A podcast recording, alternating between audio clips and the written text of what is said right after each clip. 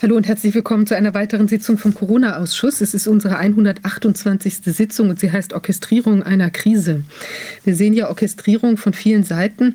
Ähm, es gibt äh, konzertierte Aktionen, sagen wir mal, die äh, wie das Virusgeschehen, das wie will man sagen, sogenannte, ähm, äh, und die Maßnahmen, wie die orchestriert worden sind, wie sie weltweit orchestriert worden sind und wie wir jetzt an verschiedenen anderen Krisenpunkten oder Krisenthemen, Energie äh, und Kriegsgeschehen äh, auch eine, wie will man sagen, eine mediale und sonstige Orchestrierung sehen. Es gibt aber auch Orchestrierungsbemühungen von unserer Seite. Auch wir können uns überlegen, wie wollen wir denn umgehen mit der Krise, was wollen wir machen, wie wollen wir uns absichern, wie können wir uns zusammentun und wie können wir unseren Teil beitragen, dass dieser aus dieser, dass wir in dieser, wie will man sagen, Kakophonie, äh, die die anderen veranstalten, äh, ein paar schöne harmonische Töne äh, hörbar werden lassen.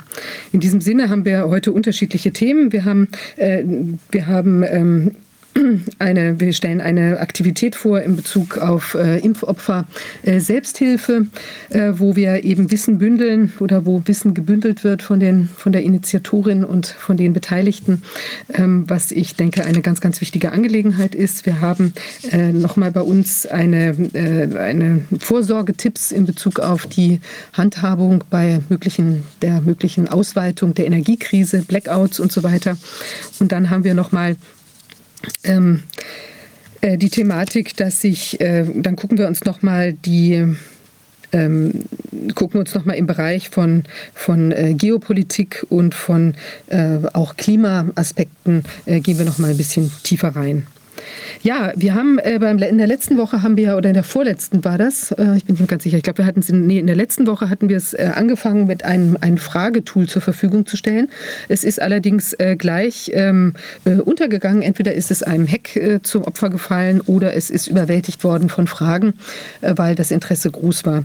Wir haben jetzt was Eigenes auf die Beine gestellt und zwar findet man das, ich glaube, wir blenden es jetzt gerade auch nochmal ein, unter ähm, www.corona-ausschuss.de slash s nee, F wie Frage ähm, und dann 128, das ist ja unsere Sitzung. Da unter diesem Aspekt, also slash F wie Frage 128 kann man heute, wenn man da auf den Link geht, kann man Fragen stellen. Und wir werden dann die am äh, stärksten bewerteten äh, Fragen, die also die wichtigsten sind, werden wir auch versuchen zu beantworten. Und wir zensieren da auch nicht, wollen aber, wenn irgendwie ganz themenfremde Dinge äh, jetzt angesprochen werden oder auch ähm, ja, unsachliches, äh, sachfremde Erwägungen da vielleicht auch noch in aggressiver Form vorgetragen werden, dann würden wir die auch nicht weiterverfolgen beziehungsweise auch, auch löschen. Also die ganz normalen Chatbedingungen, keine Beleidigungen Beleidigungen, keine ähm, tja, Dinge, die völlig abseitig sind. Ähm, ja, also dann fangen wir auch direkt mal an. Als ersten Gast haben wir Alkje Fontes bei uns. Sie ist in Sachsen-Anhalt ansässig und sie hat dort eine Initiative ins Leben, Leben gerufen, und zwar eine Impfopfer-Selbsthilfegruppe. Wir haben ja das gesehen. Wir hatten ähm, wie hilfreich das ist. Wir haben ja mit dem äh, Alexander Reis auch schon zu tun gehabt. Der war auch Teil der, äh, der Gruppe, die ich interviewt habe, als ich mit diesem, als wir diesen kleinen Dokumentarfilm gemacht haben, äh, geimpft, jetzt reden wir, wo wir eben Leuten, die Impfopfer sind, also die Schäden nach der Impfung ähm, erlebt haben, ähm, wo wir denen eine Stimme gegeben haben. Einige haben sich damals ja eben auch nur mit, ähm, also mit verpixeltem Gesicht abbilden lassen wollen, weil sie eben doch ganz stark von dieser Stigmatisierung, Ausgrenzung ähm, sich da betroffen gesehen haben. Aber es ist gut, dass die Sachen angesprochen worden sind, dass sie gesagt worden sind. Und wir merken, hören auch von dem Alexander Reis und anderen, dass da immer stärkere ähm, ja, Bewegungen entsteht, sich auch im Netz zu verbinden. Es gibt aber noch wenig Impfopfergruppen, die sich direkt vor Ort treffen und miteinander sich austauschen und stärken und Tipps ähm, sich gegenseitig geben. Und da hat Alke Fontes hier eine ins Leben gerufen, die sich auch wachsender Beliebtheit erfreut. Alke. Also vor etwa zwölf Wochen ähm, habe ich einfach gesagt, so gut, äh, wir machen jetzt eine Selbsthilfegruppe für Corona-Impfgeschädigte. Also ganz speziell eben nicht irgendwie für andere Impfungen oder so, sondern wirklich Corona-Impfung. Ähm, und habe ähm, hab gesagt, das ist jetzt einfach Mittwochs 19 Uhr da und da, also ähm, in unserem Treffpunkt in Stendal. Und äh, habe das der Zeitung mitgeteilt und tatsächlich hat die äh, Zeitung, die lokale Zeitung, einen ganz kleinen ähm, äh, Bericht oder kleinen Artikel, in dem sie die Daten nicht ganz richtig, aber doch fast richtig veröffentlicht hat. Und dann sind schon beim ersten Treffen fünf Geschädigte ähm, zusammengekommen. Ja, wir haben eine ähm, Heil, also Heilpraktikerin mit psychologischer Ausbildung. Ich bin selbst auch Heilpraktikerin.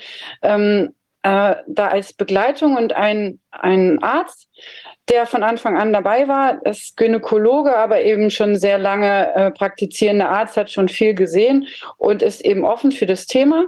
Ja, und ähm, dass, dass der, da ein Arzt anwesend ist, das konnten wir auch in der Zeitung veröffentlichen.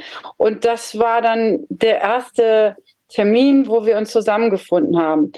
Und wir waren ja alle ahnungslos, was passieren wird, sage ich jetzt mal. Und ähm, das war Erstmal haben wir uns natürlich ausgetauscht. Die haben erzählt, was ihnen widerfahren ist. Also fürchterliche, also wirklich, also da kamen im Menschen zur Tür rein, vollkommen verunsichert. Und das erste Mal, dass eine Gruppe von Menschen ihnen zugehört hat, sie ernst genommen hat und nicht abgelehnt hat und gesagt, naja, das ist eh psychosomatisch oder, oder das bilden sie sich ein oder ach ja, ist ja typisch, sie sind ja auch schon älter, also mit 60 ist das ja normal, dass man irgendwie 180er Blutdruck hat oder so. Also was sie nämlich monatelang in Kliniken und Arztpraxen gehört haben, wenn überhaupt. Und das war für die absolut neu. Und ähm, das und dann, also war das eben so, dann, äh, da war ein Mensch, also ein Mann, der ähm, 79, der hat geweint. Der hat geweint, weil er, weil er erzählt hat, wie schrecklich seine Schmerzen waren, wie wenig er ernst genommen wurde und, und dass man ihm gesagt hat, also wenn, wenn Sie sagen, auf einer Schmerzskala von 0 bis 10, wenn es wirklich 9 ist, dann dürfen Sie das nicht sagen, weil dann müssten Sie schreien. Und er hat gesagt, ich, kann nicht mehr schreien. Ich habe so Schmerzen, ich kann nicht mal mehr schreien, ich habe die Kraft nicht mehr. Und äh, gesagt hat, ich wollte mich umbringen. Und das Leid der Frau, das Leid der Angehörigen, die nichts machen können, die jedes Mal den Notarzt rufen und nicht wissen, kommt er wieder. Von heute auf morgen nach der Impfung einfach nicht mehr in der Lage, am gesellschaftlichen Leben teilzuhaben, ähm, ähm, Auto zu fahren, den Hobbys nachzugehen, den Sport, was man alles regelmäßig gemacht hat, die Enkel ähm, zu treffen und so weiter. Das war ähm, also man konnte die ganze Zeit eigentlich keine Worte mehr dafür finden. Dann äh, war eine Frau, die hat von ihrem Sohn erzählt, der nach der Impfung einige Wochen später erst hat er Corona bekommen und ab dem Zeitpunkt hat er ähm, nicht mehr laufen können. Also er war einfach unfähig zu laufen, er kam nicht mehr mehr vom Bett auf die Toilette. Also äh, das, es war so furchtbar. Der, der Junge war 18. 18 Jahre alt, vollkommen gesund, sportlich unterwegs und ist plötzlich nach einer Corona-Erkrankung äh, einige Wochen nach Impfung nicht mehr in der Lage aufzustehen. Ähm, und dann eben, ja, das ist ja, ähm, also das, das kann man nicht in Zusammenhang bringen. Und das, also diese ganzen Ausreden, die man bei den Ärzten findet, die wurden dann eben einfach offenbar. Ja, also das war das erste Treffen. Ähm, also das, was am meisten dabei rauskam, ist, dass die Geschädigten Todesangst haben, immer wieder, also Angst haben, sich hinzulegen, weil die Schmerzen sie überrennen, weil sie dieser nicht Herr werden können, weil sie nicht wissen, ob sie wieder aufwachen oder weil sie Angst haben davor, überhaupt seit Wochen nicht mehr schlafen zu können vor lauter Schmerzen und vor lauter Panik. Ähm, Hochdruck, Bluthochdruck, Kopfschmerzen, Blitze in den Augen, wie sich dann rausstellt, Schlaganfälle immer wieder und Herzattacken und Angst eben auch vor Thrombose und immer wieder Notarzt rufen mit dem Ergebnis, dass der Notarzt wieder fährt oder man ins Krankenhaus kommt und dann heißt es, naja, in dem Alter oder naja, das kann mal passieren oder das bilden sie sich ein oder Sie sind so jung, das können Sie gar nicht haben. Auch das gibt es als Antwort. Ja, und dann haben wir, ja, soll ich weiter so ein bisschen erzählen, wie das weiterging, oder? Vielleicht, vielleicht können wir ganz kurz uns auch noch vorstellen, wir hören ja zu. Und äh, sicherlich wäre es ganz gut, wenn wir da ab und zu mal eine Frage stellen könnten und so. Ich bin hier mit Dr. Hackenberg und äh, wir sitzen hier zusammen. Dr. Hackenberg ist auch Arzt und ist äh, auch virologisch seit vielen, vielen Jahren unterwegs, kennt sich also mit der Thematik sehr gut aus und verfolgt natürlich, und das machen wir gemeinsam auch schon seit einiger Zeit, die ganze Problematik, die sich durch diese Spritzen dann auch ergibt. Und äh, ja, die, die Unterscheidung zwischen einerseits einer Infektion, einer Corona-Infektion, du sagtest eben auch sowas, dass das ja häufig zusammengebracht wird und vermischt wird. Und den Folgen, den Folgen einer Spritze, das ist sehr wichtig. Die, die Spritze, die ja die Spikes, die Spike-Bildung im Körper erzeugt, einerseits und die Coronaviren, die ja auch Spikes haben, von denen man behauptet, dass sie dann sowas machen wie Long-Covid. Und dass das also viele Fälle Long-Covid sein. Und das zu unterscheiden, das ist natürlich etwas, was sehr, sehr wichtig ist, wenn man jetzt, äh, auch wenn man sich um die Selbsthilfe nach, nach diesen Spritzen, nach den Spikungen dann jetzt Gedanken macht. Wir haben ja dieses sogenannte Post-Vax-Syndrom. Und ähm, was die andere, ich sage jetzt mal andere Seite, obwohl ich diese Grabenkämpfe ja hasse, aber es ist ja so, dass es eine andere Seite gibt. Ähm, die haben das Post-Vax-Syndrom einfach in Long-Covid hineingeschoben. Das heißt, wir haben tatsächlich die Situation, dass viele Menschen heute äh, die Corona-Erkrankung in Anführungsstrichen bekommen, äh, egal wie schwer. Und äh, sie sind gleichzeitig geimpft. Die Folge ist natürlich, jetzt kann jeder Impffolgeschaden oder Impfnebenwirkungen, alles was passiert, kann jetzt plötzlich als Non-Covid ähm, als Long-Covid definiert werden.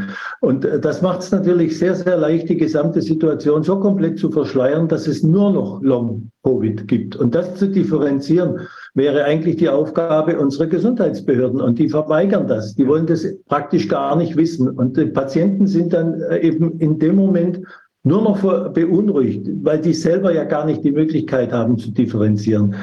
Die wissen immer, bin ich jetzt wegen der Impfung krank oder bin ich jetzt wegen tatsächlich einer äh, durchgelaufenen gelaufenen, äh, Corona-Erkrankung krank, durch Covid erkrankt und habe die Langzeitfolgen jetzt durchzumachen. Das macht es verdammt schwierig für alle. Das macht es vor allen Dingen deshalb auch schwierig, weil das ja immer nur mit dem Test gemacht wird. Also die machen den Test, Vielleicht messen einige noch Antikörper, aber da ist es dann auch wieder so eine Frage, da kommen wir vielleicht noch drauf zu sprechen. Da gibt es ja unterschiedliche Antikörper. Gibt es inzwischen wissenschaftliche Untersuchungen, die das differenzieren. Denn die Antikörper, die gebildet werden, wenn es in den Muskel gespritzt wird und die Antikörper, die man finden kann bei einer normalen Corona-Infektion, wo ein ganzes Virus dann ja zu Antikörperbildung führt, das ist was völlig anderes und das kann man sehr wohl auseinanderhalten. Ja, sehr interessant.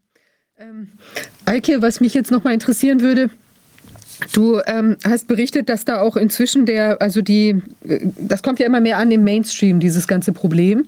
Man sieht das, dass das jetzt äh, offener diskutiert wird, zumindest. Also es wird vielleicht noch nicht so immer ganz richtig bewertet. Jetzt war ja bei dir vor kurzem auch äh, quasi Mainstream-Presse die, die sich dafür interessiert. Wie siehst du da die Entwicklung und sagen die Menschen, die da jetzt betroffen sind, so in den letzten Wochen, das geht ja schon ein bisschen, äh, dass da mehr Durchlässigkeit für das Thema entsteht? Ja, also auf jeden Fall. Also wir haben ganz klar relativ am Anfang dann festgestellt, eine Selbsthilfegruppe hat einmal den Effekt und die, den Anspruch, dass man sich aussprechen kann, dass man nicht allein ist, dass man sich gegenseitig ernst nimmt und dass man Hilfe organisiert. Und das ist natürlich sehr wichtig. Aber was auch unglaublich wichtig ist, dass man politisch ähm, also politisch, also eine Selbsthilfegruppe hat einen politischen Auftrag, nämlich um diese Minderheit oder in diesem Fall ist es vielleicht keine, aber erstmal ist es eine Minderheit äh, dieser Betroffenen aufmerksam zu machen und gerade die Politiker ähm, an ihren Auftrag zu erinnern und gesellschaftlich eben auch ähm, darauf aufmerksam zu machen. Und das, ähm, dafür sind diese Menschen bereit, das haben sie auch erkannt ähm, einfach durch den Leidensweg und äh, den ganzen Verlauf. Ähm, und dann ist ähm, durch eine ähm, Konferenz im Nachbarlandkreis äh, von einem Ingenieur äh, aus, ausgehend ähm, äh, das, das Fernsehen auf uns aufmerksam geworden. Und ähm, zwar ist das der MDR. Der MDR ähm, hat schon öfter mal relativ gute und neutrale Berichte gemacht. Und ähm, es ist einfach so, das kann man nicht mehr verschweigen. Das wissen wir auch alle. Das Problem der Geschädigten ist, ist natürlich, dass sie fürchterlich geschädigt sind, dass es ihnen schlecht geht und dass sie auch ihre Perspektive nicht kennen. Aber was jetzt natürlich passieren muss, dass diese Menschen den Impfschaden anerkannt bekommen. Und das kann nur politisch passieren, indem man die Haftung auch klarstellt. Und da die Ärzte, ähm, und also das, das gespritzte äh, Zeugs ist ja eben, der, der Hersteller haftet nicht, sondern die, die Regierung. Und ähm, dann müssen die natürlich auch für die Schäden aufkommen. Also ich möchte mal ganz kurz, um das zu verdeutlichen, einen schrecklichen Fall schildern. Es ist einer, der ist Mitte 30, der ist Sani-Fahrer. Rettungswagenfahrer und hat vielen Menschen vielleicht durch seine Schnelligkeit und beherztes Handeln mit sehr geringem Lohn das Leben gerettet. Und er hat sehr lange gewartet und hat sich dann impfen lassen. Er hat sich zweimal impfen lassen, war Bodybuilder, starker Mensch mit irgendwie 115 auftrainierten Kilos, total ein Baum von Mann. Und dann hat er sich impfen lassen. Nach der zweiten Impfung war er nicht mehr in der Lage zu laufen. Der hat Schmerzen, Hämatome am ganzen Körper. Ähm, das ist furchtbar. Ich habe dem die Hand gegeben, der hat geschrien vor Schmerzen, ähm, weil ich ihm einfach nur die Hand gegeben habe. Er ist fast nicht mehr in der Lage zu laufen. Er wird jetzt irgendwie, äh, da kommt Nachwuchs in der Familie, er wird das Kind nicht auf den Arm nehmen können. Er kann keine Flasche aufdrehen, er kann nicht äh, etwas festhalten, was dünn ist oder so weiter, weil er keine Kraft in der Hand hat, keine Koordination, nichts. Füße, Hände angeschwollen, Hämatome und so weiter. Das sind ganz viele schreckliche Nebenwirkungen aus jemandem, der gezwungen wurde von der Regierung, ähm, äh, eine Impfung zu nehmen, die keine ist. Dieser Mensch bekommt jetzt Krankengeld seit weit über einem Jahr. Das ist natürlich nicht viel. Und ähm, durch diese Impfschäden sind alle Verwaltungs-, Landesverwaltungsamt, wo er einen Grad der Behinderung anerkannt ähm, bekommen möchte und einen schwer beschädigten Ausweis, sind alle überfordert. Wir haben über ein halbes Jahr Wartezeit, dann wird es abgelehnt und die Menschen bekommen keine Hilfe. Sie werden bei Ärzten abgelehnt. Sie müssen alle Behandlungen selbst bezahlen. Wovon sollen die Menschen das machen? Sie können nicht mehr Auto fahren sind immobil. Wer bezahlt das, dass sie mit dem Taxi zum Arzt gehen, zur Physiotherapie, zum Homöopathen, wo sie vielleicht Sie, wir wissen ja nicht, was da drin ist. Das heißt, ein Arzt weiß gar nicht genau, wogegen kann er vorgehen. Es ist ein bisschen so ein Lotteriespiel, ausprobieren und so weiter. Aber wenn ich jetzt sage, gut, ich möchte jetzt versuchen, mit Vitamin C, IV hochdosiert was machen, wer bezahlt das denn? Und wenn es nichts bringt, wer bezahlt den nächsten Versuch, Vitamin D oder was auch immer ähm, oder ein anderes Programm? Das zahlt kein Mensch. Und die Menschen sind wirklich, also ihre gesamten Lebensqualität, ihrer mhm. Gesundheit und ihrer mhm. finanziellen Ressourcen äh, beraubt. Und äh, das muss politisch deutlich gemacht werden, dass hier der Staat die Haftung übernimmt und die Haftung von dem Hersteller des Impfstoffs wiederholt, weil sie die Kohle gekriegt haben.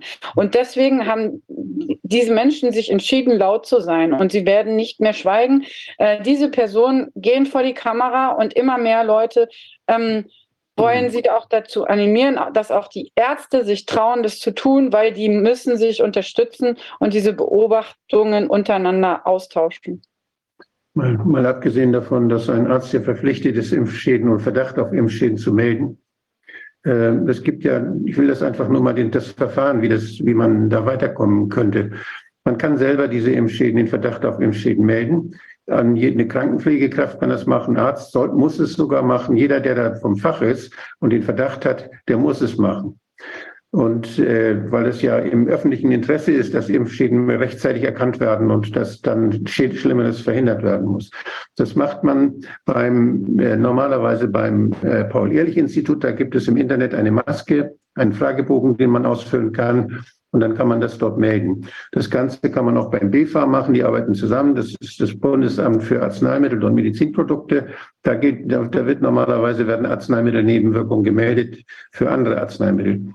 Paul Ehrlich macht das nur für Impfstoffe und Serien. Und, ähm, aber die arbeiten zusammen. Das ist egal, da kann man nichts verkehrt machen. Und äh, wenn, wenn das gemeldet ist, dann äh, wird viele sagen, ja, das, ich habe beim Gesundheitsamt gefragt und das macht da gar nichts. Das Gesundheitsamt ist auch nicht zuständig für die Meldung, sondern das müsste die Meldung weitergeben, wenn man das ans Gesundheitsamt gibt.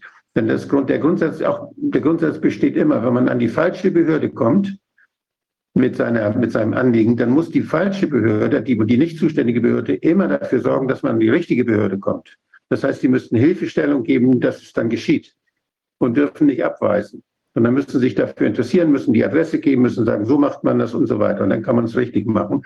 Und wenn dann das gemeldet, wenn, wenn dann das gemeldet ist, dann ist die Frage, dann ist das noch nicht automatisch ein Antrag auf Versorgung nach einem Impfschaden, sondern da ist, dafür sind die Versorgungsämter in den Ländern zuständig.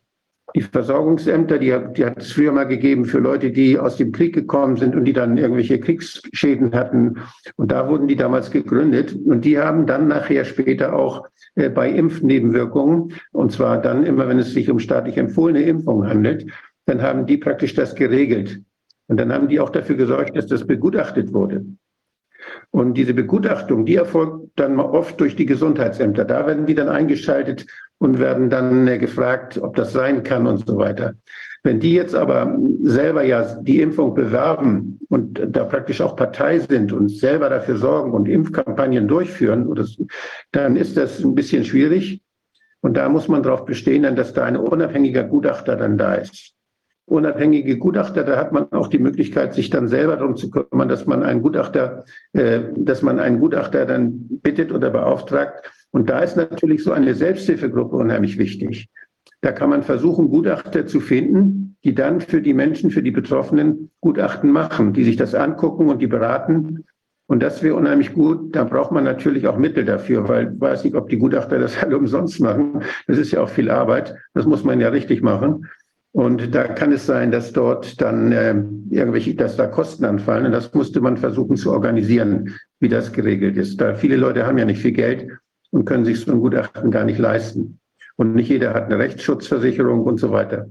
Aber das Ganze könnte dann vor Gericht landen. Wenn es das Sozialgericht wäre, dann kann man da hingehen und muss kein, muss erstmal, das kostet keine Gerichtsgebühren. Und man muss dann, äh, man, man kann dann einen Anwalt haben. Man braucht aber, glaube ich, beim Sozialgericht in der ersten Instanz keinen Anwalt. Da weiß aber Viviane vielleicht besser Bescheid als ich. Und äh, das ist etwas, was, äh, was man auf alle Fälle versuchen sollte. Man kann bei einer Entscheidung des Versorgungsamtes immer Widerspruch einlegen. Sofort, wenn das, wenn das nicht dem, wenn die dem nicht entsprechen, sofort Widerspruch einlegen. Und dann erst, wenn das dem Widerspruch dann nicht äh, standgegeben wird, dann kann man dann äh, vor Gericht die Sache bringen. Also das sind Sachen, die, die, die müssen sich einspielen. In dieser, und da ist es ganz wichtig, dass man das nicht alleine macht, sondern dass man da Unterstützung hat und dass man da, dass einem da geholfen wird. Leute, die es schon gemacht haben, dass die einem sagen, was da schiefgelaufen ist und wo man aufpassen muss, dass man sich darüber austauscht Leute, die ihre Ansprüche geltend machen, müssen sich treffen, darüber austauschen. Die müssen sich äh, austauschen darüber, welche Rechtsanwälte dafür ein offenes Ohr haben und welche da hilfreich sein können, welche Ärzte als Gutachter in Frage kommen. All diese Dinge, das ist eine ganz wichtige Aufgabe einer solchen Selbsthilfegruppe und da finde ich, sollten alle unterstützen, die da irgendwelche Informationen haben, die da hilfreich sein können. Ich habe ähm, hier ein, vom Wissenschaftlichen Dienst des Bundestags einen Sachstand zur Geltendmachung eines Impfschadens. Ich weiß nicht, ob diese PDF bekannt ist. Ich habe die mal dir rüber geschickt. Die kann man wieder auf, aufschicken an den. Die kann man über den Chat. Die kann ich wahrscheinlich über den Chat den Link schicken. Schau mal, der ist jetzt hier. Ich habe da den auf die Nachrichten rüber geschickt. Kannst du hier reinstellen, den Link. Okay, dann machen wir.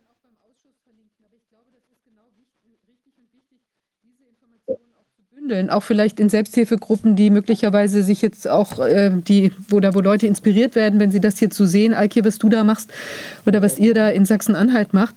Und ich glaube, dass total wichtig ist, da eben sowohl jetzt, sagen wir mal, Gutachten, die es schon gibt, die ja auch viele dann betreffen könnten, ähm, dass man da allgemeine Erkenntnisse, dass man das eben zusammenfasst und den Leuten auch zur Verfügung stellt. Und genau solche Wege, wie gehe ich da rechtlich vor? Ähm, oder was hat auch vielleicht geholfen bei dem einen oder anderen, also dass man diese Informationen Informationen auch auf dieser lokalen Ebene teilt. Wir haben jetzt ein paar Fragen noch bekommen aus dem, aus dem ähm, äh, also aus der, unserem Fragetool. Und einmal würden, würden viele Leute gerne wissen, wie ist das denn, Eike, treten bei dir auch so Shedding-Phänomene auf oder berichten äh, Leute, also Geschädigte oder eben die Angehörigen, dass sie das Gefühl haben, dass da bei ihnen auch ähm, vielleicht vorher unbekannte Gesundheitsphänomene aufgetreten sind im Nachgang zu der äh, sogenannten Impfung da bei Ihnen selbst oder bei den Angehörigen, also bei jeweils nicht geimpften Leuten? Also ähm, ich kann für mich persönlich sagen, ähm, dass ich schon merke, ähm, wenn ich viel äh, in der Selbsthilfegruppe aktiv bin. Also ich bin nun mal auch jemand, der äh, auch einfach äh, die Menschen umarmt und so weiter, dass ich sagen kann, ähm, das könnte ich so interpretieren. Also ich bin aber auch da hypersensibel vielleicht. Aber ich möchte das, es ist nicht wissenschaftlich bewegt, belegt. Deswegen kann ich äh, nur sagen, dass Physiotherapeuten, die ungeimpft sind, äh, öfter mal über Probleme äh, dazu berichten. Ähm, bei den Partnern und Angehörigen ist es so, dass die allermeisten ja selbst geimpft sind und ähm, auch öfter mal auch Impfschäden haben, aber nicht so stark. Und ähm, auch dazu möchte ich mal ähm, ganz kurz am Rande einen wichtigen Aspekt sagen. Ähm, Menschen, die nur einen kleinen, geringen Impfschaden zu haben vermeinen, sind ein, aus meiner Sicht eine Masse in unserer Bevölkerung und sie sich selbst so tun oder so also das so eingestehen oder nicht eingestehen, dass das mit der Impfung zu tun haben kann. Diese Dauerkopfschmerzen, Müdigkeit und Antriebslosigkeit, leichte oder starke Depressionen, die sie sich selbst auf andere Umstände und vielleicht vorherige Schäden schon zurückführen. Und die dürfen wir nicht außer Acht lassen. Das sind Millionen in Deutschland. Das ist ganz wichtig, weil dann sagen Leute, ja, Mensch, der hat es ganz, ganz schrecklich. Ich habe ja nur ein bisschen. Und vielleicht hat es mit der Impfung nicht zu tun. Die dürfen wir nicht außer Acht lassen, weil wenn sie sich weiterhin spritzen lassen, dann kann es genauso schrecklich sein. Also das ist aus meiner Sicht ein ganz wichtiger Aspekt, apropos Shedding und Schäden. Also ich glaube, dass wir, dass wir damit rechnen müssen, dass es nicht ausreicht, dass es zwei schwere Nebenwirkungen auf 1000 solcher Spritzen gibt, sondern die, die Dunkelziffer ist wahrscheinlich mindestens ein, das ist zehnmal so viel, wenn nicht noch viel mehr. Und das heißt, ich rechne eigentlich damit, dass es so einer von 30, einer von 50 ist, bei dem das ist. Wir wissen ja, dass da nicht überall das Gleiche drin ist, dass die Aufbewahrung der, dieser, dieser Spritzen nicht immer gleich ist und dass es sehr stark davon abhängt, ob da überhaupt noch RNA drin ist oder keine drin ist. Da gibt es also sehr, gibt's sehr inhomogene Produktion und auch die Logistik ist da nicht standardisiert und das geht also häufig, da kann man Glück haben, dass da gar nichts drin ist, was noch wirksam ist dann kriegt, hat man natürlich auch keine Nebenwirkungen, höchstens die der Nanopartikel und der Zusatzstoffe. Die machen natürlich auch manchmal äh, Nebenwirkungen. Und äh, dass man jetzt die Spikes bildet, dass man selber jetzt Spikes bildet und die ausscheidet und weitergibt, das ist ja das Shedding der Spikes. Das ist etwas, was, äh, was das ist wahrscheinlich, weil man weiß es, dass das durch die Muttermilch beim Stillen weitergegeben wird. Und da kann es auch zu Schäden führen, mit Sicherheit zu Schäden führen. Natürlich wenn man zu Schleimhaut, zu Schleimhaut, also enge körperliche Kontakte, Austausch von Körpersäften, jeder weiß, wann das passiert, dann äh, ist das also auch eine Möglichkeit, dass da Spikes weitergegeben werden. Dass die Nanopartikel weitergegeben werden, das wird sehr häufig gefragt.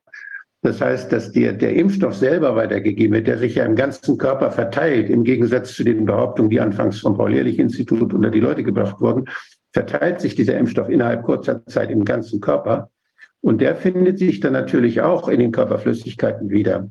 Es ist nicht davon auszugehen, dass der durch Atmen oder sowas weitergegeben wird, sondern es, das ist auch so vermutlich, dass diese Partikel dann in, auf der Oberfläche in den Schleimhäuten erscheinen können, dass das auch durch die Muttermilch weitergegeben wird, dass es aber auch beim Küssen oder bei engen Körperkontakten übertragen werden kann. Durch Umarmen.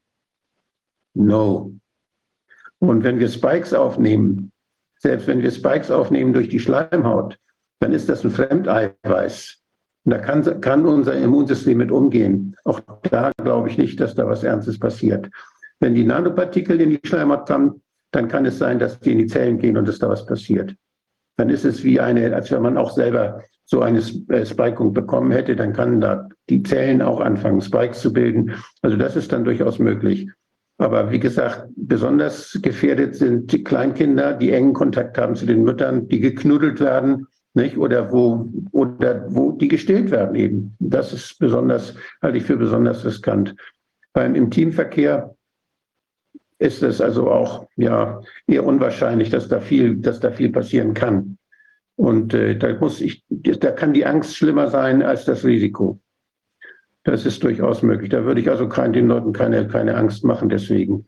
Und äh, ich habe keine Angst, Leute, die geimpft, die gespiked worden sind, zu umarmen oder so. Das äh, denke ich, das, das haben die nötiger als andere. Genau. Darf ich noch kurz was fragen? Also die, die Nanopartikel, wenn man sich jetzt vorstellt, dass die weitergegeben werden, dann werden die natürlich auch mit ihrer ganzen Fracht weitergegeben. Es sind ja jetzt nicht einfach nur irgendwelche Hüllen oder so, sondern da drin würden sich dann eben auch wieder diese, dieses, äh, diese ganze Spike-Konstruktion befinden, die dann eben in der Zelle sich wieder äh, vermehren könnte. Ja oder diese, die, die Zelle anregt eben. Ja. ja gibt ja diese Untersuchung, wie sieht denn das aus, was da in der Spritze ist? Und da hat man eben festgestellt, dass diese schönen bilderbuchartigen Kügelchen, wo drin die RNA ist und außenrum die Lipidhülle, dass das überhaupt nicht stimmt. Das ist manchmal Trümmer auf, manchmal sind da Bruchstücke von RNA, die da rumschwimmen, manchmal hängt da noch was raus. Also die sind, die sind zum, die sind nicht alle ordentlich. Das ist so manchmal, als wenn man so eine, so eine auf eine Pralinenschachtel getreten hat und da so ein Muster drin ist. So sind die auch manchmal kaputt. Und die, die machen dann natürlich auch nicht mehr so viel. Und was die machen, weiß man nicht, weil das hier sind natürlich auch Nukleinsäuren, das sind auch noch Nanopartikel, die sind alle nicht so, das ist alles nicht so gut. Aber die, wenn die RNA frei ist, dann hält sie nicht lange. Außerhalb der Zelle hat sie da hat sie keine Bedeutung. Eines ist noch was ungeklärt. Das ist die Weitergabe von, von den äh, Spikes und auch von den, von den RNA-Partikeln durch Exosomen. Genau. Das ist ungeklärt. Exosomen sind ja Paketdienste, die wir im Körper haben. Das heißt, wo eine Zelle kann der anderen Zelle Botschaften schicken. Und wenn diese Pakete unterwegs sind im Körper, dann sind die natürlich auch in den Sekreten drin, in den, im Speichel drin und in den Körperflüssigkeiten drin. Und dadurch können natürlich auch genetische Informationen übertragen werden und die werden auch aufgenommen von den, von anderen Zellen. Ob das von Mensch zu Mensch übertragen werden kann, das weiß man noch nicht so genau. Weil die Dinger sind ja eigentlich Botschaften oder Botschaftspakete, Informationspakete, die innerhalb des Körpers äh, für Kommunikation sorgen, wo das innerhalb des Körpers weitergegeben wird. Und äh, das sind also Dinge, die sind nicht ausreichend erforscht, aber es gibt Hinweise, dass durch Exosomen möglicherweise auch solche Shedding-Prozesse äh, verursacht werden können. Wie gesagt, ist unsicher. Es gibt da vielleicht noch einen anderen Faktor, den man da gar nicht äh, beachtet, der weniger gesundheitliche Probleme macht, als die Tatsache möglich macht, dass durch eine erneute Abstrichtechnik bei diesen Menschen plötzlich ein positiver Befund erhoben wird. Die eigentlich gar nichts haben, die nur zufällig über dieses, über dieses Shedding ein paar Spikes abgekriegt haben und durch diese äh, PCR-Reaktion äh, kann man natürlich das so vervielfältigen, äh, dass man hier tatsächlich ein positives Ergebnis kriegt und gar keine Möglichkeit eine Erkrankung hat. Es gibt noch einen anderen Faktor, der mir eigentlich mehr Sorgen macht und gerade auch was eure Selbsthilfegruppe anbelangt. Das, dieser Faktor ist Angst. Wir haben natürlich von der anderen Seite dieses Problem, dass mit Angst diese ganze Geschichte der Impfung praktisch erst in die Bevölkerung gebracht wurde und in die Köpfe gebracht wurde. Und die Leute haben sich alle impfen lassen aus Angst. Äh, zum Teil natürlich auch, weil sie am gesellschaftlichen Leben wieder teilnehmen wollten. Aber Angst ist ein ganz wesentlicher Faktor. Jetzt ist natürlich dieses Problem, dass die Menschen, die Impfschäden haben, diese Impfschäden einerseits wirklich haben durch die Impfung, und das werden sehr viele sein. Es werden aber auch viele Menschen durch die Angst tatsächlich somatisch bedingte Schäden äh, präsentieren. Ähm, und wir können das nicht mehr differenzieren. Es führt aber zu einer Kettenreaktion. In dem Moment, in dem wir der Bevölkerung sehr viele Menschen präsentieren, die nach dieser Impfung einen Schaden haben, werden immer mehr Menschen die gleiche Angst entwickeln. Und das ist dann wie eine exponentielle, wie eine Explosion der Impfschäden. Und die entstehen zum Teil durch Angst. Ich denke, wir müssen alles in einem relativierten Zustand betrachten. Es besteht die große Gefahr von permanenten Impfschäden. Das sehe ich garantiert so. Aber es ist nicht so, dass alles, was nach der Impfung passiert, plötzlich Impfschaden ist. Das müssen wir auch im Auge behalten. Ja, ja hinzu kommt ja noch, dass weiterhin dieser unsinnige PCR-Test benutzt werden das wird. Und wenn das zusammenkommt, dass einer Angst hat und dann ist der unnütze und, und nichtssagende PCR-Test auch noch positiv, der kann ja morgen negativ sein, übermorgen wieder positiv, dann ist, wird die Angst immer am Flackern gehalten. Das ist etwas, was völlig, also der PCR-Test müsste dringend verboten werden. Das hat überhaupt keinen, wenn man keine Symptome hat und Angst hat sich, hat sich angesteckt, dann kann man seine Antikörper kann man dann messen lassen. Man kann nachgucken, ob man Kontakt gehabt hat mit irgendwas, ob man Antikörper gegen Spikes hat oder Antikörper gegen ganze Viren hat. Das kann man differenzieren. Äh, ich möchte man ganz kurz sagen, ähm, Wolfgang, also ich finde das richtig und ich werde das definitiv weitergeben. Aber also wir haben, wie gesagt, das MDR-Fernsehen da gehabt. Das wird heute Abend um 19 Uhr unter dem Bereich Sachsen-Anhalt ausgestrahlt. Ähm, aber ich möchte auch nochmal sagen, es gab Menschen, die sind nicht vor die Kamera gegangen und jetzt erzähle ich euch mal warum. Weil sie Angst haben in einer Gegend, in der Ärzte Mangelware sind, die keine neuen Patienten aufnehmen. Sie haben einen Arzt gefunden, der sie eigentlich ganz schlecht behandelt, wo sie ähm, draußen warten müssen, alle Mann in Schlange mit einer FFP2-Maske und vor allen anderen Wartenden ihre Diagnose reinbrüllen müssen, um vielleicht das Glück zu haben, einen Arzt zu finden. Aber wenn sie dann vor die Kamera treten, dann wird dieser Arzt ihn möglicherweise nicht mehr behandeln. Das heißt, diese Menschen haben dass sie keinen Arzt mehr haben. Ja, natürlich, aber äh, stell dir doch mal bitte die Situation vor, wie es Menschen geht. Und dann bitte, dann stell dir diesen Arzt vor oder wen auch immer, der dann die, die Meere misst oder sagt, ja, es sind in Antikörper gegen Spikes oder was auch immer. Also das ist ein Luxusgut. Das können die allermeisten Menschen überhaupt nicht erwarten, weil man überhaupt keinen Arzt findet, der genau diese Sachen überhaupt äh, bereit ist, zu, nachzuforschen. Also wir haben ein großes, breites Arztproblem. Also Ärzte, die Menschen mit solchen äh, Problemen ernst nehmen. Und genau das ist auch ein Grund, weswegen wir in die Öffentlichkeit gehen, weswegen wir laut sein wollen, dass Ärzte dafür aufmerksam werden, dass möglicherweise viele Symptome mit einer Impfnebenwirkung zu tun hat und wie sie eventuell nachforschen können und die Patienten nach hippokratischen Eid natürlich unterstützen können und dann eben auch äh, von weiteren Stichen absehen. Also da möchte ich noch mal ganz klar sagen, das ist ein wichtiger Punkt der Selbsthilfegruppe, Ärzte zu stärken, Patientenrechte zu stärken und kritische Nachfragen in bestimmte Richtungen zu lenken, damit wir ähm, ein breiteres Spektrum bekommen und Hilfe wirklich äh, vor Ort leisten können. Es ist schon wirklich bedauerlich. Und wenn man dann sieht, dass der Ärztekammerpräsident, Weltärztekammerpräsident diese ganze Sache noch so unterstützt, diese Panikmache unterstützt, diesen Zwang unterstützt, dieses Denken, was dazu führt, dass die Ärzte sich nicht richtig auseinandersetzen, weiter unterstützt, dann muss man da wirklich viel Arbeit leisten und die Ärzte unterstützen, die weiterhin im Sinne ihrer Patienten die richtigen Fragen stellen und alles in Frage stellen, wie man das tut als einer, der wissenschaftlich denkt und wirklich saubere Differentialdiagnose machen. Das ist, das ist völlig richtig. Es gibt, es gibt Beschwerden, die sind psychisch bedingt. Es gibt Beschwerden, die sind infektiös bedingt. Es gibt so viele Ursachen für Beschwerden, dass man da genau nachgucken muss. Dafür gibt es Methoden. Dafür gibt es bekannte Methoden und da ist man als Arzt verpflichtet, wenn man jemanden nicht falsch behalten will, all das zu diskutieren und offen zu sein für alle Fragen. Man kann nicht einfach eine Sache wegdrücken und sagen, das kann es nicht sein und sich nicht drum kümmern. Nur weil man selber zum Beispiel diese Spritze gegeben hat, ein schlechtes Gewissen hat, dass man eventuell was Falsches gemacht hat, will man in Zukunft davon gar nichts wissen, von den möglichen Schäden. Das ist unverantwortlich. Das ist unethisch vor allen Dingen. Aber habt ihr denn die Möglichkeit, als Selbsthilfegruppe auf die Ärzte auch zuzugehen und vor allen Dingen auch auf Amtsärzte und vor allen Dingen eben auch auf die sagen wir mal, Landtagsabgeordneten oder Kreistagsabgeordneten äh, an die Landräte. Ihr müsst es viel, viel, viel breiter angehen. Die Leute müssen direkt konfrontiert werden mit den Seelennöten, die die Leute jetzt zu euch bringen. Ja. Also ich sag mal so, äh, wir, wir tun das und wir stärken die Ärzte, die da mutig sind. Und in unserem Landkreis haben wir einige mutige Ärzte. Also und wir müssen eben das auch wirklich also verteilen. Allerdings genau das, also das der Bundestagsabgeordnete, Direktkandidat, ist Kardiologe. Der ist in einer Partei, in der Wolfgang mal war.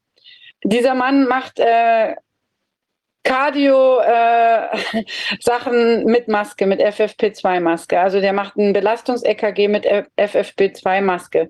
Mehr muss ich, glaube ich, dazu nicht sagen. Und wer googeln möchte, wer im Landkreis Stendal äh, Direktkandidat ist, ähm, ein Arzt, äh, der kann sich darüber nochmal ein Bild machen. Es ist eine Katastrophe. Aber ähm, wir, wir haben immer mehr Leute, die eben... Gesundheitsminister.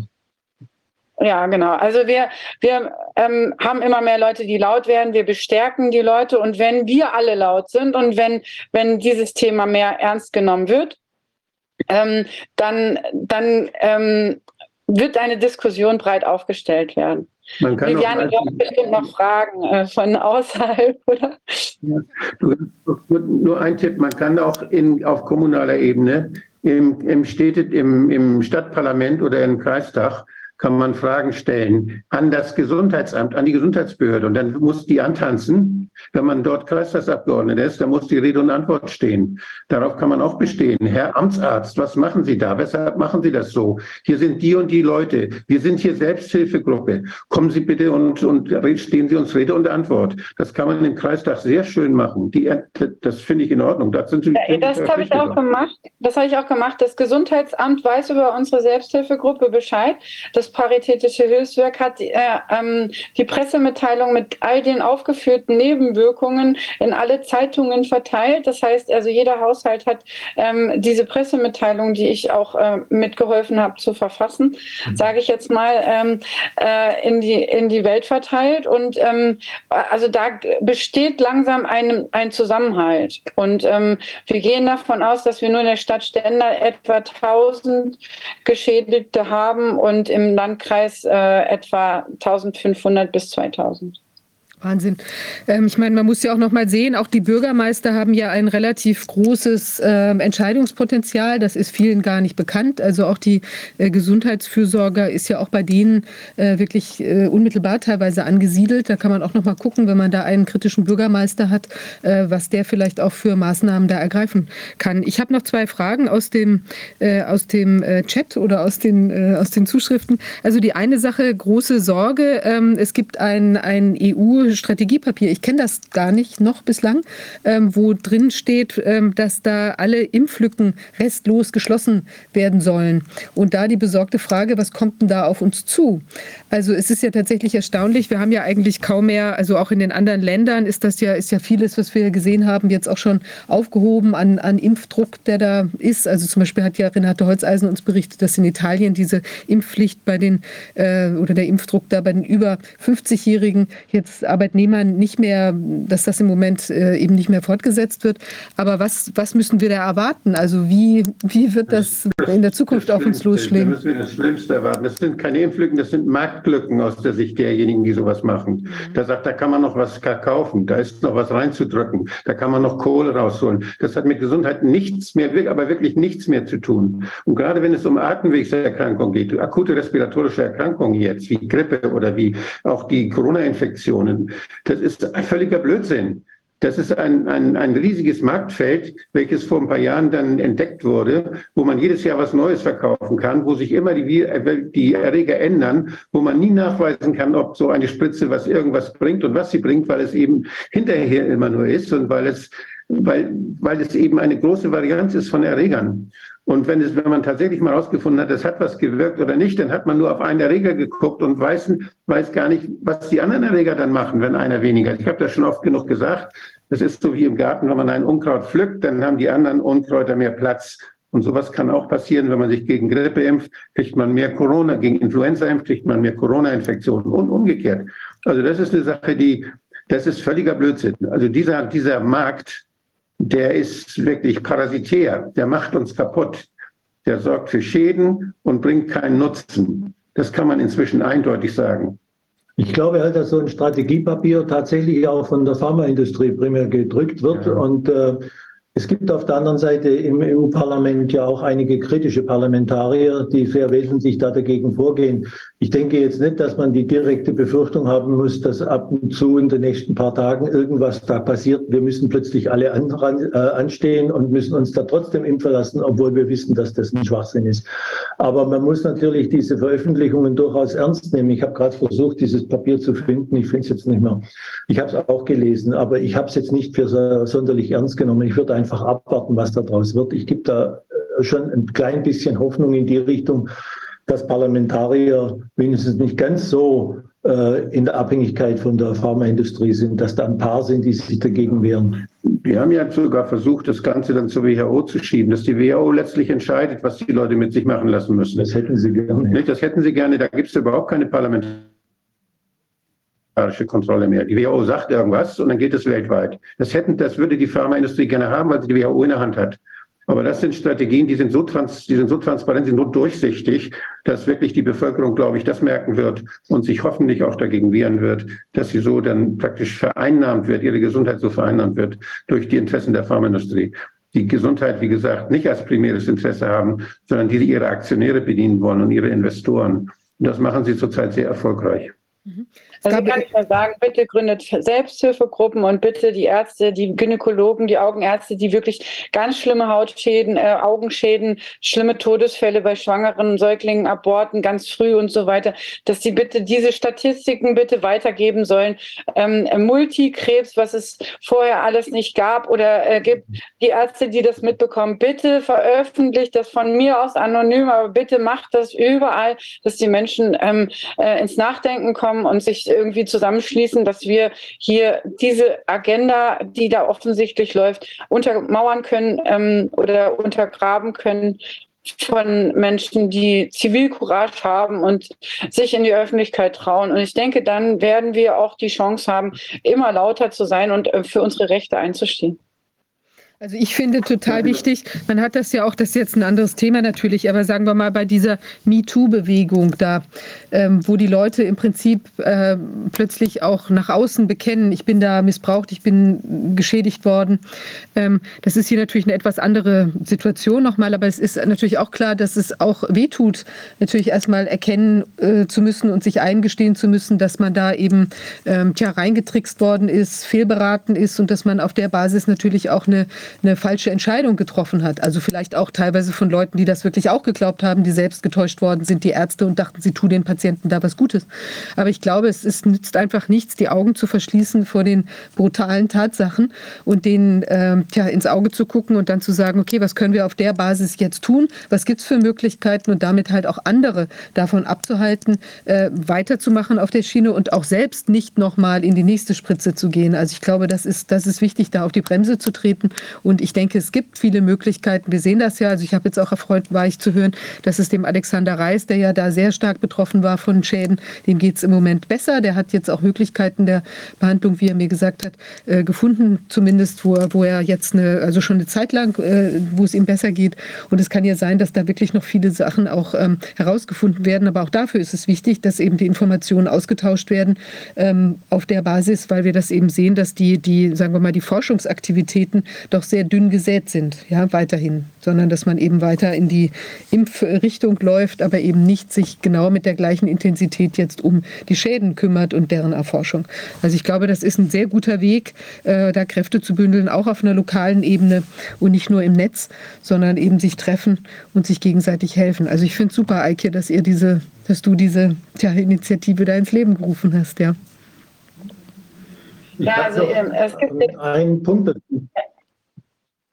Ja, ja soll ich es fertig erzählen? Wir haben dieses, dieses Problem, dass die meisten Menschen mehr oder weniger bedingungslos alle Aussagen glauben, die unsere Gesundheitsbehörden veröffentlichen lassen über die Medien. Das Problem ist aber tatsächlich, dass die Pharmaindustrie oder die Pharmalobby in den letzten Jahren sich so viele, ich will es mal krass sagen, Schweinereien geleistet hat, die die Bevölkerung gar nicht mehr weiß. Das hat man alles schön verdrängt und vergessen um diese, dieses, sagen wir mal, für mich nicht vorhandene Vertrauen in die Pharmaindustrie zu demonstrieren, habe ich mir die Mühe gemacht, über einige Jahre mal Pharma-Skandale ähm, zusammenzu, und da sind auch Impfskandale dabei, zusammenzuschreiben. Und ich kann eigentlich nur dazu raten, dass man diese Dinge auch mal wieder an die Öffentlichkeit bringt, dass man die mal zusammenstellt und präsentiert, was alles passiert ist in den letzten 30 Jahren, was das Misstrauen gegenüber der Pharmaindustrie durchaus berechtigt, dass die Menschen auch sehen, sie können nicht einfach darauf vertrauen, dass das, was die Industrie und die äh, Gesundheitsbehörden auf den Markt bringen, dass das alles okay ist, sondern man muss selber denken, man muss selber das Hirn einschalten. Und diese Dinge zu demonstrieren, das könnte vielleicht auch mal eine Selbsthilfegruppe machen, indem eine Broschüre äh, eben um solche Dinge bereichert und sagt, schaut mal, was da alles passiert ist mit Gardasil, mit anderen Impfstoffen, mit Nasenmumsröteln, mit Hexavac und so Dinge, die ja im Prinzip auch durch die Presse gegangen sind. Da gibt es ja Material ohne Ende. Und damals zu zeigen, dass dieses Misstrauen gerechtfertigt ist. Ja. Ja. Äh, ich habe noch eine, Ding, eine Sache, die ich noch fragen wollte und loswerden wollte auch. Das ist, dass man die Krankenhäuser versucht, als Selbsthilfegruppe hat man ein anderes Standing als als einzelner Patient. Dass man die Träger von Krankenhäusern, das sind ja zum Teil kirchliche Träger, das sind aber auch große Aktiengesellschaften, äh, das sind in Deutschland nur noch fünf oder sechs, die da ja wirklich die sich Deutschland aufteilen von den privaten Krankenhausträgern. Und es sind ganz wenige noch kommunale Häuser. Und dass man dazu den verantwortlichen Trägern hingeht und sagt, wir möchten eine Sprechstunde für, für, für Leute einrichten und bitten um Unterstützung. Und das Krankenhaus, das bietet nämlich auch, viele Krankenhäuser bieten solche Möglichkeiten und vernetzen sich mit Selbsthilfegruppen. Eine orthopädische Klinik, ich habe ja die, die Rheumaliga, war ich ja lange, lange Präsident in Schleswig-Holstein. Die orthopädischen Kliniken haben sehr gerne mit uns zusammengearbeitet. Und äh, es gibt, so gibt es andere Selbsthilfegruppen, Asthma-Selbsthilfegruppen, kardiologische, also mit Herzerkrankungen Selbsthilfegruppen, die arbeiten ganz eng mit medizinischen Einrichtungen zusammen. Das ist selbstverständlich, dass das natürlich bei dieser Thematik auch sein muss. Wolfgang, aber da möchte ich direkt was anmerken. Wir hatten uns ja schon mal mit dem Astroturfing auseinandergesetzt. Und ich sehe da natürlich auch eine große Gefahr, dass zum Beispiel jetzt auch, wie will man sagen, Fake-Selbsthilfegruppen entstehen könnten. Also die, ähm, wo dann eben auch, äh, sagen wir mal, äh, vielleicht auch neue Produkte, die wieder von einem dieser Player kommen, die gar nichts bringen oder die sonst wie anders toxisch sind oder wo dann auch ähm, da auch die Leute vielleicht äh, entmutigt werden könnten, auch jetzt, ja, wenn man es da nicht ehrlich meint und sagt, ach, das ist jetzt doch alles eingebildet oder so. Also man muss auch vor der Unterwanderung dieser Selbsthilfegruppen, da muss man, glaube ich, auch sehr, sehr wachsam sein. Und vor, vor dem Hintergrund finde ich es auch sehr gut, vielleicht eine Art Netzwerk von diesen Selbsthilfegruppen eben auch zu bilden, wo man eben ehrliche Informationen an einem Punkt abrufen kann. Äh, und äh, wisst ihr, also, dass man, dass man da das mitdenkt, dass eben nicht plötzlich Selbsthilfegruppen übernommen werden von äh, wiederum Pharmainteressen. Aber ich glaube, darüber kann man sich eben auch durch einen Austausch, also durch das Vernetzen dieser diese echten Graswurzel-Selbsthilfegruppen äh, dann auch schützen, dass man merkt, da kommen Personen rein, die da eben agitieren in die eine oder in die andere Richtung oder versuchen, solche Selbsthilfegruppen zu sprengen oder was auch immer. Ich möchte das nur zu bedenken geben, dass das nochmal ein Punkt ist. Wenn man eine Bundesorganisation Nee, nee, das meine ich gar nicht. Sondern aber nur ein. Das ist die für Korruption. Ich würde mich da auf jeden Fall gerne zur Verfügung stellen, dass ich da so ein bisschen äh, eine Begleitung, sage ich mal, für die ersten Schritte äh, anbieten würde. Und ich habe die auch ein bisschen bekommen von den Betroffenen, die sich ganz früh schon geoutet haben. Ähm, und äh, also ich bin da sehr dankbar, dass wir untereinander da agieren können. Und ich kann eben jeden, der in irgendeiner Form helfen möchte, nur dazu aufrufen, äh, könnt ihr euch gerne an mich wenden, ähm, auch an den Corona-Ausschuss, das wird mir weitergeleitet. Und äh, lasst uns da laut sein und äh, uns gegenseitig helfen und zeigen. Also aus meiner Überzeugung ist es einfach so, ähm, diese ganze Politik äh, ging einfach damit los, teile und herrsche. Und diese Fehlinformation, die massiv in die Bevölkerung gebracht wurde mit Hilfe von Angst. Und dann wurde so agiert, wie agiert wurde. Und wenn wir jetzt aufhören, dieses Spalten zwischen Geimpften und Ungeimpften, Geschädigten und Opfer, Täter und so weiter, wir müssen jetzt hier zusammenhalten und zeigen, hey, nö, wir lassen uns nicht spalten.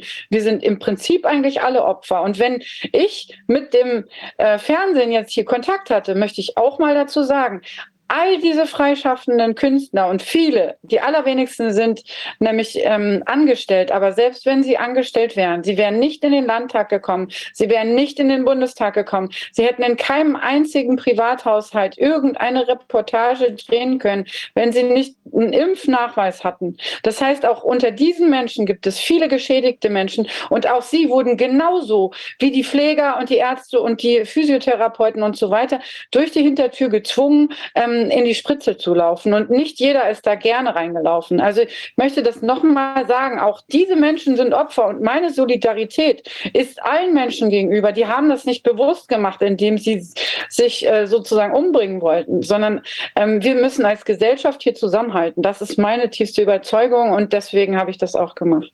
Ja, super. Gut. Sehr gut. Sehr vielen, vielen Dank. Ein tolles Schlusswort. Also ich hoffe, dass das weiter sich da ausweitet und dass wir hier einen Impuls gesetzt haben, möglicherweise für eine, ein rasendes Anwachsen von Selbsthilfegruppen und sich gegenseitig stärkenden und stützenden ähm, Organisationen. Es geht ja auch über das reine Reden, über jetzt Impfschäden und sich vielleicht dann da ähm, helfen gegenseitig ähm, hinaus. Also da entstehen ja auch Freundschaften, äh, andere Verbindungen, die vielleicht auch in dem, was auf uns zukommt, wer weiß, äh, jetzt in den nächsten Wochen und Monaten äh, im kalten Winter äh, vielleicht auch helfen können. Ja, also da. Wegen der Freundschaften habe ich, ja das, habe ich ja vor dem Shedding entwarnt. Also ihr dürft euch ruhig mal umarmen dabei. Machen wir auch. Wäre mir auch egal. Macht's gut, viel Erfolg. Tausend Dank, Altje. Ja, Altje Fontes, Selbsthilfegruppe in, ähm, in Sachsen-Anhalt wird ja das also heute Abend 19 Uhr, wie ich gehört, wie wir gerade gehört haben, ein Bericht darüber erwarten wir beim MDR. Bin gespannt. Ja, jetzt haben wir unseren nächsten Gast. Das ist ähm, Robert Jungnischke nochmal. Er ist ja Experte für Blackout-Vorsorge von ähm, äh, oder beziehungsweise auch von äh, für, für äh, Energie. Wir hatten ihn in der letzten Woche generell mit einer Einschätzung zur äh, tja, zur Energieversorgungskonstellation, Gefahr von Blackout und äh, beschäftigt sich eben normalerweise mit kleinen und mittelständischen Unternehmen und hat aber auch jetzt ähm, bringt uns diesmal ein paar, Inform ein paar Tipps mit, ähm, was man als Einzelperson oder als Familie oder als sozusagen Endverbraucher ähm, tun kann, um sich ein bisschen zu schützen vor dem, was, ich, was uns vielleicht ähm, in nächster Zeit erwarten könnte. Herr Jungnischke, sind Sie da? Ja, also ich bin da. Ich hoffe, man kann mich auch hören. Und ähm, ja, danke, dass ich nochmal äh, kommen durfte und äh, die Menschen informieren darf, weil das ist ja im Grunde das Hauptproblem, dass wir auch hier wieder über die Leitmedien viele Fehlinformationen oder zumindest Informationen bekommen, die dann dazu führen, dass Menschen sich nicht entsprechend vorbereiten und ähm, dass ich hier die Gelegenheit habe, ein paar Tipps zu geben. Denn die die Leute, die am schwierigsten oder die Leute in der schwierigsten Lage sind, einfach Menschen in einer Großstadt. Weil in der Großstadt wird es, sollte es wirklich zu einem Blackout kommen, sehr schnell, sehr problematisch, weil sehr schnell die Not anfängt. Also dass Menschen kein Wasser haben und dass Menschen eben auch nichts mehr zu essen haben. Und aus so einer Not entsteht natürlich Aggression, Panik, Gewalt. Und das sind eben Dinge, da muss man sich jetzt schon darauf vorbereiten, damit man dann in dieser Situation so sicher ist, wie es eben geht. Und ich habe dazu eine kleine Präsentation vorbereitet, die ich gerne mal zeigen würde. Ich gucke mal, ob ich mir meinen Bildschirm freigeben darf. Und das sieht schon mal sehr gut aus. Und wie gesagt, es geht hier im Wesentlichen um die Menschen, die in der Großstadt leben, aber auch ein paar allgemeine Tipps. Und ich würde sagen, immer noch so nach ein paar Folien können wir auch noch ein paar Fragen beantworten, damit die Zuschauer auch vielleicht, wenn sie live irgendwelche Fragen haben, direkt äh, die stellen können. Also Fakt ist einfach, die Gaslücke kommt. Das hat die Bundesnetzagentur selbst zugegeben. Sie hat ja im August eine Einschätzung vorgenommen und hat gesagt, äh, wir haben dadurch, dass aus Russland kein Gas mehr kommt, ein Drittel des Gesamtgasbedarfs weg. Und das bedeutet eben, wir müssen uns auf Stromrationierungen einstellen. Wir müssen uns auf Stromabschaltungen, weil Gas wird ja benötigt zum Heizen und auch zur Stromerzeugung. Das heißt, wir müssen uns auf Stromabschaltungen, Stromrationierungen einstellen und wir müssen uns möglicherweise auch auf Lieferengpässe einstellen, denn es wird nicht nur die Haushalte treffen, es wird die Industrie treffen. Man kann nicht genau sagen, wann die große Lücke kommt. Wir haben ja die Situation, dass es Gasspeicher gibt, aber auch dazu muss ich noch mal sagen, diese Gasspeicher gehören nicht dem Bund, sondern diese Gasspeicher gehören privatwirtschaftlichen Unternehmen. Und die haben es in der Hand, wem sie dieses Gas verkaufen. Die können das genauso gut nach Österreich verkaufen oder auch äh, nach Frankreich. Und dann nutzt uns kein voller Gasspeicher was. Ich muss auch noch mal kurz auf dieses Thema ähm, der Wahrscheinlichkeit eingehen, weil es immer wieder äh, gefragt wird, ja, wie wahrscheinlich ist es denn, dass es zum Blackout kommt? Und ich möchte noch mal sagen, die Eintrittswahrscheinlichkeit ist egal, weil die Gefahr so groß ist. Und das möchte ich gerne mit dem Löwen im Käfig dokumentieren. Ein Löwe ist eine Gefahr. Egal ob der in einem Käfig ist oder nicht, das ist ein gefährliches Tier. Aber das Risiko für den Menschen ist halt ein unterschiedliches, ob der Löwe ohne Käfig neben mir steht oder ob der Löwe in einem Käfig ist. Und dann wird auch deutlich, dass das mit der Wahrscheinlichkeit keine große Relevanz mehr hat, weil Risiko ist Gefahr mal Eintrittswahrscheinlichkeit. Und nehmen wir den Löwen oder nehmen wir den Blackout, beides sind sehr, sehr große Gefahren für uns Menschen. Und selbst wenn ich jetzt eine sehr, sehr große Gefahr nur mit einer, mit ein Prozent Wahrscheinlichkeit multipliziere, bleibt immer noch ein großes Risiko. Und deswegen ist es völlig egal, ob wir hier eine kleine oder eine große Wahrscheinlichkeit haben.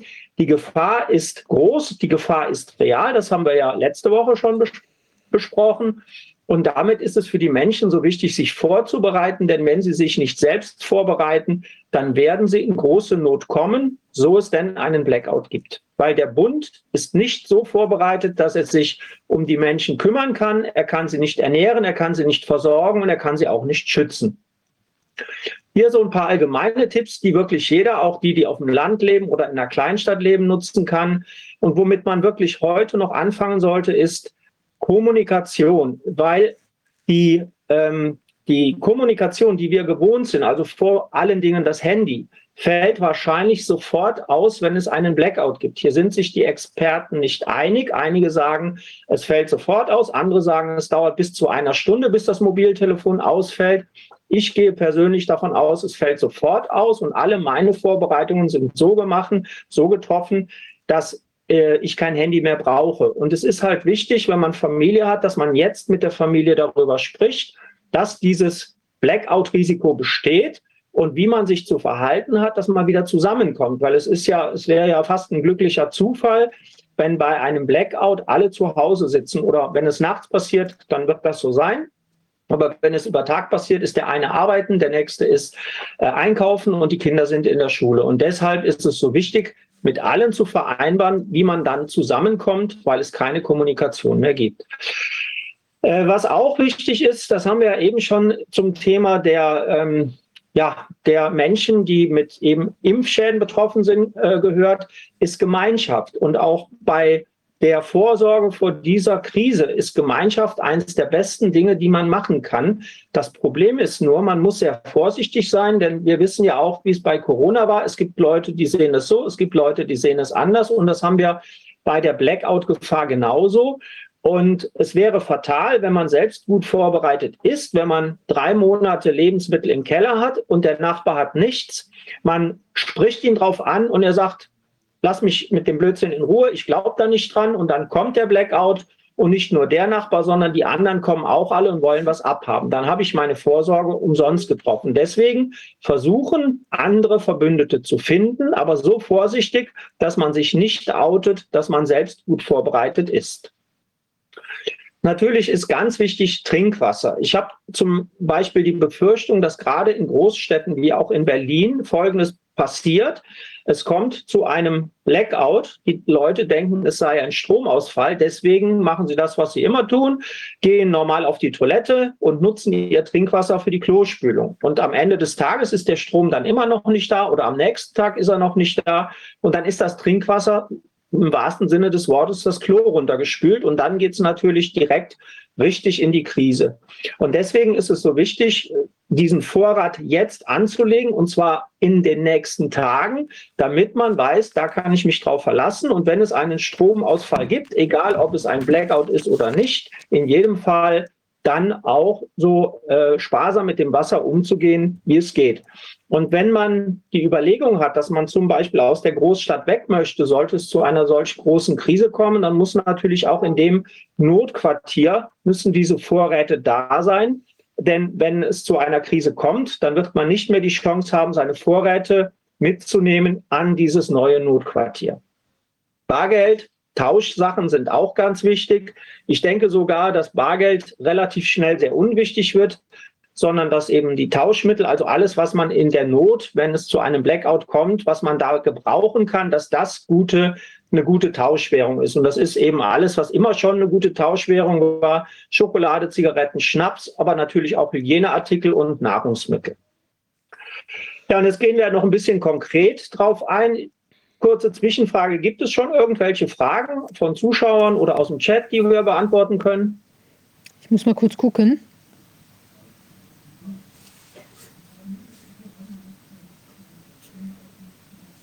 Ich habe jetzt noch keine bekommen. Wahrscheinlich lauschen alle erstmal. Ach so, doch, ich habe hier eine. Dann machen wir noch ein bisschen weiter, kein Thema. Äh, Entschuldigung, ich habe eine, eine Frage. Und zwar die Frage ist, ähm, neue Meldungen besagen, die Gasspeicher seien so voll wie nie zuvor. Ähm, und der, auf dem Spotmarkt seien die Gaspreise, der Gas, sei der Gaspreis kürzlich ins Negative gerutscht. Wie kommt denn das, wenn wir eigentlich hier so eine krisenhafte Entwicklung oder Verknappungsentwicklung haben? Ja, man muss ja unterscheiden. Man muss unterscheiden zwischen dem aktuellen äh, Vorhandensein von Gas und der Prognose, was kommt, wenn dieses Gas weg ist. Also wir haben ja noch keinen kalten Winter. Wir sind ja sogar jetzt im Oktober haben wir eine sehr warme Phase, wo sogar weniger Gas gebraucht wird, als prognostiziert war.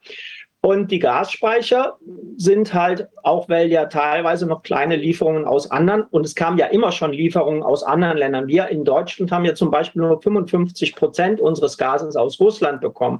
So, und es ist ja auch so, dass äh, Sparmaßnahmen wirksam werden. Also es gibt äh, Unternehmen, die es schon gar nicht mehr gibt. Also zum Beispiel viele Aluminiumhütten gibt es hier in Deutschland gar nicht mehr. Die Leute sparen auch ein bisschen und es ist halt noch warm. Aber man darf sich davon nicht in Sicherheit wiegen lassen. Ähm, die Preise im Übrigen, das sind einfach, äh, das ist ein Markt, das ist ein Zockermarkt und die Leute zocken da halt äh, mit, den, mit den Rohstoffen, genauso wie an der Aktie auch gezockt wird. Aber Fakt ist einfach, wenn es jetzt kalt wird und wir große Mengen Gas brauchen, dann brauchen nicht nur wir große Mengen Gas, sondern dann ist das Gas, was in unseren es sind ja gar nicht unsere, was in den Gasspeichern vorhanden ist, ist dann eine auch wieder Zockermasse. Und die Unternehmen, denen dieses Gas gehört, sind privatwirtschaftliche Unternehmen und denen steht es frei, ob sie dieses Gas dann an Deutsche zur deutschen Stromproduktion oder zum deutschen Heizen verkaufen oder ins Ausland. Und das hat auch die Bundesnetzagentur vor einiger Zeit zugegeben, dass man zwar die Gasspeicherstände äh, kennt, dass man aber gar nicht weiß, wie viel Gas davon Deutschland dann tatsächlich zur Verfügung steht. Mhm. Ja, dann machen wir mal weiter. Also es gibt einfach keine perfekte Vorsorge und deswegen muss man auch gar nicht den Anspruch haben, wie kann ich mich perfekt vorbereiten, sondern ähm, es gibt einfach mit jedem Punkt, den man macht bei einer Vorsorge, ob in der Großstadt oder auf dem Land, äh, ist man etwas besser aufgestellt als die anderen und hat etwas mehr Handlungsoptionen. Und das ist einfach der Punkt, um den es hier geht, möglichst viele Handlungsoptionen zu haben für das, was vielleicht kommt. Und ähm, das ist eigentlich das Einzige, was man da äh, beachten muss und dann einfach anfangen und nicht drüber nachdenken, wie schlimm alles ist. Und gerade wenn man in einer Großstadt und dann vielleicht auch noch in einem großen Mehrfamilienhaus mit vielleicht 50 oder noch mehr Parteien lebt, dann ist eigentlich die wichtigste Vorsorge, sich mit der Krise auseinanderzusetzen und das richtige Verhalten ähm, zu überdenken, damit man ähm, überhaupt seine Vorsorge behält. Denn das Wichtigste in solchen Situationen ist, man darf gar nicht auffallen als jemand, der vorgesorgt hat. Ich möchte hier nochmal das Beispiel bringen. Man stelle sich vor, in so einem 50-Parteien-Haus am ersten Tag geht das Wasser aus. Dann sind am zweiten Tag diese Leute, die kein Wasser mehr haben, zu allem bereit, an Wasser zu kommen. Und wenn dann irgendwie auffällt, dass da einer ist, der Vorräte und Wasser hat, dann wird der erst nett gefragt, aber das dauert nicht lange, da wird sich einfach genommen, was man haben will. Und das ist das Problem dabei. Und dieses Wissen kann man sich mit jedem Budget aneignen, auch wenn man wenig Geld hat. Ähm, auch das möchte ich nochmal betonen. Ich gehe von der schlimmsten anzunehmenden Situation aus und hoffe auf die beste Situation. Diese Vorgehensweise hat den Vorteil, dass ich mich auf das Schlimmste mental und auch was die praktische Vorbereitung angeht, einstelle. Und dann kann mich eigentlich nichts mehr überraschen. Und das ist der wesentliche Vorteil. Geht man andersrum vor, ist man sehr schnell wieder handlungsunfähig und das darf in so einer Krise eigentlich nicht passieren. Ja, es ist halt davon auszugehen, dass die Mehrzahl der Hausbewohner nicht vorbereitet ist. Ich gehe momentan davon aus, dass 95 Prozent der Deutschen sich nicht vorbereiten. Die Zahl kommt daher, man hat Anfang des Jahres in Österreich eine Umfrage gemacht und die Österreicher bereiten sich ja schon länger vor und da geht es auch vom Heer und vom Innenministerium aus und da waren nur 13 oder 14 Prozent vorbereitet. Also sieht man, wie schwer das ist, die Leute dazu zu bringen, aktive Vorsorge zu treffen. Und deshalb nochmal muss die eigene Bevorratung im Hochhaus geheim bleiben und die Lagerung muss in den eigenen vier Wänden erfolgen. Und ich möchte keine Aussagen hören, ich habe dafür keinen Platz. Wenn die Notlage kommt, ist es denkbar ungünstig, durchs Treppenhaus mit vollen Armen voll Ravioli-Dosen zu laufen. Dann kann man es auch direkt sein lassen. Ja, das ist leider, äh, muss man da mit aller Dramatik darauf hinweisen. Aber es gibt auch noch ein paar andere Möglichkeiten, wie man seine Situation deutlich verbessern kann. Und zwar, indem man mal überlegt, wie kann ich mich in einer solchen Wohnsituation für andere wertvoll und unentbehrlich machen. Das könnte zum Beispiel sein, dass man, dass man ähm, einen Erste-Hilfe-Kurs macht und dass man da ganz, äh, äh, dass man den Leuten dann helfen kann, wenn es zum Beispiel Brandverletzungen gibt durch unsachgemäßes Kochen mit Feuer oder was auch immer oder Heizen mit Feuer. Äh, es kann aber auch sein, dass man zum Beispiel irgendwelchen Eltern hilft, die, die mit den Nerven blank liegen, weil die Kinder nur noch nölen. Ähm, oder man kümmert sich und näht irgendjemand Sachen, man hilft jemandem zu reparieren, man bäckt ein Brot oder keine Ahnung. Ist wirklich eine ganz äh, kurze Auflistung nur, aber einfach mal in diese Rolle versetzen. Wie könnte ich mich unentbehrlich machen, so dass ich vor den anderen keine Angst mehr haben muss, sondern dass die sich freuen, dass ich da bin. Das muss man einfach mal anfangen zu überdenken. Und ähm, es könnte zum Beispiel auch sein, dass man Verbündete sucht und findet im Haus, die etwas haben oder nicht haben, wo man sich ergänzt. Zum Beispiel der arme Student hilft der alten Oma, die sich, die nicht mehr mobil ist. Die Oma dafür aber hat das Geld, große Mengen Lebensmittel anzuschaffen. Ähm, da, da muss man einfach ein bisschen anfangen nachzudenken und mit offenen Augen in die eigene Wohnumgebung schauen, äh, wo man Menschen findet, mit denen man sich ergänzen kann.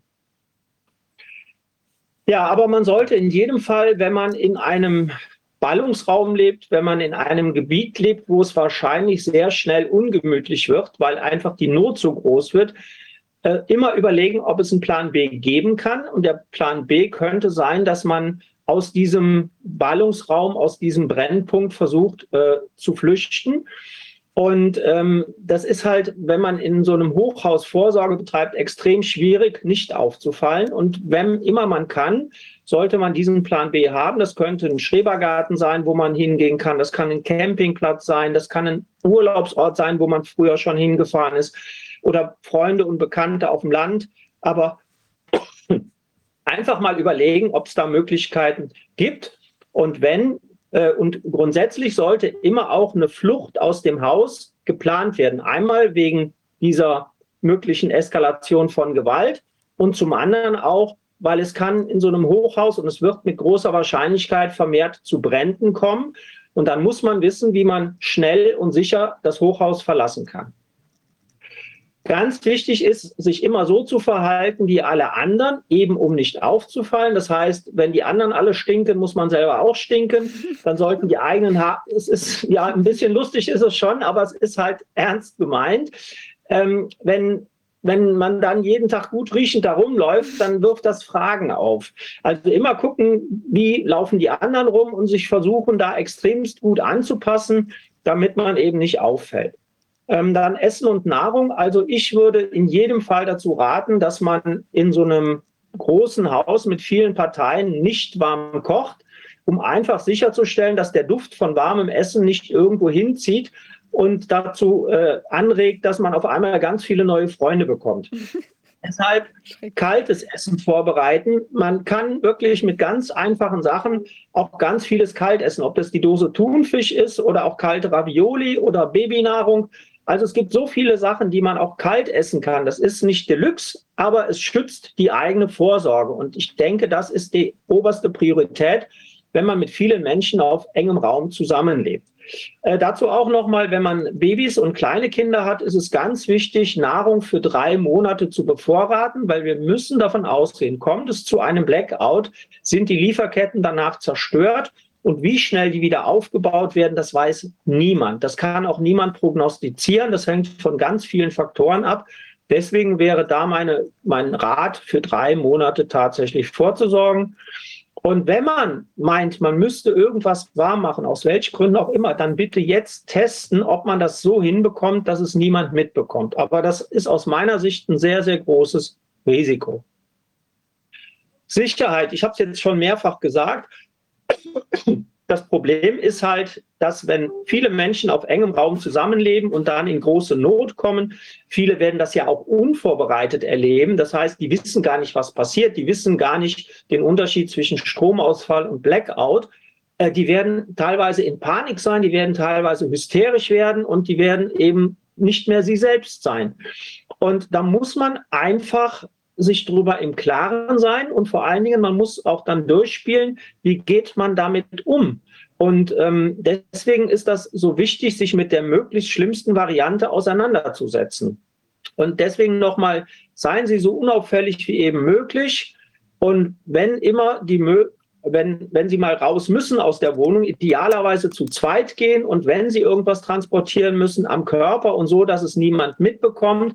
Also wie gesagt, nicht mit vollen Einkaufstaschen oder solche Dinge. Das könnte der letzte Einkauf gewesen sein. Und jetzt komme ich nochmal explizit auf die Brandgefahr, weil auch das ist ein riesengroßes Risiko. Ich habe es letzte Woche schon mal gesagt. Wenn es zu einem Blackout kommt, dann können wir uns auf die Hilfskräfte, Polizei, Feuerwehr und Notarzt nicht mehr verlassen, weil die Kommunikation zu diesen Hilfskräften und die Kommunikation zwischen den Hilfskräften fällt aus. Die arbeiten heute noch alle mit dem BOS, mit dem Behördenfunk und der geht nur mit Strom.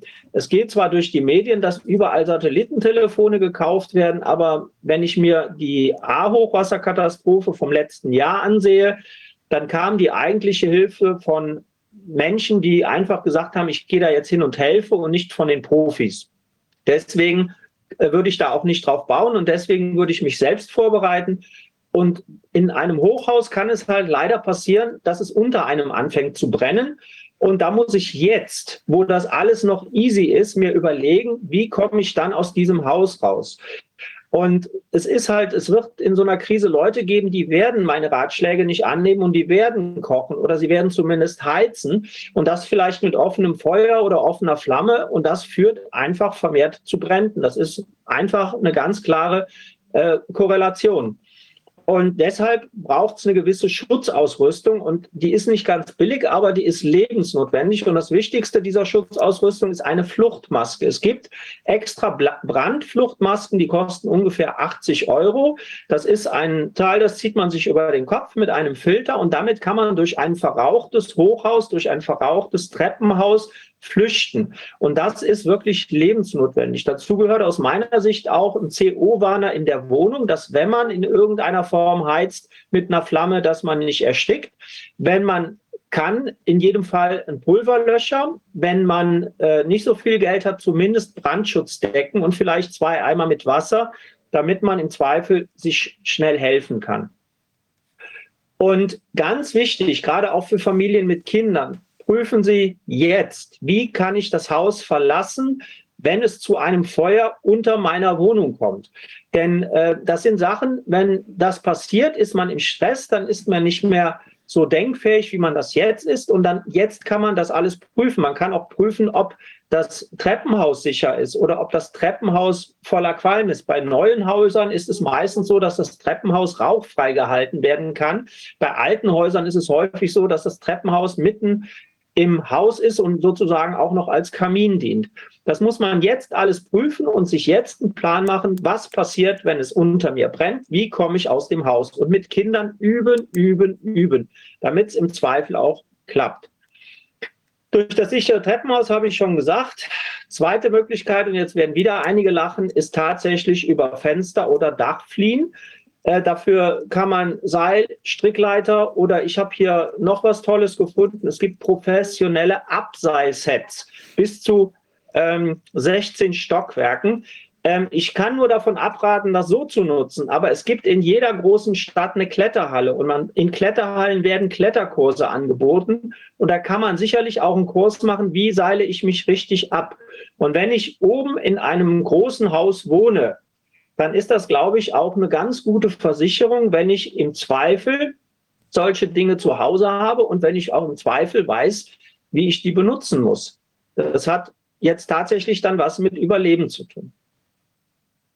Hygiene, auch das muss ich, wenn ich auf engem Raum mit vielen Menschen zusammenlebe, vorbereiten, weil nur dann kann man erträgliche Zustände in so engen Wohnverhältnissen bereitstellen. Und dazu gehört einfach, dass man die Toilette nicht mehr benutzt, einfach auch um Wasser zu schonen, dass man sich einen kleinen Eimer besorgt. Das ist die einfachste Variante, den man ins Klo stellen kann, da eine Mülltüte rein und dann kann man da seine Notduft verrichten und danach nimmt man die Mülltüte und tut sie draußen auf die Straße auf den großen Haufen.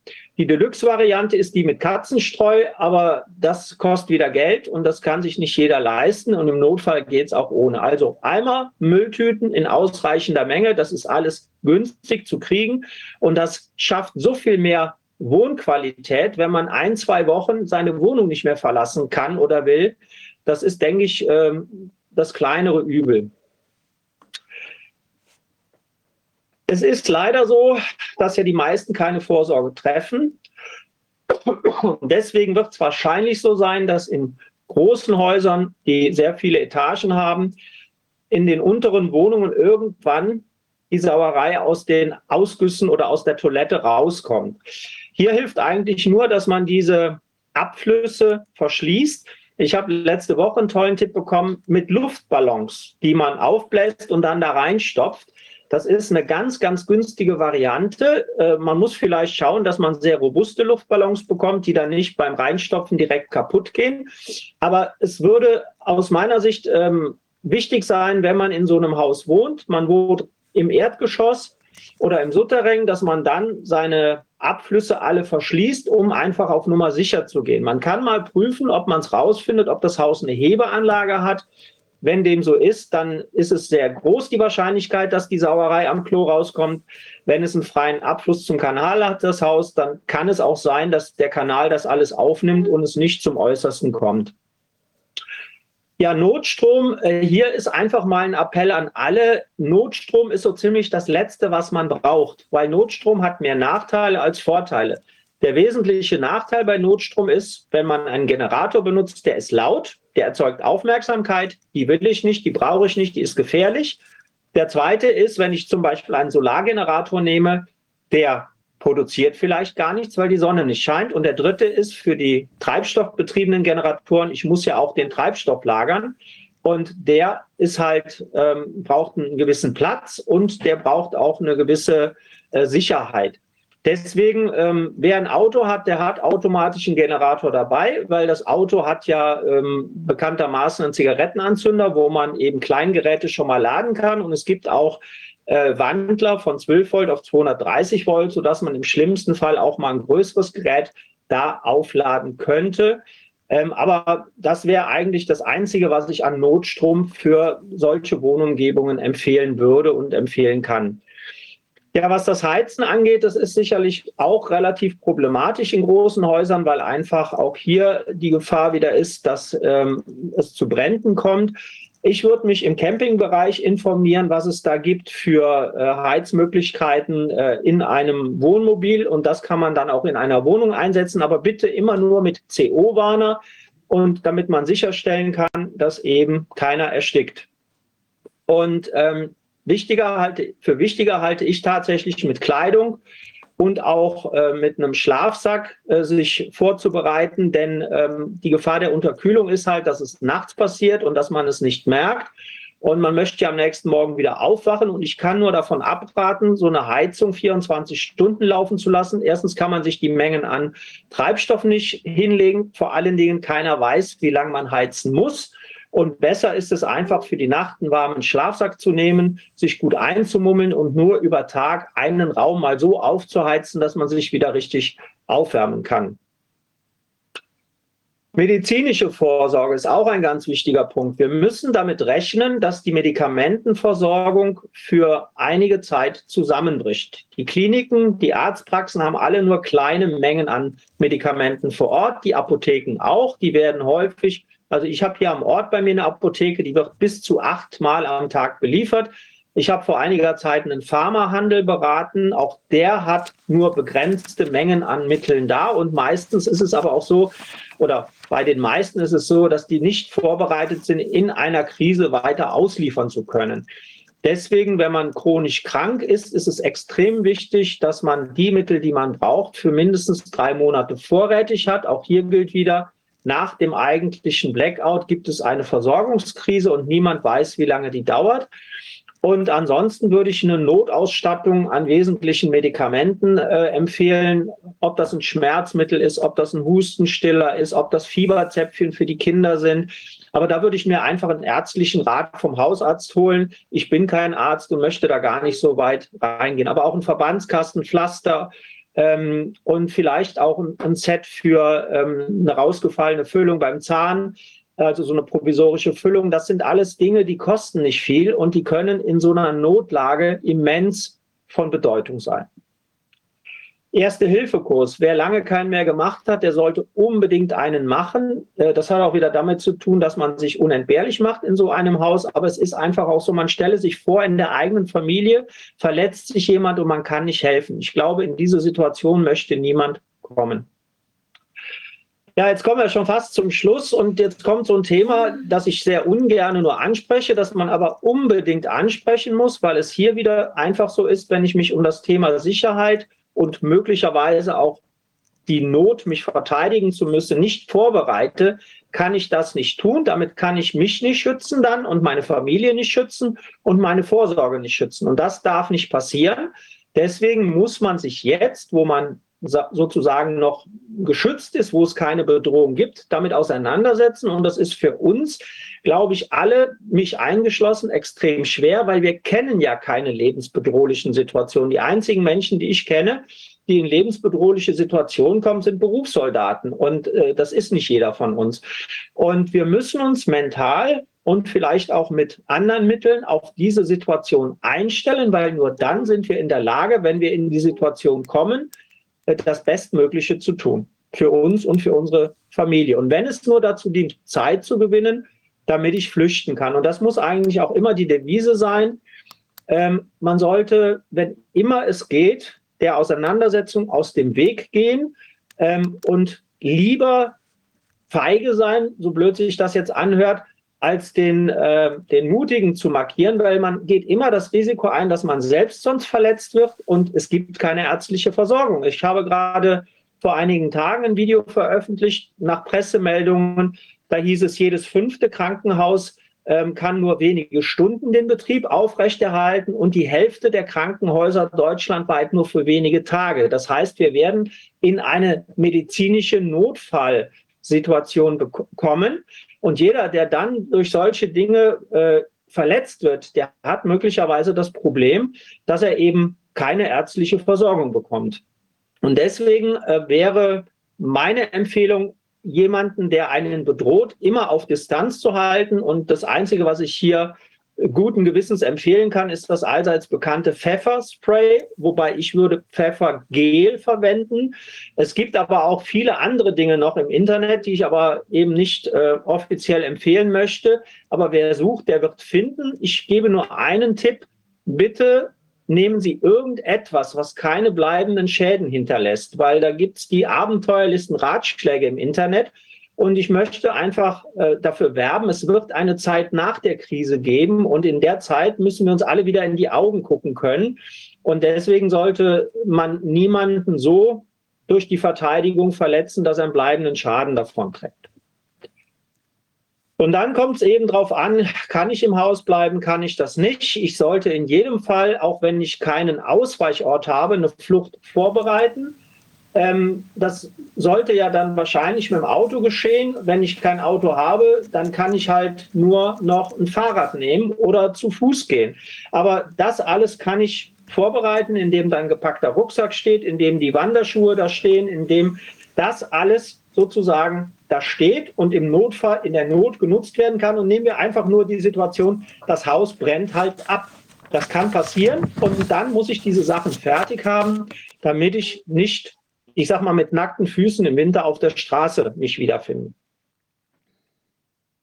Natürlich wird es in Städten Risikogebiete geben. Ich denke, das wird überall da sein, wo es noch die Hoffnung auf Versorgung gibt. Gerade Einkaufszentren, äh, Supermärkte, weil da werden Leute rumlaufen. Die einen suchen was zu essen und zu trinken und die anderen wollen was klauen. Und da sollte man in jedem Fall einen großen Bogen drum machen, um sich nicht selbst zu gefährden. Ähm, natürlich auch immer die Lage aufmerksam versuchen zu beobachten. Und wenn man irgendwo etwas bekommen hat, immer so transportieren, dass man nicht auffällt, sich so kleiden, wie sich alle kleiden, so laufen, wie alle laufen. Nur wenn man in große Gruppen gerät, immer versuchen, am Rand solcher Gruppen zu bleiben, damit man im Zweifel schnell abhauen kann. Dazu gehört vielleicht auch noch der Tipp, körperliche Fitness kommt jetzt wieder eine besondere Bedeutung zu, weil wer körperlich fit ist, kann länger und schneller rennen. Und das meine ich ernst. Ja, jedenfalls ähm, sollte jeder sich überlegen, wie er auf Aggression reagiert. Ich habe fast in jedem meiner Vorträge einen dabei, der sagt, das kommt alles nicht so schlimm, wir werden in der Krise zusammenstehen und jeder gibt dem anderen ab und es wird alles, wir werden zusammenwachsen. Ähm, ich hoffe, dass es so kommt. Wie gesagt, ich gehe vom Schlimmsten aus, bereite mich auch mental auf das Schlimmste vor. Kommt das Beste, bin ich super vorbereitet und bin froh, dass ich das alles nicht umsetzen musste oder ertragen musste, was im schlimmsten Fall hätte passieren können. Andersrum ist man nicht vorbereitet und nicht in der Lage und kann dann sich und seine Familie im Zweifel nicht schützen. Und da ist die Frage, will man den Preis zahlen? Das kann und muss jeder für sich selbst entscheiden. Wie gesagt, ich habe es eben schon mal gesagt, wenn immer geht, flüchten und der Konfrontation ausweichen. So, und jetzt komme ich tatsächlich zum Schluss. Wie erkenne ich den Blackout? Das ist leider problematisch, weil ich sagte zu Beginn schon, die Kommunikation fällt wahrscheinlich sehr schnell aus. Deswegen eine Möglichkeit könnte sein, wenn manche Leute haben schon so ein Notfallradio, andere haben halt nur das Autoradio, einfach zu versuchen, über das Autoradio Informationen zu bekommen. Wobei ähm, andere Möglichkeit könnte auch sein Satellitentelefon oder Satelliteninternet. Ähm, ich gehe davon aus, dass die Katastrophen-Apps wie Nina und Katwa nicht mehr funktionieren, weil die funktionieren ja nur so lange, wie das Handynetz funktioniert. Und wenn ich mir auch hier wieder die A-Katastrophe ansehe, ähm, da wurde eben das Warnen versäumt. Und wenn ich mir momentan die Situation ansehe, dass die Offiziellen der Politik das Risiko eher kleinreden, dann frage ich mich, ob sie, wenn es denn zu einem Blackout käme, ähm, eine Kehrtwende machen und sofort sagen würden, wir haben jetzt den Blackout, der eigentlich nie kommen sollte. Ich befürchte, aber das ist nur meine Wahrnehmung, dass man hier Tage, wenn nicht sogar wochenlang erstmal gar nichts erzählen wird, damit man nichts Falsches erzählt, bevor man dann irgendeinen Schuldigen aus dem Hut zaubert, der für den Blackout verantwortlich ist. Deswegen würde ich mich auch auf Leitmedien nicht verlassen, sondern wenn versuchen, über alternative Kanäle oder das Ausland äh, hier brauchbare Informationen zu bekommen. Aber grundsätzlich ist es so, fällt denn das nächste Mal der Strom aus, schalten Sie einfach auf Blackout-Programm um. Wenn es kein Blackout war, sondern nur ein Stromausfall, dann haben Sie wenigstens geübt, dass es dann im Ernstfall auch funktioniert. Und ähm, ja, das habe ich alles schon erzählt. Ich habe noch einige kostenlose Webinare auf meiner Internetseite, die wirklich äh, weitere Tipps beinhalten, auch nochmal, wie man sich mental besser aufstellen kann. Auch für Unternehmer ist was dabei. Wie gesagt, ist alles kostenfrei, findet man auf meiner Internetseite. Und äh, hier habe ich noch so eine minimale Einkaufsliste. Das ist eine Liste, die ist wirklich, für, da ist nur das Nötigste drauf, weil ich vermeiden wollte, dass jemand sagt, oh, das ist so viel, das kann ich mir alles nicht leisten. Und das kann wirklich jeder einkaufen und damit hat man wirklich mal eine gute Basis der Vorbereitung. Und das sollte jeder tun. Ich erinnere nochmal dran, Risiko ist gleich Gefahr mal Wahrscheinlichkeit und der Blackout ist eine wahnsinnig große Gefahr. Und damit haben wir alle ein wahnsinnig großes Risiko. Und deswegen sollten wir uns alle vorbereiten. Und dann möchte ich noch ein kurzes Schlusswort sagen und dann bin ich fertig.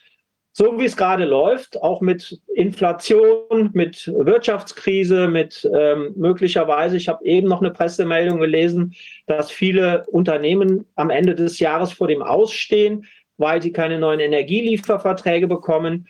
Äh, so kann es ja einfach nicht weitergehen. Also muss ja was passieren. Und vielleicht ist diese Krise, die da möglicherweise diesen Winter auf uns zukommt, eine gute Krise, die dazu führt, dass sich endlich hier was ändert und dass sich was bewegt in diesem Land. Und eins steht auch fest, das hat die Historie bewiesen, nach einer Krise geht es auch immer wieder bergauf. Und ja, das ist eigentlich auch das, was mich so ähm, aufhält äh, das alles zu tun. Und ich meine, ich beschäftige mich ja nur noch mit Katastrophe. Und äh, ja, das ist meine Hoffnung, die ich habe. Wow, also vielen Dank für diese vielen Informationen. Es ist ja schon ein bisschen ein erschreckendes Bild. Also wenn ich mir da die auch ähm, emotionalen Zustände in so einem Hochhaus dann da so vorstelle, wenn es da irgendwie hart auf hart gehen könnte, dann äh, kriegt man ja schon richtig Angst. Ich habe jetzt noch mal ein paar Fragen, also beziehungsweise es gibt ein paar, paar Fragen aus dem Chat, aber einige haben Sie jetzt schon beantwortet. Also im Prinzip, wenn ich kein Geld habe, dann muss ich halt gucken, dass ich mich unentbehrlich mache in einer Gemeinschaft, dass Leute mir dann eben auch helfen. Also wenn ich jetzt Hartz IV bekomme, Rentner bin oder aus sonstigen Gründen eben kein Geld.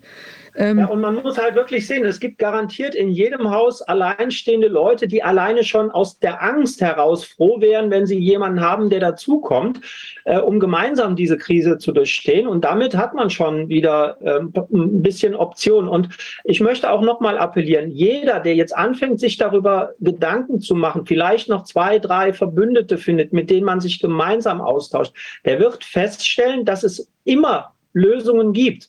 Es ist nicht immer die Deluxe-Variante, aber man darf sich nicht davon oder glauben, dass man jetzt sofort eine Lösung hat, sondern mit der Beschäftigung kommen ganz viele tolle neue Ideen. Das erlebe ich bei meinen Beratungskunden immer wieder.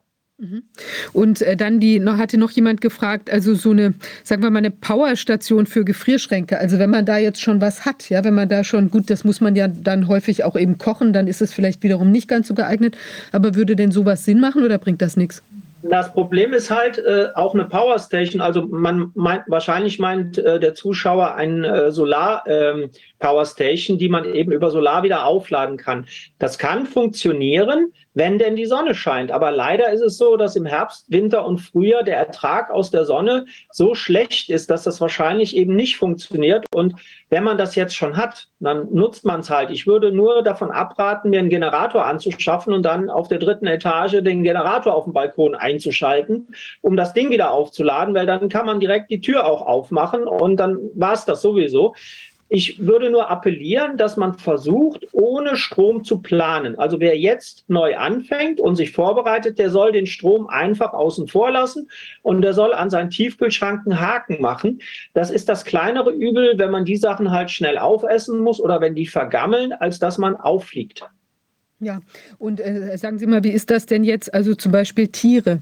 Also klar, jetzt denkt man, auf dem Land ist man da vielleicht sicherer, aber wenn da jetzt jemand viele äh, ähm, Hühner hat, viele Schafe, wie wir haben ja einige Schafe, ähm, äh, oder Leute haben Kühe, da muss man ja auch damit rechnen, dass dann vielleicht die hungrigen Großstädter kommen und äh, diese Tiere anfallen im Extremfall? Also, ähm, ja, es ist ja so, also jemand, der normalerweise äh, Nutztiere hält, der ist ja gewohnt, dass er die auch selber irgendwann schlachtet und isst.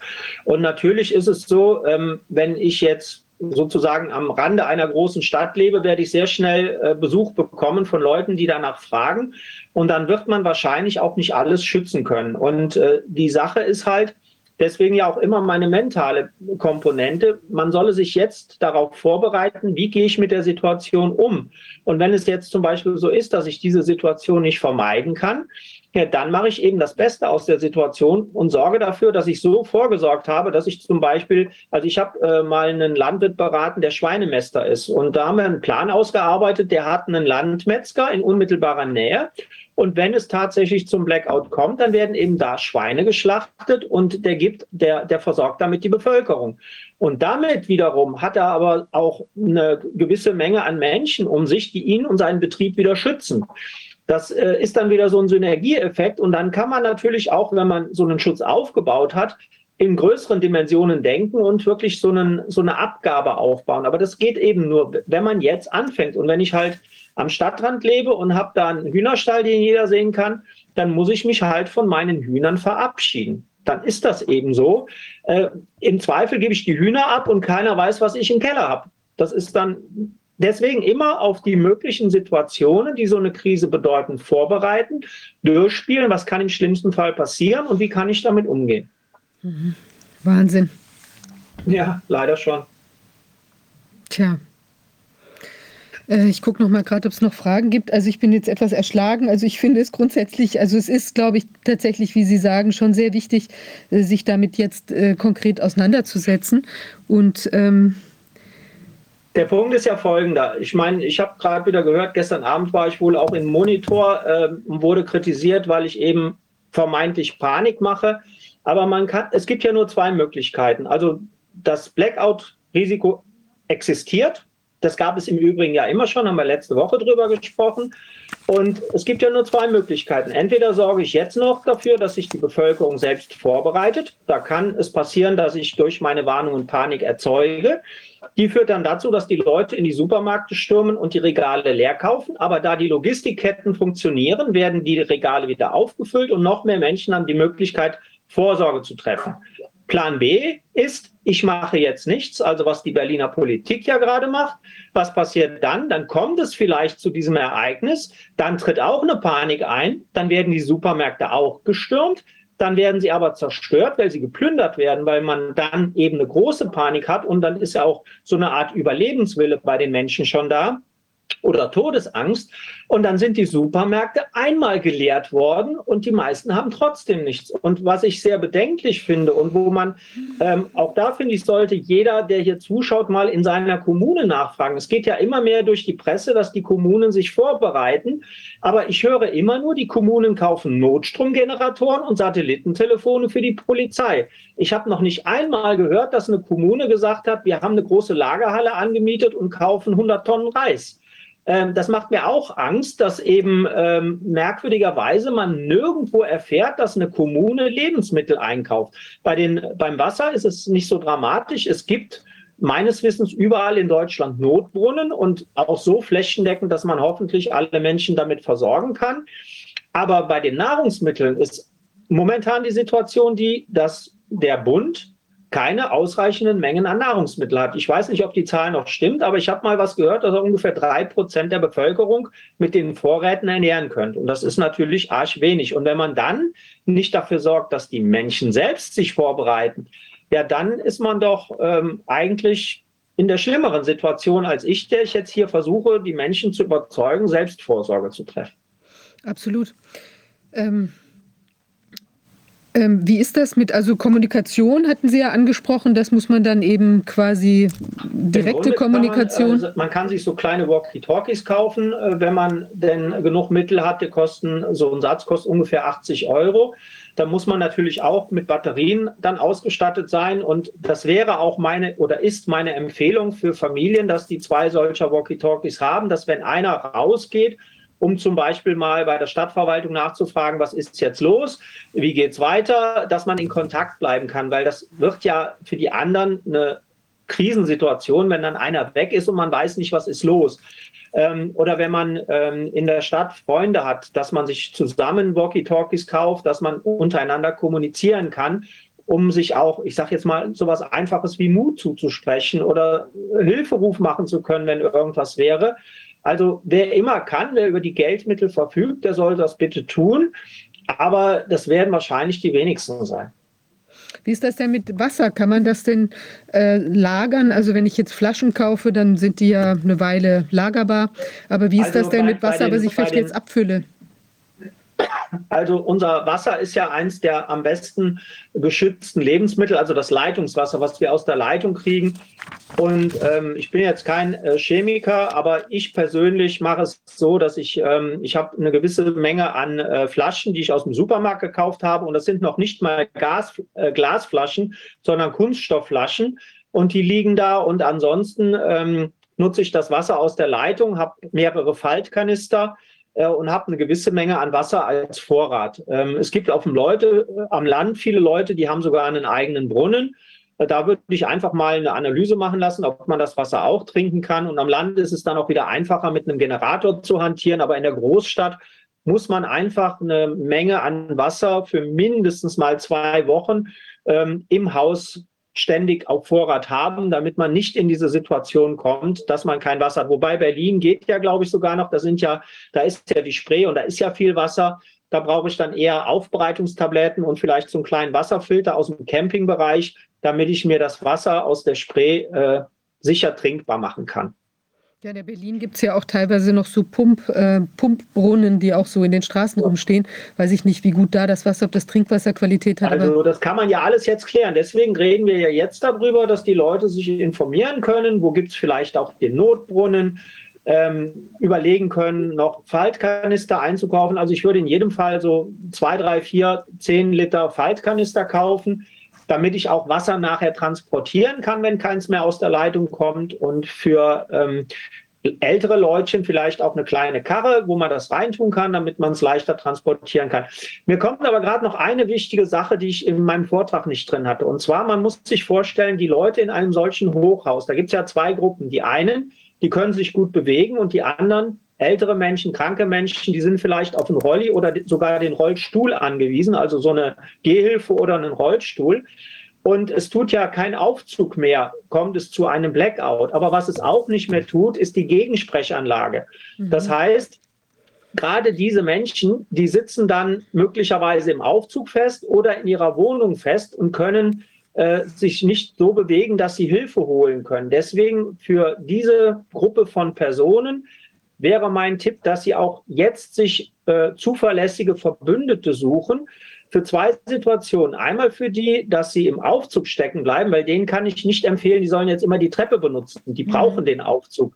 Aber dann besteht halt auch die Gefahr, dass sie drin stecken bleiben. Und da brauchen sie zuverlässige Leute, idealerweise drei Stück, die auch in diesem Haus wohnen, die in dem Moment, wo es einen Stromausfall gibt, nach mir schauen ob ich in der Wohnung bin oder ob ich vielleicht im Aufzug stecke.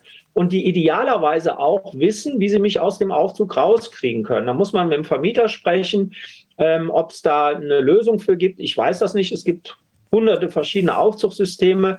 Aber man fängt jetzt einfach mal an, sich vorzubereiten, damit man dann möglicherweise eine Lösung hat. Und äh, wenn ich dann in dieser Wohnung bin, brauche ich diese Menschen eben auch, dass sie mir möglicherweise das Wasser bringen, was ich nicht mehr habe. Und das muss man aber jetzt organisieren und dann findet man da garantiert auch eine Lösung für. Ja, Wahnsinn. Ähm, jetzt kommt noch mal eine andere Frage und zwar, ähm, also laut offizieller Info liegen im Moment 60 Gastanker vor Spanien, die ihre Ladung nicht löschen können. Was ja. stimmt das? Hat, was hat es damit ja, auf sich? Das stimmt. Also ich habe es vorige Woche mal veröffentlicht, da waren es noch 35.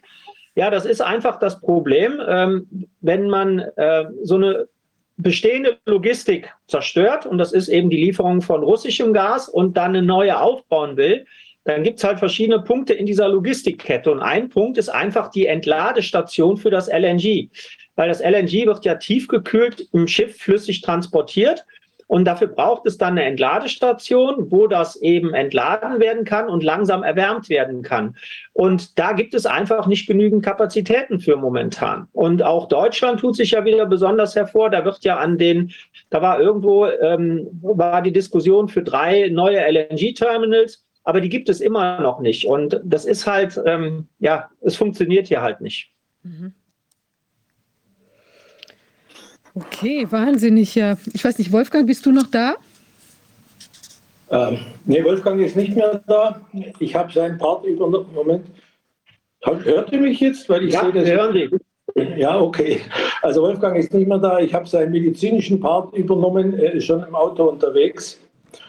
Äh, was ich noch eine Frage habe, aber ich glaube, das haben Sie im letzten Vortrag schon mal gesagt, das war die Standzeit der Kernkraftwerke nach so einem Blackout. Wie lange kann das Kernkraftwerk tatsächlich seinen Notstrom aufrechterhalten und seine Kühlung, bevor der große, ganz andere dramatische Crash kommt? Naja, also ähm, das Thema der Kernkraftwerke, das habe ich tatsächlich beim letzten Mal schon kurz angerissen. Ähm, da gibt es jetzt zwei Komponenten. Die eine ist, dass ähm, die Kernkraftwerke viel sicherer sind und es viel weniger passiert, als immer kommuniziert wird und wurde. Und das andere ist, dass wir die Dinge halt haben und es nicht ändern können. Und eine meiner äh, Philosophien ist halt auch die, wenn ich etwas nicht ändern kann, muss ich es akzeptieren, weil sonst werde ich wahnsinnig. Das ist leider so.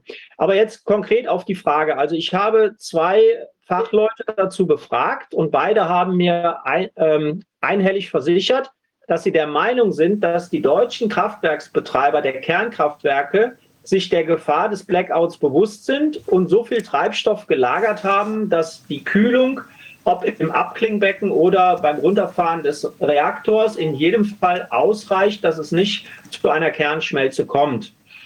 Ähm, leider haben die beiden auch gesagt, dass sie da fürs Ausland, also für Tschechien, Belgien und alles, was drumherum steht, die Hände nicht ins Feuer legen. Aber ich persönlich gehe davon aus, dass auch die sich der Problematik bewusst sind, denn wir haben ein europäisches Stromnetz und da arbeiten überall Menschen, die ja selbst auch da bleiben müssen, wo sie sind. Und deswegen gehe ich davon aus, dass es in den anderen Kernkraftwerken in den Ländern hier in Europa äh, gleich ist und dass auch dort alle Vorkehrungen getroffen wurden, dass es eben nach Möglichkeit nicht zu einer Kernschmelze kommt. So, das ist jetzt erstmal der eine Teil. Und der zweite ist jetzt, was sind die Folgen? Ich habe dazu ein Video in meinem YouTube-Blog, wer das anschauen möchte, da bin ich genau auf diese Fragen eingegangen. Und wenn man über Kernkraftwerkskatastrophen spricht, spricht man eigentlich immer relativ schnell über Tschernobyl. Und der Reaktortyp, den es in Tschernobyl gibt, den gibt es bei uns nicht und auch in unseren Nachbarländern nicht, sondern wir haben einen anderen Typ und der hat eine deutlich, äh, der, der arbeitet erstmal ganz anders. Das heißt, da kann es nicht zu diesem Brand kommen, zu dem es in Tschernobyl gekommen ist. Und die haben auch eine deutlich dickere Hülle. Das heißt, die sind viel besser gekapselt, sodass die Zeit, bis Radioaktivität nach außen dringt, deutlich länger dauert.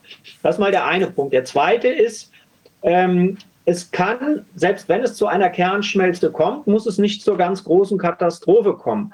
Und der dritte Punkt ist, selbst wenn man eine radioaktive Wolke rauslassen muss, um den Druck im Kessel zu reduzieren, kann man sich durch entsprechendes Verhalten schützen. Man braucht Jodtabletten für die Kinder und man sollte natürlich drinnen bleiben.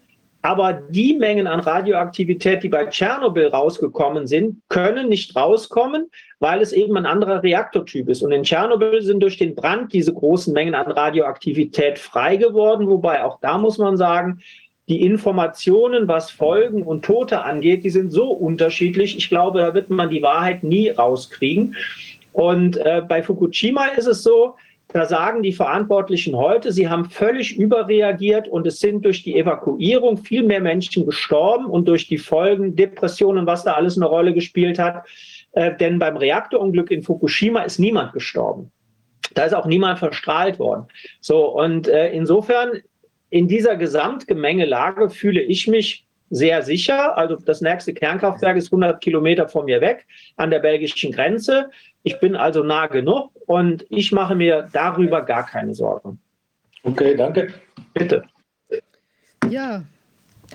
Ähm, ja, Herr Jung-Nischka, also ich finde, das war eine extrem wichtige Information. Also ich werde mir da vielleicht auch ein paar Scheiben von abschneiden, auch wenn man jetzt nicht sagen sollte. Wenn man in Berlin wohnt, sollte man das in jedem Fall tun, äh, denn man hat nur eine Chance und das ist die vorher.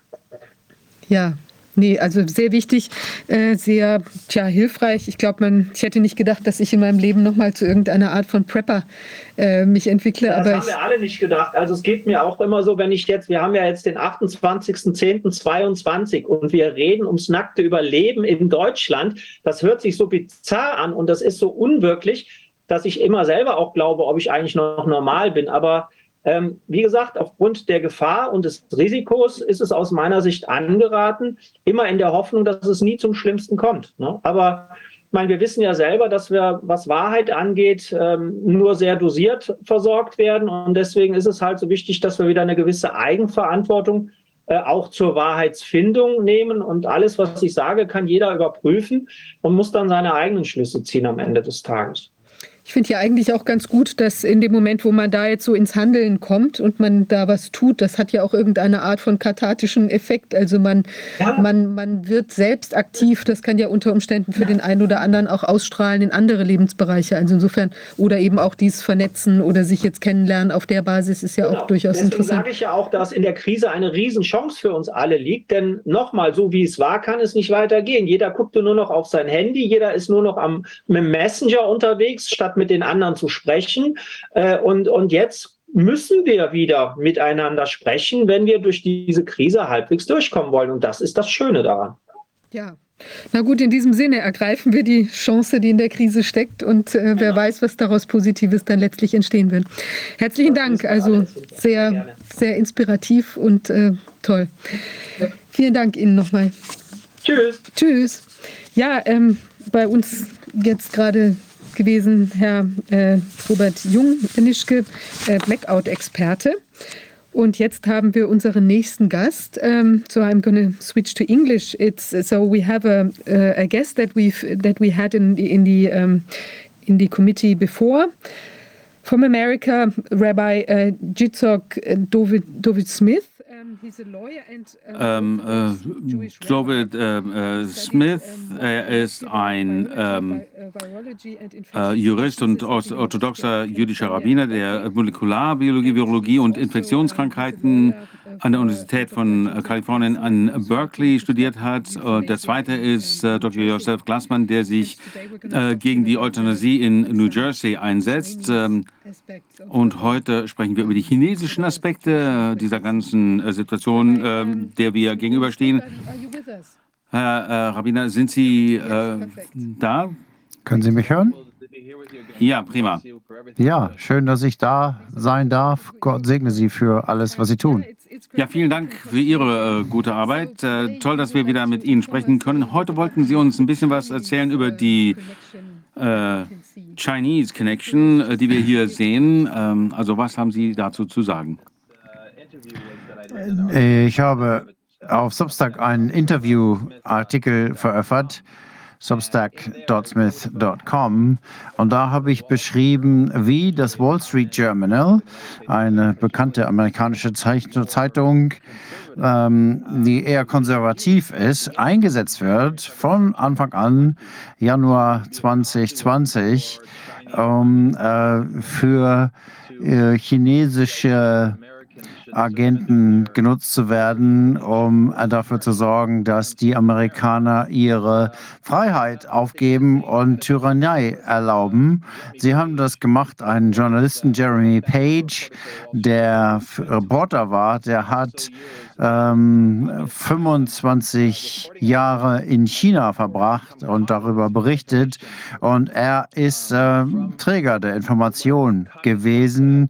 Alles, was die Kommunisten sagen wollten, das haben sie an die kooperierenden ähm, Berichterstatter äh, weitergegeben. Und die schreiben dann in dem Wall Street Journal, als wären sie amerikanische Berichterstatter, die richtig äh, berichten. Und Sie haben da spezifische kommunistische Quellen äh, genannt, um zu sagen, dass die USA nicht genug tun, dass sie alle Leute, dass sie Lockdowns haben, dass die Menschen von ihren Familien getrimmt getrennt werden sollten. Also eigentlich ein äh, psychologischer Kampf gegen die Amerikaner die von den Kommunisten ähm, gesteuert worden sind. Ähm, man sieht das hier, rabbismith.substack.com ist der Artikel nachzulesen. Und in diesem Artikel habe ich geschrieben, dass es ihnen eigentlich egal ist, ob man glaubt, dass der Virus eine Gefahr ist oder dass der Virus aus einem Labor stammt. Und das führt uns eigentlich dazu, oder zur Erkenntnis, und das möchte ich heute nochmal beleuchten, ist die Idee, dass der Virus im Labor als biologische Kriegsführung entwickelt worden. Das ist eigentlich eine Fehlinformation des kommunistischen Militärs aus China. Man muss sich dazu klar machen, warum würden die sowas machen, um sich selbst als so was Schlimmes zu tun? Die Antwort ist ganz einfach. Je mehr man glaubt, dass irgendein Biologe, die Chinesen oder sonst jemand ein tödliches Virus erschaffen kann, desto wahrscheinlicher ist es, dass man A, Angst hat davor und B, das tut, was sie wollen. Denn äh, das geht hier ja nur um psychologische Kriegsführung. Sie wollen, dass Sie und ich und alle, die das hier zusehen, unsere Denken ändern, unser Reden ändern, unser Handeln ändern. Und Sie werden jede Technik einsetzen, die ihnen dabei hilft. Äh, und sich selbst als Supermacht darzustellen, als superböse, wenn das dazu führt, dass wir Angst bekommen. Also, das müssen wir verstehen, dass die Täuschung, und wir müssen annehmen, dass alles, was wir aus diesen ausländischen Quellen erfahren, per Definition eine Täuschung ist. Das könnte man als Grundprinzip nennen. Wenn ein Kommunist beispielsweise sagt, wir sitzen hier beispielsweise in einem Zimmer und gucken nach draußen und wollen wissen, ob es regnet. Ein Kommunist kommt rein und sagt, es regnet draußen. Ist das eine wahre Information oder eine falsche Information? Die Antwort ist, per Definition ist sie falsch.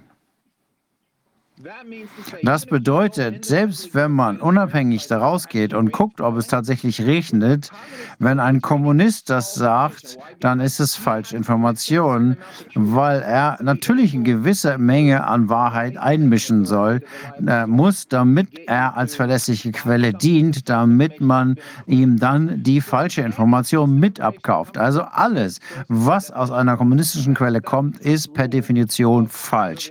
Das ist mal die erste erste Regel, die man aufstellen kann. Und äh, in der, äh, wir nennen das in der Welt Ama Shikra, eine falsche Welt. Bei Definition sollten wir nichts als verlässlich ansehen, was wir hier sehen. Insbesondere, wenn es Menschen gibt, darauf äh, arbeiten, falsche Informationen zu verbreiten. Ich möchte jetzt gerne mal ein Video teilen. Da habe ich einen Artikel zugeschrieben ähm, über den ähm, asiatischen ähm, Grippevirus. Und das ist ein Beispiel kommunistischer Fehlinformation. Ein Video. Und wenn es nicht funktioniert, egal. Sehen Sie das? Hier sieht man, das ist äh, Gain of Function Research. Wenn man den Ton nicht hört, dann kann ich Ihnen noch den Link geben. Ähm, ich möchte das nur kurz anspielen, um zu sehen, was hier passiert. Das ist eine Unterhaltung zwischen Senator Rand Cole in den USA und er befragt Dr. Anthony Fauci. Also wenn jemand glaubt, dass der ein ehrlicher Mann ist, auf der richtigen Seite ist, dann glaubt man automatisch, was Dr. Rand Paul sagt. Das sind, äh, ist eine Minute lang. Experimente, die unbekannte Viren mit bekannten pandemieaussuchenden äh, Viren verbinden, sind riskant. Solche, die unbekannte Viren und Coronaviren äh, miteinander verbinden, äh, haben eine hohe ähm, äh, Mortalität. Und sie sagen, ich bin äh, äh, keine Verantwortung übernehmen für die derzeitige Pandemie und ich werde äh, hier keine äh, Ergebnisse von Gain-of-Function-Experimenten akzeptieren. Okay, wenn man sich das anhört, dann hört man hier, dass Dr. Fauci von Dr. Rand Paul angegriffen wird, dass er versucht, seine Gain-of-Function-Forschung zu verdecken. Was aber passiert, wenn man das größere Bild ist, dass hier Dr. Rand Paul genutzt wird, um den Amerikanern zu suggerieren, dass es eine Möglichkeit gibt, dass Labore tatsächlich ein Virus oder ein Pathogen mit 50-prozentiger Tödlichkeit äh, zu erschaffen erschaffen. Und er bringt die Idee voran, dass die Zivilisation insgesamt davon betroffen ist. Was er also hier tut, ist, er bringt hier die marxistische Fehlinformation nach vorne, damit die Menschen Angst haben, um anzunehmen, was immer nötig ist, damit diese Bedrohung abgewendet wird. Was man also hier sieht, was passiert, ist, dass das nennt man äh, phonetische Dialektik hier. Äh, oder Pseudodialektik. Also was man, was einem suggeriert wird, ist, die Luft ist gefährlich. Das ist nicht so gefährlich, aber es wurde in einem Labor in China, in China als Biowaffe entwickelt. Und das ist natürlich gegensätzlich. Wenn es jetzt biologische Kampfführung ist, warum soll es dann nicht so gefährlich sein? Aber die meisten Menschen ne, denken nicht darüber nach, wie viel Sinn das macht, was sie hören. Aber die Aussage ist, es gibt diese Gefahr der Bevölkerung und da müssen Maßnahmen ergriffen werden. Also entweder ist man jetzt dafür, für die CDC und die Weltgesundheitsorganisation oder man glaubt, dass es einfach ein Haufen Verschwörungstheoretiker, die diese Tatsache verschleiern wollen, der biologischen Kampfführung. Und man muss sich für eine Seite entscheiden, aber beide Seiten sind, beide Seiten lügen. Es gibt nichts, wovor man Angst haben muss in der Luft. Es gilt da nichts. Wir sollten auch nicht vor anderen Menschen Angst haben.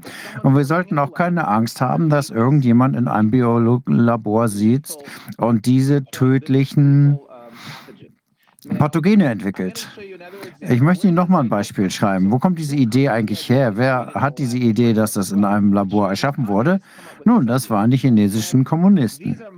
Und das sind äh, jahrelange, Jahre an Fehlinformationen, strategische Fehlinformationen, Planungen, die über Jahre gelaufen sind, wo immer mal wieder Informationen äh, rausgebracht worden sind. Und ich kann sagen, oder mein Vorschlag ist, aufgrund meiner eigenen Anschauung der Biologie, würde ich sagen, dass das nichts ist, was es überhaupt geben kann. Denn was auch immer man theoretisch in einem Labor machen kann, hat keine Relevanz für das echte Leben. Die natürliche Ordnung, wie sie von Gott geschaffen worden sind, ist, dass die Welt ein sicherer Ort ist und dass diese Ausreicher nicht wirklich die Fähigkeit haben. Man kann natürlich solche Monsterdinge erschaffen, aber die äh, entwickeln sich spontan zurück in ihren normalen, natürlichen Zustand. Also wenn sie in die Umgebung entlassen werden, dann wird es nicht länger diese Potenz haben. Und das sehen wir regelmäßig. Man kann das in seinem eigenen Garten beobachten.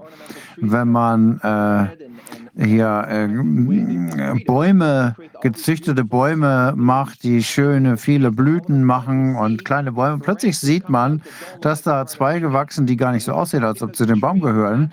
Warum? Weil der Baum automatisch wieder auf seine oder von selber wieder in seine ursprüngliche Form zurückführt und die genetische Manipulation abwirft. Und jetzt kommt nochmal ein Video, wo man von Stephen Moser und ich möchte Ihnen zeigen, wie diese äh, kommunistische Fehlinformation passiert. Überall übrigens, nicht nur in China und in Amerika, auch in Deutschland, Russland und überall.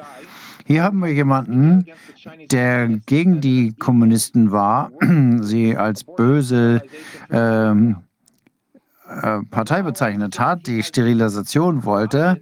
Und er ist jetzt äh, hineingezogen worden, ähm, weil er glaubt, dass er, ähm, dass er äh, zeigen kann, wie böse die chinesische ist, Regierung ist, aber im Grunde genommen glaubt er, dass er aufzeigt, wie böse die ist, aber er tut tatsächlich genau das Gegenteil. Ich habe hier eine Quelle seiner, eine Kopie seiner Quellen. Ähm, schauen wir uns zunächst mal das Video an und ich werde das dann zwischendurch immer mal unterbrechen und kommentieren, so damit Sie dann sehen können, wie das hier funktioniert, um uns zu verwirren und uns dazu verle zu verleiten, dass es irgendwo eine allmächtige Kraft gibt, die in der Lage ist, die äh, Zivilisation nach Gutdünken zu zerstören.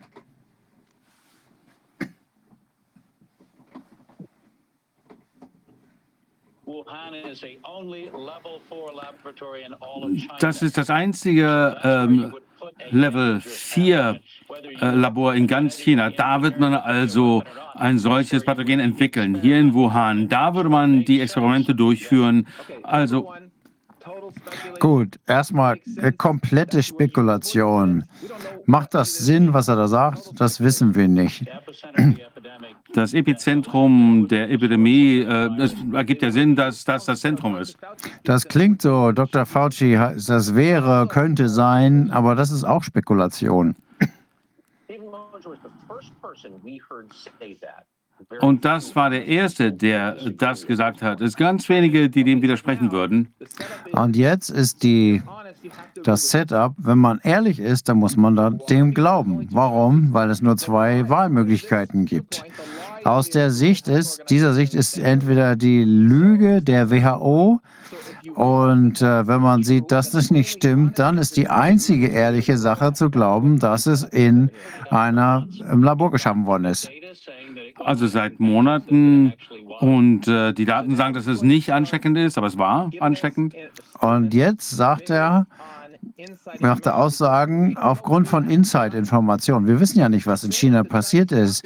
Zu sagen, dass die Chinesen Informationen haben, sieht ja so aus, als ob wir wissen, was die Grundlinie war und das ist alles ähm, produzierte Information ist. Wir kennen die Wahrheit nicht. Wir wissen nicht, ob hier jemand gestorben ist oder nicht, ob die zehnfach, hunderttausendfach übertrieben haben. Alles, alles Fantasie. Alles, was uns an Informationen gegeben wird, alle Videos, alle äh, Aufzeichnungen sind künstlich. Die Tatsache, dass man das liest, die erste Wuhan-Studie, die wird man sehen, dass es von der chinesischen kommunistischen Partei veröffentlicht worden ist. Und die Wissenschaftler sind dort Teil der Propagandamaschine. Die Whistleblower haben die Weltgesundheitsorganisation angelogen, mehrmals. Also der Whistleblower äh, ist selbst hier derjenige, der für die Kommunisten arbeitet. Wir im Westen wollen glauben, wir wollen immer das hören. Wir hören gerne das, was wir hören wollen. Also wenn da jemand aus China kommt und sagt, ich habe gesehen, das ist aus dem Labor und so weiter, dann neigen wir dazu, ihm zu glauben, weil er gegen die chinesischen Kommunisten spricht. Der Punkt ist, dass er auch für sie arbeitet damit. Also China arbeitet gegen diese große Pandemie an.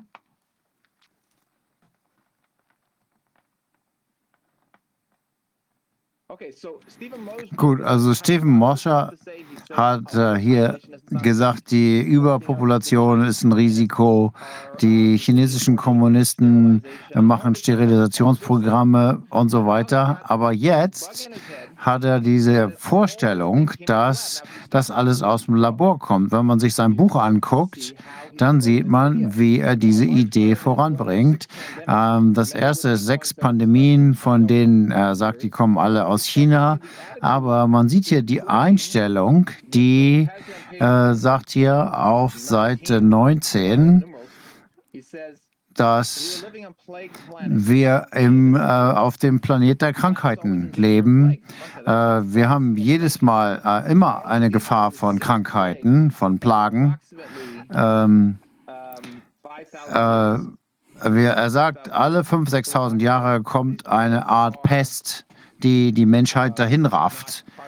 Ähm, also das ist nicht Teil unseres alltäglichen Lebens. Das waren sie übrigens auch noch nie. Das Zweite ist, wir wissen gar nicht, was mit den, Vergangen den vergangenen Seuchen passiert ist.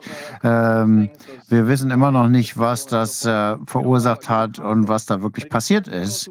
Aber wenn man sich sein Buch anguckt, dann fängt man plötzlich, stellt man plötzlich fest, dass er auf der einen Seite sagt, dass es alles ähm, Angstschüren ist und äh, dass da mehr Potenzial ist und dass das alles von den Chinesen gesteuert wird. Er spielt die Tödlichkeit des Coronaviruses herunter, aber sagt gleichzeitig, dass es aus dem Labor kommt. Und da muss er aber sagen, es ist im Labor geschaffen worden, um geheim weniger gefährlich zu sein, damit niemand drauf kommt, dass das aus dem Labor kommt. Also alles eine äh, Fiktion die äh, manchmal sieht, die zeigt, dass wir hier äh, die Mortalität nicht haben und so weiter. Und deswegen muss er sagen, es ist aus einem Waffenlabor gekommen. Was ist also das Problem, wenn es dann nicht tödlich ist? Also muss er sagen, es ist natürlich Teil der geheimen Technik, dass es nicht gefährlich ist. Aber die Stabilisierung der Welt ist nicht und wurde nicht durch den Virus hervorgerufen, sondern weil wir denken, daraus gibt es etwas Gefährliches und das erlaubt uns kommunistische Tyrannei in unseren Ländern einzulassen. Und wenn man sich das Buch anguckt, dann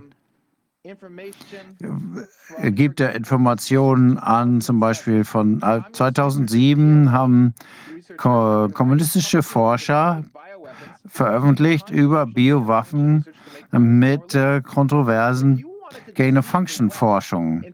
Also, wenn man den Westen glauben möchte, müssen, dass es da irgend, irgendwelche Macht gibt, mit der man tödliche Viren erschaffen kann, die die Menschheit ausradieren, dann wird man natürlich diese Leaks machen und diese Messages, diese Botschaften an den Westen geben. Äh, man muss Schritt für Schritt, 2017 geht es weiter. Äh, Top-Moderatoren äh, sprechen über biologische Kampfstoffe unter den äh, Sicherheitspolitiken. Also alles, was im nationalen Fernsehen gesagt wird, wird natürlich von der Regierung vorgegeben, so wie man denken soll. Also wir hier glauben, die Leute lesen das, glauben das und schalten sozusagen ihre eigene Wahrheitsfindung auf und äh, legen diese einfache äh, Logik nicht an. Wir verstehen, dass äh, die ganzen ähm, Whistleblower und so weiter etwas schwieriger zu verstehen sind, was es war und was ist falsch. Aber wenn das Staatsfernsehen einem etwas sagt, dann weiß man doch, dass es seinen Gedanken beeinflussen soll. Und das ist offensichtlich, dass das äh, beabsichtigt ist. Und hier 247, Seite 247. Die äh, chinesische Regierung äh, will, dass wir in die Hände der äh, australischen, der, Entschuldigung, Geheimpapiere der Chinesen fallen in niemandens Hände. Die sind äh, Fake. Die sind in einem äh, Geheimdienstbüro geschrieben werden, um geleakt zu werden, damit äh, die Menschen das denken, was sie von uns wollen, dass wir denken. Und dann wird das den Menschen übergeben, ähm, indirekt, äh, dass sie äh, denken, oh, wir haben ja gerade was entdeckt. Ähm, und was steht da drin? Sie arbeiten an einer neuen Art von äh, genetischer Waffe seit 2015. Das ist kommunistische Desinformation, um Ihnen Angst zu machen, mir Angst zu machen, allen Angst zu machen. Und wir können das ganze Buch natürlich jetzt nicht durchgehen, aber äh, das äh, ist voll solcher Dinge. Voll, äh, da werden also ähm, Überläufer erwähnt und so weiter. Das sind also unterschiedliche Möglichkeiten, die Informationen äh, rüberzubringen. Also um sich, das ist also die Schlussfolgerung, um uns dieser äh, Gefahr äh, zu entgehen, müssen wir unsere Wirtschaft von äh, China entkoppeln. Und wenn man das liest, dann äh, er glaubt, dann seinen Quellen glaubt, dann glaubt man, dass China die biologische Gefahr ist.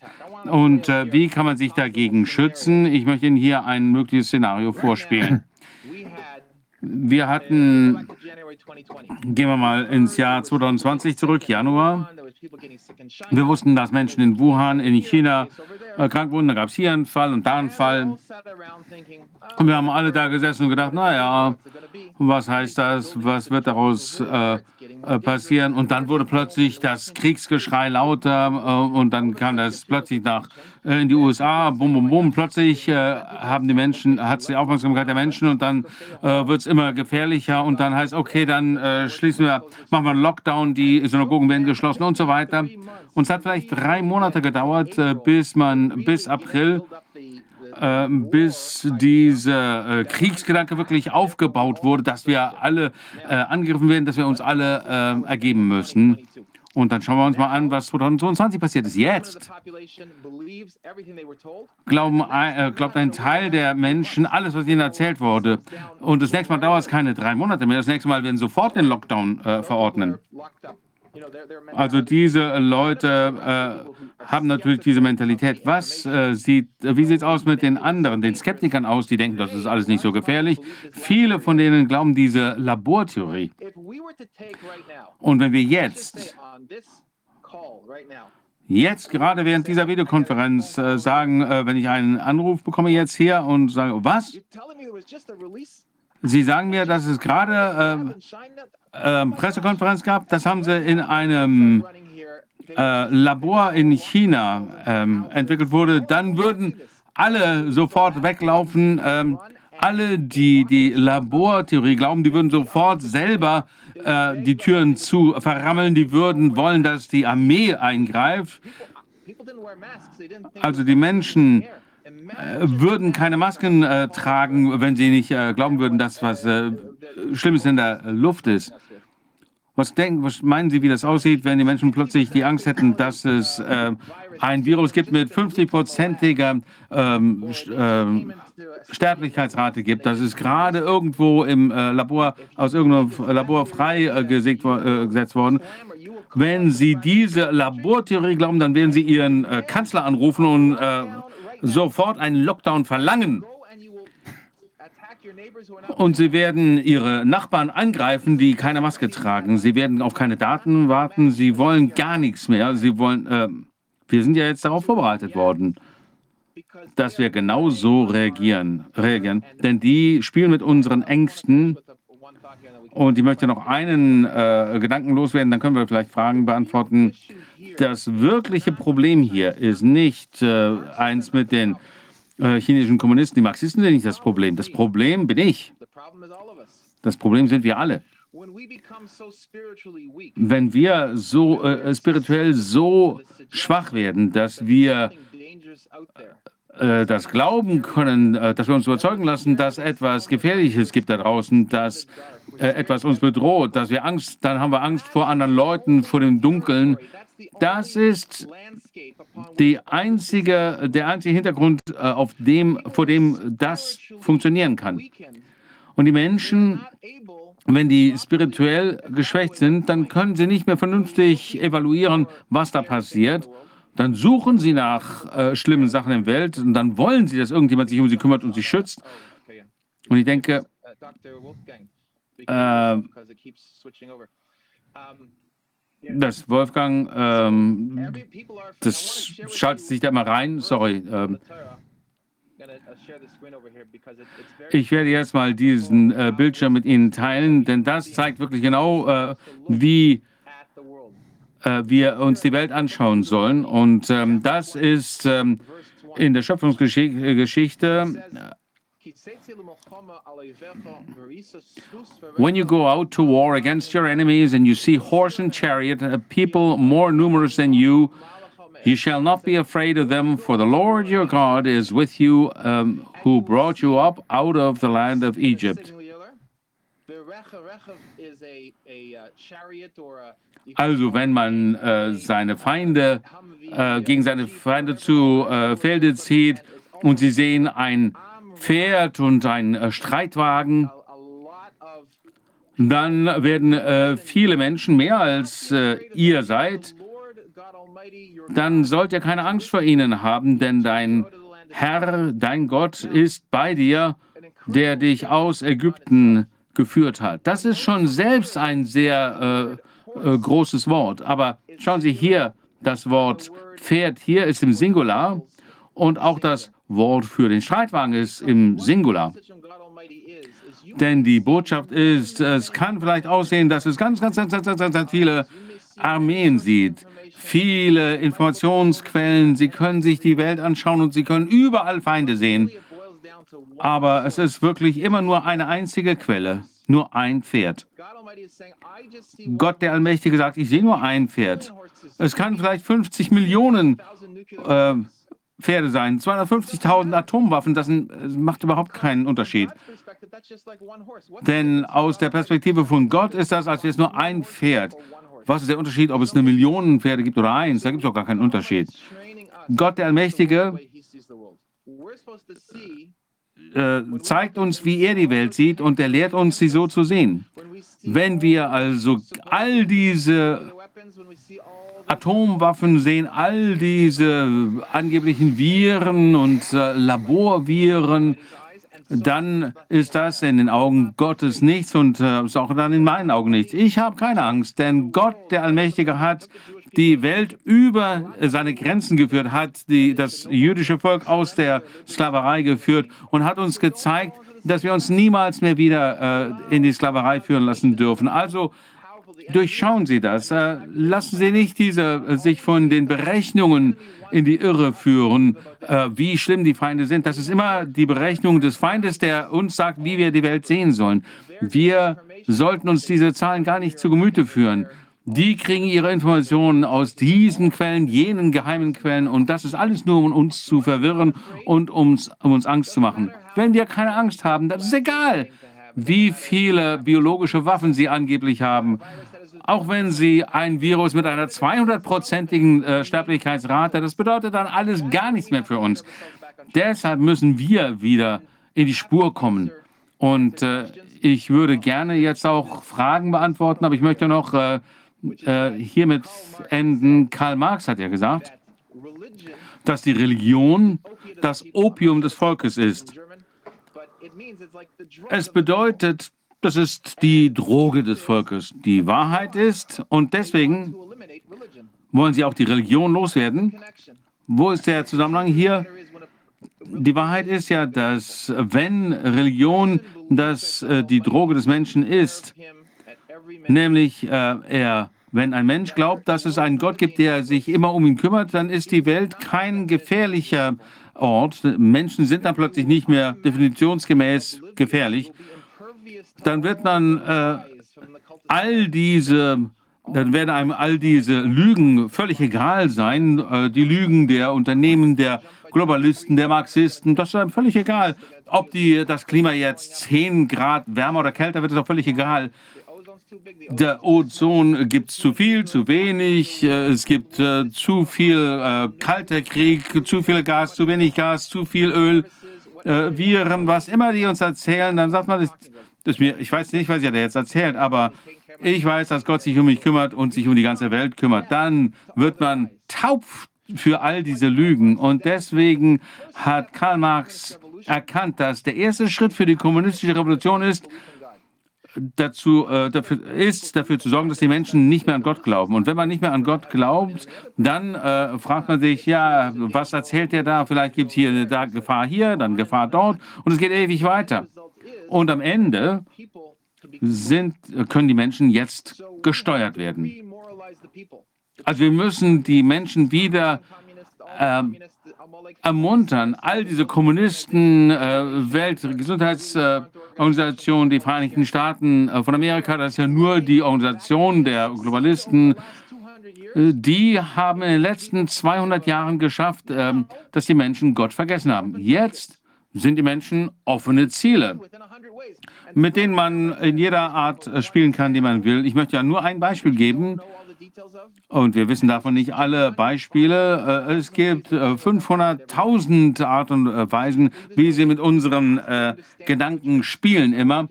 Wir wissen gar nicht, was für Tricks die alle haben. Da könnte man den ganzen Tag drüber reden, drüber Bücher schreiben. Wir werden nie alle Tricks erkennen. Die haben morgen irgendwie ein ähm, äh, Doppeldenk und äh, morgen wird das dann wieder über den Haufen geworfen.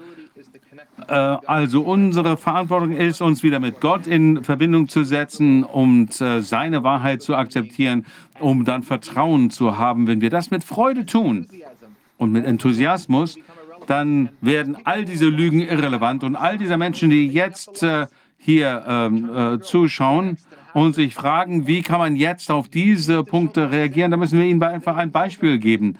Denn die sind ja selber sitzen im Gefängnis. Das die größte Hoffnung, die wir den Menschen geben können, ist, dass äh, wir vor ihren Meistern keine Angst haben. Die sollten auch selber keine Angst vor denen haben. Es gibt viele Dinge auf der Welt, die äh, gut sind. Man darf einfach diesen Lügen kein, Frauen, äh, kein äh, Vertrauen schenken. Und äh, die äh, sollten alle ihre Meister äh, abschütteln. Die sollen sagen, äh, wir lassen uns hier keine Angst mehr machen, wir glauben euren Lügen nicht mehr. Jeder sollte sich auf die Seite Gottes stellen und sagen, wir stehen auf ähm, für die äh, göttliche Erlösung. Wir zeigen allen Menschen, dass es gut ist und der Gott, der Allmächtige, sollte uns allen möglichen, allen äh, die Möglichkeit geben, das zu sehen und das wird sich dann auf die ganze Welt verbreiten. Das äh, ist, äh, mir gefällt das. Ich finde es wichtig, dass wir aus dieser Illusion der Gefahr und der Angst herauskommen. Und ich glaube, es ist ein sehr wichtiger Hinweis, den Sie uns hier gegeben haben, dass wir uns äh, die Würde des Menschen, auf die Würde des Menschen kaprizieren und die Macht, die wir da haben, als Kollektiv und uns von dieser ganzen Propaganda abtrennen. Die Propaganda scheint ja in alle verschiedenen Richtungen zu gehen. Also nicht nur die chinesischen ähm, Laboratorien, sondern die gibt es in Georgien. Überall scheinen die zu sein. Das ist alles irgendwie scheinbar miteinander verwoben. Äh, in, auf, auf undurchsichtige Weise. Also es ist schon sehr schwierig zu sehen, wer steckt da wirklich hinter. Sind das Kommunisten oder sind die Kommunisten auch mit anderen verwickelt? Wie passt die beiden Administration da rein in diese Aktivitäten? Die Antwort ist, wir wissen das nicht. Und wir haben die Verantwortung, als, als amerikanische äh, Steuerzahler haben wir die Verantwortung zu erkennen, wie unser Geld verwendet wird.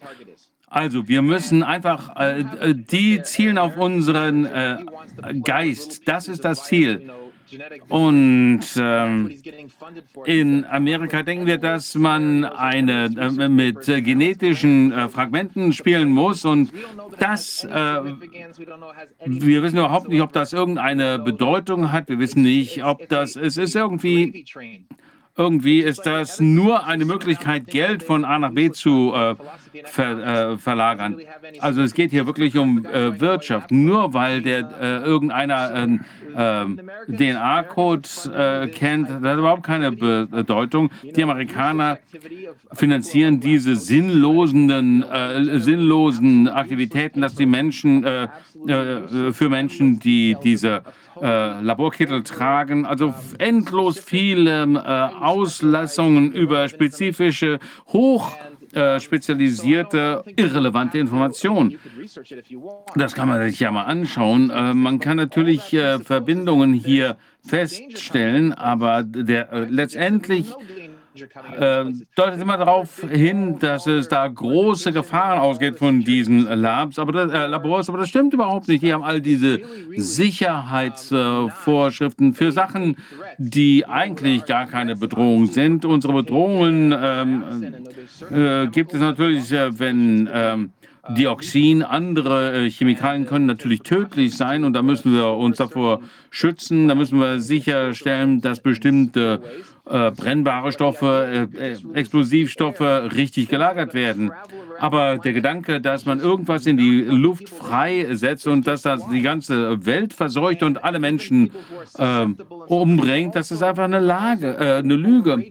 Und äh, all das ist einfach übertrieben. Die einzige Möglichkeit, wie man die Menschen äh, unterdrücken kann, ist, dass wir Angst bekommen dass wir einfach nur krank werden dass wir daran denken, hatten Sie schon mal die Erfahrung, dass Sie irgendwo in einem Raum stehen und irgendeiner niest und Sie denken, um Gottes Willen, ich fühle mich wirklich krank und am nächsten Tag läuft Ihre äh, Nase, weil der Typ da genossen hat. Das ist alles Blödsinn. Blödsinn. Der stand auch am ganz anderen Ende des äh, Raumes. Sie sind äh, müde, Sie sind überarbeitet, äh, dann sind Sie dem empfänglich. und dann denken Sie, dass Sie das äh, um äh, Haut, aber wirklich ist es, dass sie ausgepowert sind, äh, spirituell, emotional, körperlich.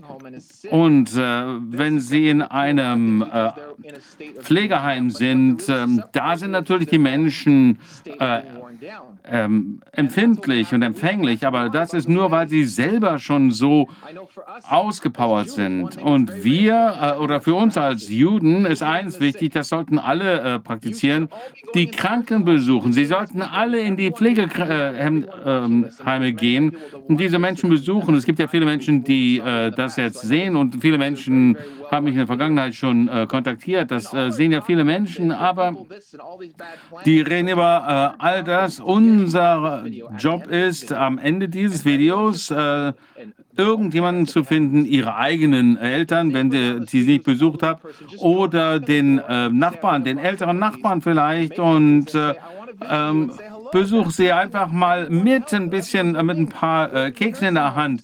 Äh, Das äh, steigert die Resilienz von jedem. Gehen Sie in die äh, Pflegeheime. Singen Sie denen was vor, das brauchen sie. Wenn ihr Kinder habt, dann geht äh, mit denen dahin und die Gesichter werden damit ähm, erleuchten. Äh, das ist das, was die Menschen heilt. Das ist die äh, Heilung, die wir brauchen. Besucht die Kranken, die äh, Deprimierten, diejenigen, die ausgepowert sind. So können wir die Welt heilen. Nicht und so können wir uns wehren gegen die Menschen, die uns alle äh, unterdrücken wollen, uns Angst machen wollen. Und passt auf, dass er äh, äh, keine Luft einatmet. Und es ist alles Lügen. Geht zu diesen Menschen und das wird sie ermuntern und sie, äh, diese Menschen ermuntern und sie selbst auch. Ähm, ich weiß nicht, können Sie uns noch hören? Äh, Sie sagen immer, es ist schwierig, eine tödlichen, ein tödliches Virus zu machen, das sich weltweit verbreitet, weil wenn das so tödlich ist, dann bringt es einige Leute um und die anderen, auf die anderen verbreitet es sich gar nicht, weil die Opfer nicht reisen. Und wenn es ein nicht tödliches Virus ist, dann ist das das, was wir jetzt hier haben. Und ähm, vielleicht gehen die Leute, geht es den Leuten am Anfang schlecht und äh, die kommen dann da um. Ich glaube, das ist dieses Angstschüren, was eigentlich gar keine reale Basis hat.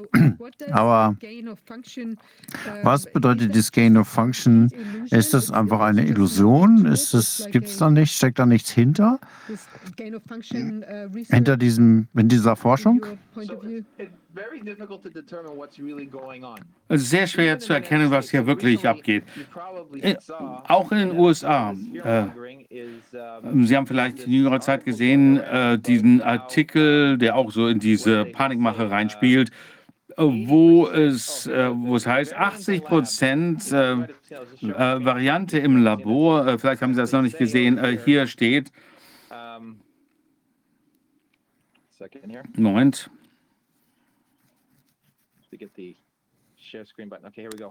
Ich möchte den äh, Bildschirm mal äh, teilen. Das ist also äh, Variante im Labor mit 80 Prozent äh, Sterberate. Wenn Sie die Artikel dazu lesen und dann sehen Sie, was bedeutet denn 80-prozentige äh, Sterberate? Die, äh, das Originalvirus hatte eine hundertprozentige Sterberate. Und was haben sie getötet? Naja, Mäuse. Das sind diese gefolterten kleinen äh, Kreaturen, die mit diesen, die, die wirklich sehr, sehr krank sind.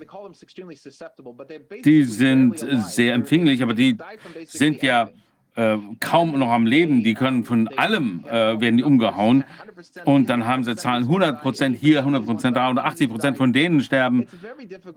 Das ist sehr schwer zu äh, wissen, was haben die denen wirklich verabreicht, was verursacht die, äh, den Tod, welche Faktoren spielen da eine Rolle, welche ähm, Sachen haben sie denen da verabreicht, welche Spike-Proteine oder was auch immer, die Art und Weise, wie das in den alternativen Medien dargestellt wird, ist, äh, dass es eine 80-prozentige Sterberate gab im äh, Labor. Ähm, und äh, so wie wir das messen, haben sie das um 20 Prozent weniger tödlich gemacht. Äh, aber wir können sehen, dass am Ende die Menschen manipuliert werden. Denn die Menschen gehen dann am Ende äh, rum und sagen, um Gottes Willen, da gibt es was mit einer 80-prozentigen Sterberate. Und dann lesen sie das und äh, dann hören sie gar nicht mehr äh, das, was äh, das Ganze klarstellt. Also ich denke, dass die Antwort ist, wir wissen nicht, was sie da treiben. Wir wissen nicht, was die Bedeutung hinter all dem ist. Wir müssen Menschen haben äh, ganz äh, eingeschränkte Möglichkeiten, die Welt wahrzunehmen. Wir haben nur ein ganz kleines äh, Spektrum ähm, äh, im ähm, Gesichtsfeld oder im, äh, das Hörspektrum ist sehr klein. Wir sehen nur einen ganz kleinen Ausschnitt der Wirklichkeit. Unsere Logik basiert nur auf dem, was wir wahrnehmen können, auf den Input, den wir äh, bekommen. Wir wissen ja nicht, was in diesen Labors abgeht. Wir wissen nicht, welche fehlerhaften Techniken und Hypothesen sie einsetzen. Und ich weiß nicht. Ich weiß nicht, was die Grundlage dafür ist, dass Sie sagen, das äh, tötet 100 Prozent, 80 Prozent, 0 Prozent. Das Einzige, was ich weiß aus meiner Erfahrung in Labors ist, dass was immer jemand annimmt, dann suchen sie nach äh, Beweisen für diese Annahmen. Und wenn wir ähm, immer da, äh, nach, äh, wenn man ähm, Widersprüche feststellen und das anderen Labors vorliegen, dann sagen, ja, wir haben dieselben äh, Widersprüche gefunden, aber die haben wir ähm, äh, nicht beachtet, haben wir unbeachtet gelassen, weil das äh, ergibt keinen Sinn. Das heißt, dieser ganze Ansatz ist völlig unwissenschaftlich. Da gibt es gar keine wirkliche Würdigung der äh, Beweise und keine äh, äh, Hinterfragung von irgendwelchen äh, Annahmen. Ich kann nur sagen, es gibt sehr viele gut bezahlte Jobs in diesen Labors. Es gibt eine ganze Industrie darum, äh, die äh, Wissenschaftsjournale. Also der Beitrag für die Zivilisierung ist fast null auch obwohl die gar keine schlechten ähm, Absichten haben. Und das äh, führt mich zum nächsten Punkt, den ich manchmal auch sonst wo erwähne. Diese ganze Debatte darüber, ist es der oder jener, das sind so kleine Details. Das gesamte Gesundheitswesen muss über den Haufen geworfen werden. Und auch diese ganze Forschungsgemeinde, äh, die Milliarden, aber Milliarden ausgeben und für den Menschen überhaupt nichts bringen, ist einfach nur eine äh, Industrie, eine Gedankenindustrie äh, mit diesen fantastischen Ideen, die gar nichts bringen und äh, sich nicht auf äh, vernünftige Gedanken gründen. Das hilft überhaupt nichts. Also das wäre meine Antwort auf Ihre Fragen. Ich kann nicht äh, erklären, was die denken, was sie produzieren oder was für Ergebnisse es bringen soll. Es gibt ja auch Aussagen, die sagen, dass der äh, Virus an einigen Stellen isoliert worden ist. Wir wissen nicht, ob das so ist. Aber glauben Sie, dass das eine der Fragen ist, die die äh, Zuschauer hatten? Ist das auch Teil der kommunistischen, des kommunistischen Verwirrspiels oder läuft da noch was anderes? Nun, man muss natürlich fragen, was meinen Sie mit isolieren? Eine der großen Täuschungen ist das, was man die, äh, äh, die, die künstliche Erzeugung meinst. Also ähm, ach so, diese, diese künstlerische Darstellung dieses Virus, na, dieser kleine Kugel mit diesen ganzen roten Stacheln dran, das geht natürlich gut ein. Aber derjenige, der sich das ausgedacht hat, der ist eigentlich Künstler. Also wenn es heißt, das Virus isolieren, dann klingt man, klingt das so, als ob das ein Glas ist, ein Reagenzglas und am Ende dieses Glases unten, da liegen halt diese kleinen weißen Kügelchen mit den roten Stacheln dran und das ist dann das Virus 1237. Und dann gibt es einige mit äh, größeren Stacheln dran und das sind dann die Booster Spikes und so weiter. Das ist absurd, so ist das natürlich überhaupt nicht. Also man macht äh, schlechte Bilder, Elektromikroskop-Analysen äh, mit äh, und versuchen Dinge übereinander zu bringen die Unterschiede zu sehen, was man genetischen Code nennt. Das ist viel, viel Spekulation. Was als Beweis gewertet wird, ist, dass äh, weiß die Öffentlichkeit selten, dass es äh, viel Spekulation ist dabei, die hier genutzt wird, um eins auf dem anderen aufzubauen und das Virus zu ähm, isolieren. Was bedeutet das? Und äh, dann nehmen wir doch mal an, Sie haben kleine weiße Kugeln mit roten Stacheln gefunden, was nicht passiert ist. Aber wer sagt denn, dass das irgendeine Auswirkung auf den menschlichen Körper hat? Wer sagt, dass es irgendwo eine Auswirkung hat? Wer sagt, dass es sich von A nach B überträgt? Wenn man das in der Suppe gefunden heißt, heißt das noch lange nicht, dass jeder das irgendwie findet. Ähm, das heißt ja nicht, dass es dann eine weltweite ähm, Ansteckung gleich gibt. Also das ist das, was wir machen müssen. Das müssen wir hinterfragen. Wie ich am Anfang schon gesagt habe, die einzigen glaubwürdigen Dinge heute sind äh, Demut und oder Bescheidenheit und äh, gesunder Menschenverstand.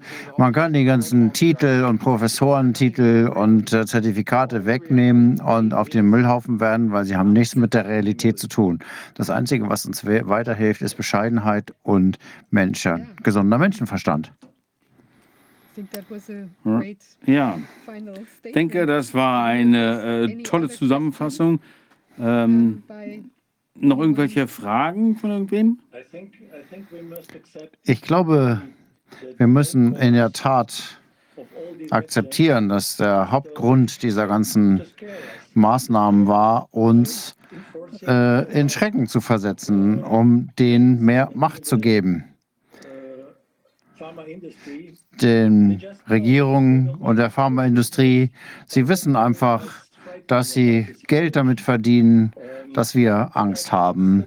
Und ich glaube, das ist ein ganz typischer Propagandaschachzug.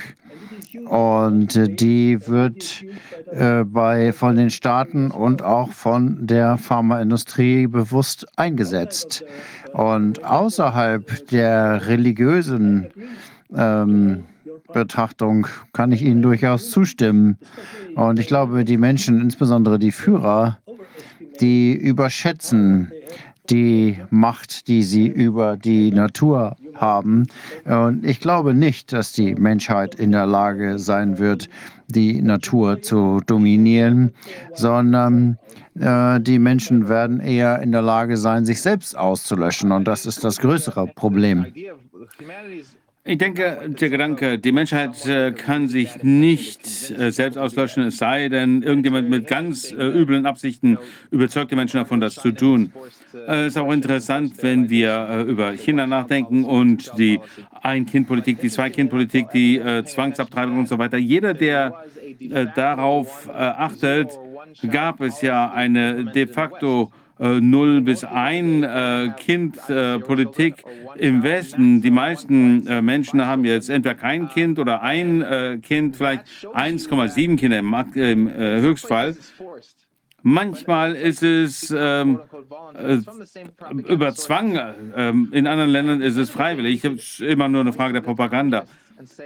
Wir äh, deuten immer auf die Kommunisten äh, und äh, sagen, das sind diejenigen, äh, die das durchsetzen.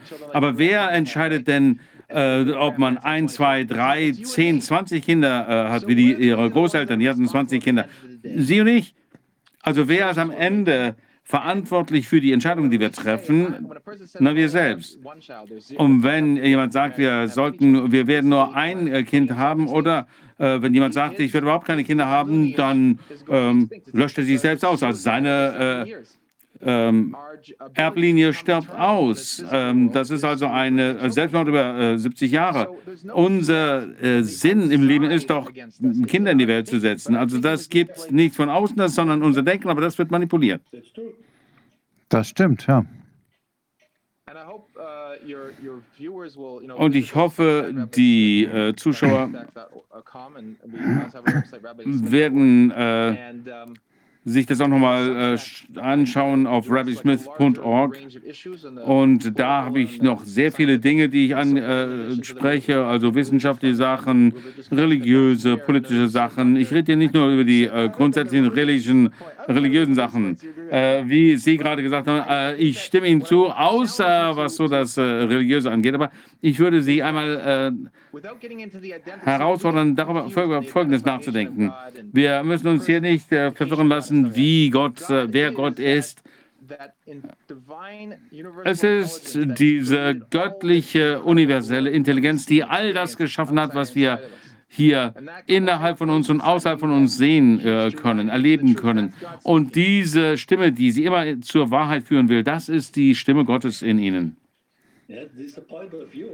Das ist natürlich auch eine mögliche Sichtweise, ja. Spricht trotzdem in ihnen. Aber wenn wir ernst äh, mit uns sind, äh, ehrlich sind zu uns selbst, dann reagieren wir jetzt äh, auf die äh, Lügen oder wir können sie einfach ignorieren. Aber es gibt ein wirklich subtiles Denken, das unser Denken seit 150 Jahren ähm, infiltriert, seit äh, Bismarck die äh, Schulpflicht eingeführt hat. Das war der Sinn dahinter dass man die Menschen davon abnabelt, was äh, von ihren Wurzeln abnabelt. Also das, was tausende von äh, Jahren die Menschen immer was anderes über die höheren Mächte gedacht haben, haben unterschiedliche Sichtweisen gehabt. Aber wir, die Menschen haben erkannt, dass es eine höhere Macht gibt. Und wir haben hier einen Sinn im Leben. Und dieser Sinn ist zu erkennen, dass es einen göttlichen Plan gibt, dass wir dazu gehören. Und das sollte uns natürlich auch dazu bringen, dass wir uns freuen sollten, dass wir leben, äh, dass wir alle äh, lächeln. Wir sollten alle erkennen, dass wir Glück haben, leben zu dürfen. Wir haben all diese Fragen, warum bin ich hier? Wen, wen kümmert Ich bin hier, weil ich hier bin. Aber das ist, glaube ich, ein bisschen zu viel für diese Sendung jetzt in eine religiöse Diskussion einzustehen. Aber es ist okay. Ich kann Ihre Sichtweise da durchaus nachvollziehen. Die Menschen müssen das für sich selbst entscheiden. Das hat Gott uns äh, gerade gegeben, diese Fähigkeit, unseren eigenen Weg zu finden. In dieser Konstellation hatten wir Professor Lind hier, der jetzt leider verstorben ist. Und er hat immer von der Fähigkeit der moralischen Kompetenz gesprochen. Und das ist so wie ein moralischer Kompass, den man hat aus verschiedenen Gründen, weil man entweder religiös gegründet ist oder die Menschenwürde im Zentrum der eigenen Werte steht und wir hier die menschliche Würde angegriffen sehen. Es gibt verschiedene Arten und Weisen, das zu sehen. Und ich glaube, das ist, äh, ich glaube, Bescheidenheit und gesunder Menschenverstand ist, glaube ich, das, worauf es hinausläuft und ähm, was einen sehr gut auch durch diese ganze Krise führen kann, die wir hier sehen und äh, die uns ähm, davor bewahrt, von der Angst fehlgeleitet zu werden. Darauf müssen wir uns, glaube ich, konzentrieren. Ja, ich weiß, wir wollen ja keine äh, religiöse äh, Diskussion führen, aber ich möchte einen Punkt erwähnen. Sie haben von der Menschenwürde gesprochen. Die Herausforderung bei der Menschenwürde ist, dass wir natürlich darüber sprechen können, was ist das? Also zum Beispiel eine äh, Euthanasie kann natürlich mit äh, Menschenwürde zu tun haben. Warum sollte jemand als Krüppel leben müssen? Es ist natürlich äh, äh, würdiger, seine Form des Todes zu wählen. Also was die Heilige Schrift uns lehrt, ist, dass die Menschenwürde äh, ableitet von der göttlichen Würde. Das heißt, die Menschenwürde ist Ausdruck der göttlichen Würde. Deswegen können wir uns nicht gegenseitig umbringen. Deswegen respektiere ich Sie, weil äh, ich ja das Göttliche in Ihnen sehen, sehe. Wenn Sie mich anders sehen, dann wenn äh, ich sie so sehe, dann wird das e äh, ewig. Ich habe natürlich die Wahl, ob ich sie mag oder nicht. Aber diese Wahl bleibt mir eigentlich nicht, wenn ich sehe, dass sie dieses Göttliche in sich tragen.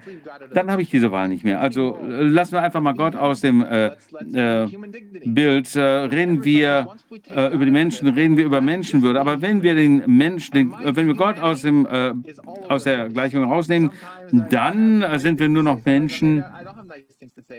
Und ich muss sagen, ich habe ja manchmal eine gute Stimmung, manchmal schlechte Stimmung, aber die Quelle unseres Lebens ist ewig und wir sind wirklich dann äh, verwurzelt in dem, was göttlich ist. Also egal wie ich denke, es gibt diese ewigen Prinzipien. Damit wird eine Welt aufgebaut, äh, die ewig und stabil ist.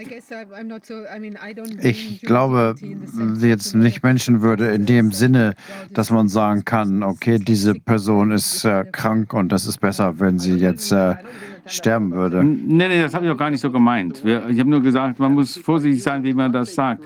Manche, die äh, benutzen das Wort äh, so, dass sie äh, das auf einer äh, göttlichen Grundlage sehen. Die anderen sehen das als äh, Teil des äh, Sozialvertrages.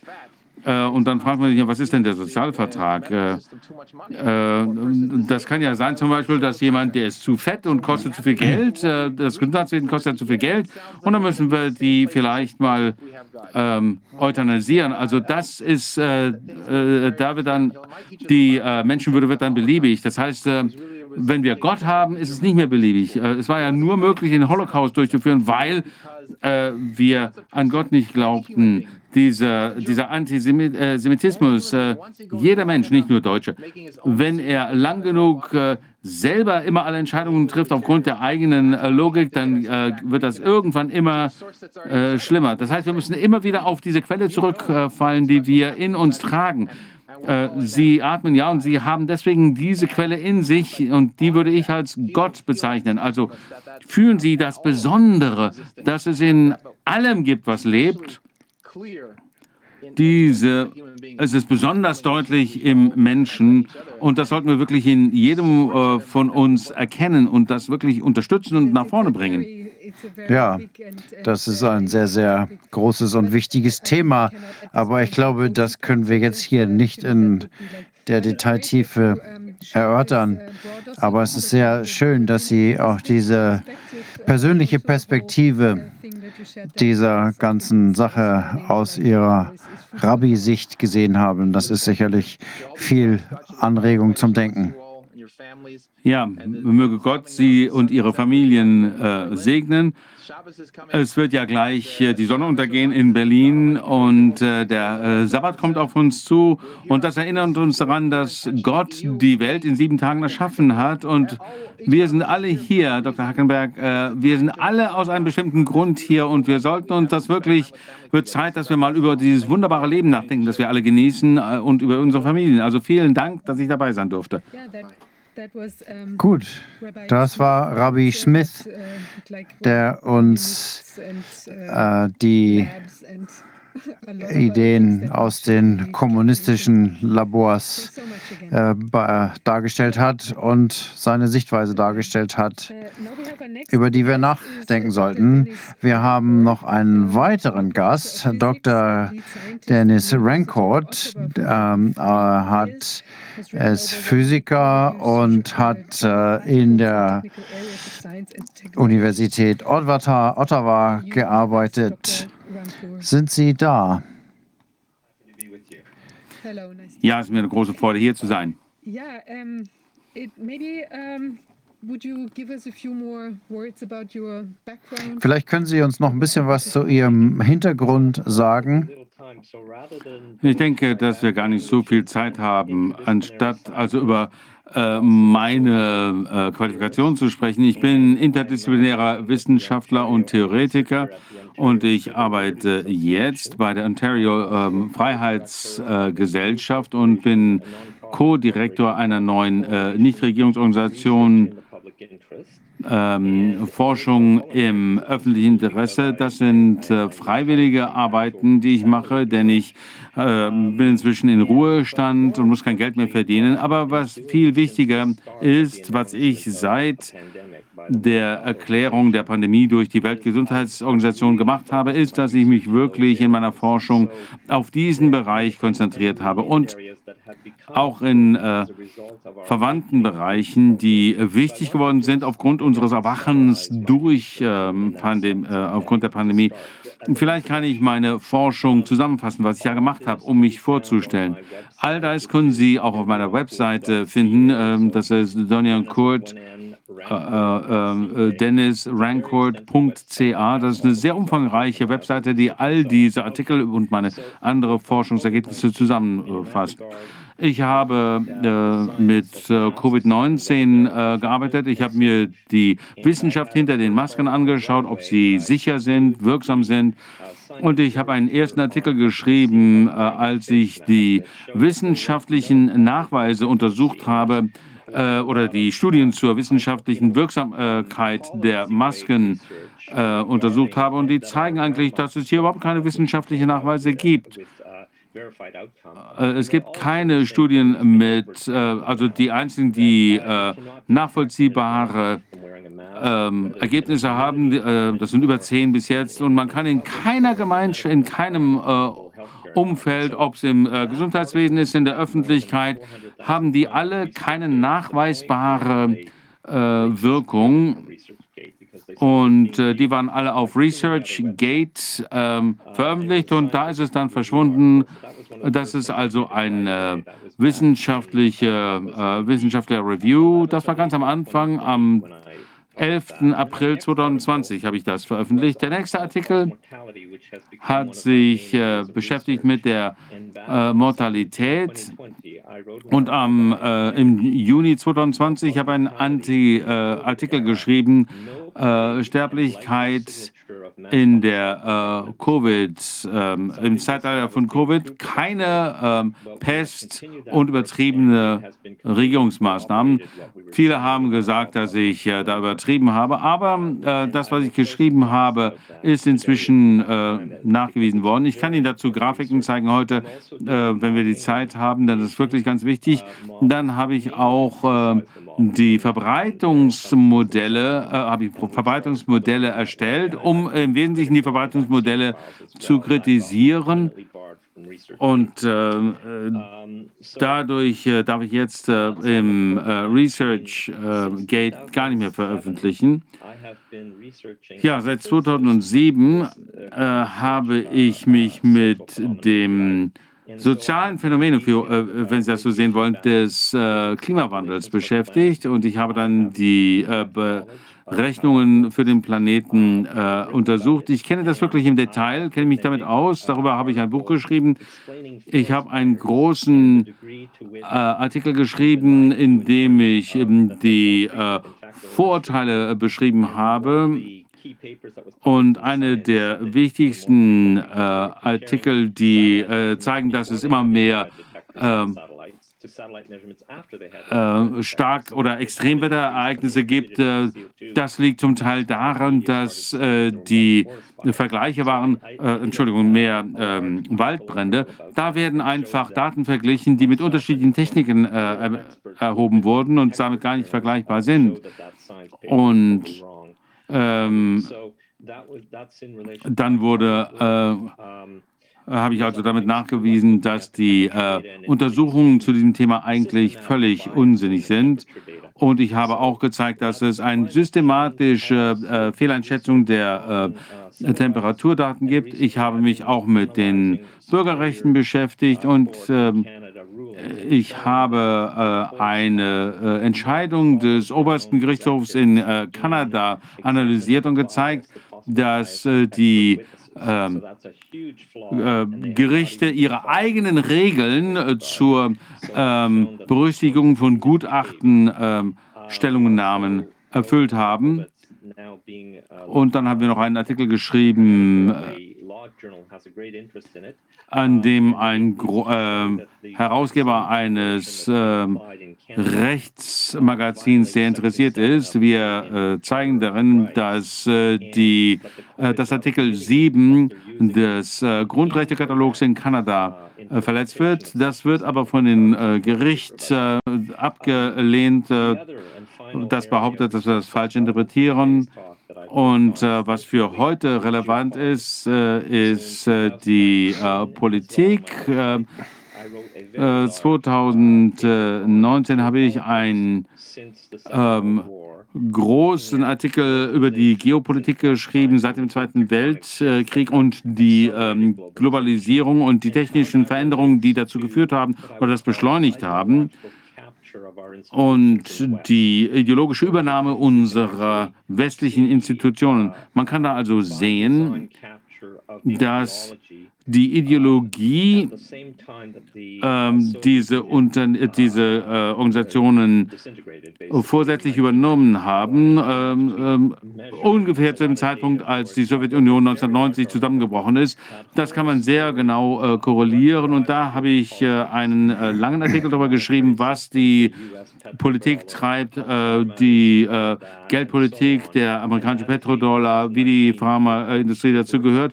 Und ich denke, das ist wirklich ein guter Hintergrund dafür, uh, dass man den Zusammenhang verstehen kann, in dem sich Covid entwickeln konnte.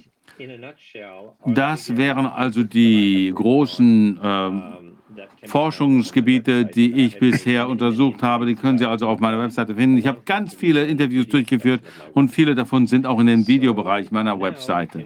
Und jetzt können wir uns mal die einzelnen Bereiche raussuchen. Ich glaube, wir haben nur Zeit für ein oder zwei. Ich würde vorschlagen, dass wir über die Mortalitäts, über die Gesamtmortalitätsraten sprechen. Ja, um das zu tun, ist es vielleicht gut, vielleicht kann ich da noch ein bisschen was vorwegschicken. Alle die äh, Gesamtsterblichkeit basiert auf der Rechtsprechung, dass wenn jemand stirbt, egal ähm, welch, welcher Grund dafür angegeben wird, also man entfernt damit die Todesursache als Variable. In der Realität ist das immer sehr schwierig festzustellen, außer unter ganz bestimmten Umständen. Also wenn jemand in einem Autounfall stirbt, dann ist die Todesursache offensichtlich. Aber es gibt viele Organe, es gibt viele Dinge, die zusammenspielen. Was jetzt genau die Todesursache sagt, ist normalerweise sehr schwierig festzustellen. Aber aufgrund dieser Problematik ist es äh, gibt es eine Voreingenommenheit durch dieses soziale Umfeld, durch die Medien. Das ist schon seit 100 Jahren bekannt, dass es verschiedene äh, Ursachen geben kann und dass in der öffentlichen Meinung immer bestimmte Ursachen ähm, im Fokus stehen. Und das haben wir mal rausgerechnet. Einige mh, hm, Länder sind sehr gut darin, die äh, Sterblichkeitsraten zu ermitteln pro Tag, pro Woche, pro Monat, pro Jahr. Und man kann das auch nach Altersgruppe machen. Und äh, man kann in den USA beispielsweise 50 verschiedene Staaten angucken, die im Grunde genommen alles einzelne Länder sind. Und man kann das sehr detailliert analysieren und Korrelationen suchen zwischen dem, was man in der Gesamtsterblichkeit sieht und was die sozialökonomischen Charakteristiken sind. Und da sehen wir enge Korrelationen für die zusätzlichen Todesfälle in, während Covid. Also eine sehr mächtige und robuste Sache, die man hier messen und studieren kann. Und darauf haben wir uns weitestgehend konzentriert. Und ich würde jetzt gerne mein Bildschirm teilen und Ihnen einige Grafiken zeigen. Das wird nicht ganz zusammenhängend sein, weil ich nicht genau die Zeit habe, das am Einzelnen Stück für Stück zu entwickeln. Und am, ich glaube, Sie können jetzt sehen, was ich hier aufgerufen habe. Das ist meine Webseite, wo Sie sehen, so sieht das aus. Hier gibt es eine Covid-Abteilung mit den ganzen Artikeln, die ich geschrieben habe zum Thema Covid und in der Forschungsabschnitt sieht man hier Klimawandel und so weiter, auch Geopolitik und das hier ist die, der große Artikel, über den ich gerade, den ich gerade genannt habe. Also eine Arbeit, die veröffentlicht worden ist. Das ist meine Webseite, aber jetzt wollte ich Ihnen nicht meine Webseite zeigen, sondern die Daten, die ich hier in der PowerPoint-Präsentation habe. Ich beginne mal mit den USA und ich zeige das nochmal im Präsentationsmodus. Und das hier, was wir hier sehen, irgendwie habe ich mich jetzt hier verklickt. Es passiert nicht das, was ich mir vorgestellt habe. Oh, okay, so jetzt. Und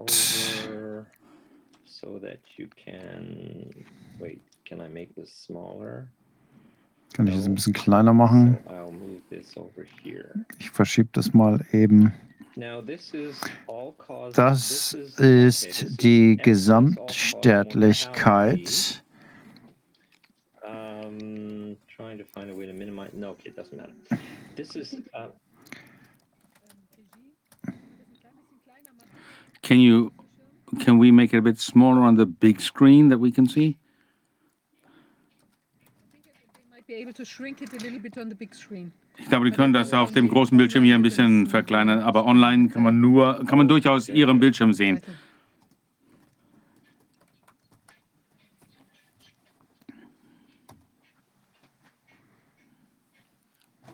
Wir können den Titel noch nicht sehen. We can't see the title yet. We can just go ahead. Äh, Wir können einfach weitermachen, denke ich. Das hier. Ist der prozentuelle Anstieg der Sterblichkeit pro Arbeits pro Altersgruppe in den zehn größten US-Staaten. Also man sieht die hier unten die Altersgruppen 0 bis 24 und so weiter. Das letzte ist äh, 85 und älter und die Farben entsprechen den jeweiligen Staaten, Kalifornien, Texas und so weiter. Hier sehen wir die Übersterblichkeit ähm, auf der historischen, über der historischen Zeitlinie. Das ist sehr, sehr gut untersucht. Und das hier ist die historische, der Anstieg gegenüber der historischen Baseline in der ersten Hälfte der Covid-Phase, also von dem 11. März 2020, der Verkündigung der Pandemie, bis 50 Wochen danach, bis die Impfkampagnen aufgetreten sind. Und hier sieht man, dass in fast allen Altersgruppen bis zu 40 Prozent mehr Tode aufgetreten sind als in dem Durchschnitt, als vorher. Also man sieht hier einen starken Anstieg. Das sind die USA. Das ist nicht überall so in Kanada gewesen. Auf keinen Fall war das in Kanada beispielsweise so. Das Nachbarland oder anderen europäischen Ländern gab es keine Sterblichkeit in diesem Umfang. Die USA ist hier ein besonderer Fall, weil sie eine große Menge vorgeschädigter Menschen haben. Die meisten Leute wissen nicht, dass in den USA es 13 Millionen Menschen gibt, die einer schweren ähm, mentalen oder geistigen Störung unterliegen. Ähm, also es gibt viele Ursachen, ähm, Fettleibigkeit, Armut, Ungebildetheit, also eine Bevölkerung, die im Grunde genommen schon am Rande einer Katastrophe stand, ohne äh, diese ganzen Maßnahmen. Und ich möchte jetzt nicht darauf eingehen, wie das die Menschen umgebracht hat im Einzelnen, aber wir hatten hier eine sehr vulnerable Gesellschaft insgesamt. Und in der zweiten Hälfte von Covid, die wir uns jetzt mal angucken, ist, wo man jetzt die äh, Impfkampagne hat. Und das hat hier die Verteilung der Tode verändert. Und wieder hier diese Staaten, wie das aussieht, nachdem alle geimpft worden sind. Also eine noch größere Auswirkung auf die jüngeren Leute scheinbar. Das sind die Daten, die wir hier uns angeschaut haben und versucht haben herauszufinden, was hier wie wirkt. Ja, das kann man in verschiedenen Arten und Weisen sehen, auf Karten und so weiter. Was wir uns als nächstes angeguckt haben, ist, dass wir die Übersterblichkeit für die gesamte Covid-Zeit haben, pro Bevölkerung, pro Land. Also jeder Punkt ist eins der 50 Bundesländer. Und auf der X-Achse liegt man die Armut, der Anzahl der Menschen, die arm sind in den Ländern. Und wir sehen hier eine ganz klare Korrelation. Ähm, der Korrel, der Koeffizient ist plus 1,6, also sehr, sehr deutlich. Äh, Das hat es in den Sozialwissenschaften noch nie gegeben bis zu diesem äh, Grad. Und das sind die Daten. Hier haben wir die Ursprünge anguckt und wir sehen hier, dass die Übersterblichkeit nicht nur ähm, der, der Armut entspricht, sondern proportional zur Armut sogar steigt. Das ist, wenn man die Armutsgrenze, Armut verdoppelt, dann steigt die Sterblichkeit um das Gleiche. Das sind die Korrelationen, die wir hier festgestellt haben ähm, in Bezug auf die Sterblichkeiten in den USA. Hier ist eine ähnliche Kurve, aber wir sehen jetzt hier das Familieneinkommen in den Staaten. Und hier sehen wir, wenn die Familie über 130.000 Euro äh, pro äh, Dollar pro Jahr verdient, dann wird niemand daran sterben. Das ist natürlich eine etwas grobschlächtige Interpretation. Es gibt auch eine Korrelation mit Fettleibigkeit, aber keine Korrelation mit dem Alter der Bevölkerung. Das heißt, wenn wir uns hier mal angucken, wie viele sind 65 oder älter, 75 oder 85 oder älter, dann sieht man ein derartige Verteilung hier. Und das ist natürlich genau das Gegenteil von dem, was man bei einer Atemwegserkrankung er erwarten würde. Die klinischen Studien sagen uns ja vorher, dass das exponentiell mit dem Alter steigen sollte, aber stattdessen sehen wir hier diese gleichmäßige Verteilung. Dann können wir uns nochmal die Korrelation der Übersterblichkeit mit verschiedenen ähm, Dingen äh, angucken. Hier haben wir ein, verschiedene Unterstützungsprogramme. Hier sehen wir Behinderungen, wie sie von der Regierung definiert werden, also Menschen, die mit Behinderung leben. Das ähm, sieht hier auch eine Korrelation mit der Übersterblichkeit in der Covid-Zeit. Das sind die Studien, die wir hier durchgeführt haben, mit denen wir zeigen wollen, dass die Altersgruppen, die Verteilung über die Altersgruppen derjenigen, die eine schwere geistige Schädigung haben, eben besonders für die jungen Menschen zutrifft. Und das könnte durchaus erklären, Zumindest interpretieren wir das so. Das möchte ich jetzt nicht im Einzelnen ausführen, aber das ist eine sehr lange Arbeit über die USA, eines der wichtigsten Arbeiten dazu. Hier sehen wir nochmal die Altersverteilungen. Hier sehen wir die äh, Gesamtsterblichkeit in den USA für die verschiedenen, die verschiedenen Farben zeigen hier die verschiedene Integration vor und nach der Impfung an, um die Methoden hier darzustellen. Und wir sehen, dass es im Grunde die Grundlinie gerade ist. Und sobald die äh, Pandemie ausgerufen wird, sieht man diese starke Steigerung hier, die sofort nach oben geht und die sehr heterogen ist. Ähm, es gibt ungefähr 30 Staaten in den USA, die das nicht zeigen. Und das kann also nicht äh, von Anfang an aufgrund der Verbreitung einer Krankheit sein, sondern es muss aufgrund dessen sein, was in der Rechtsprechung passiert ist. Und die aggressive Natur der Maßnahmen in den verschiedenen äh, Bundesländern.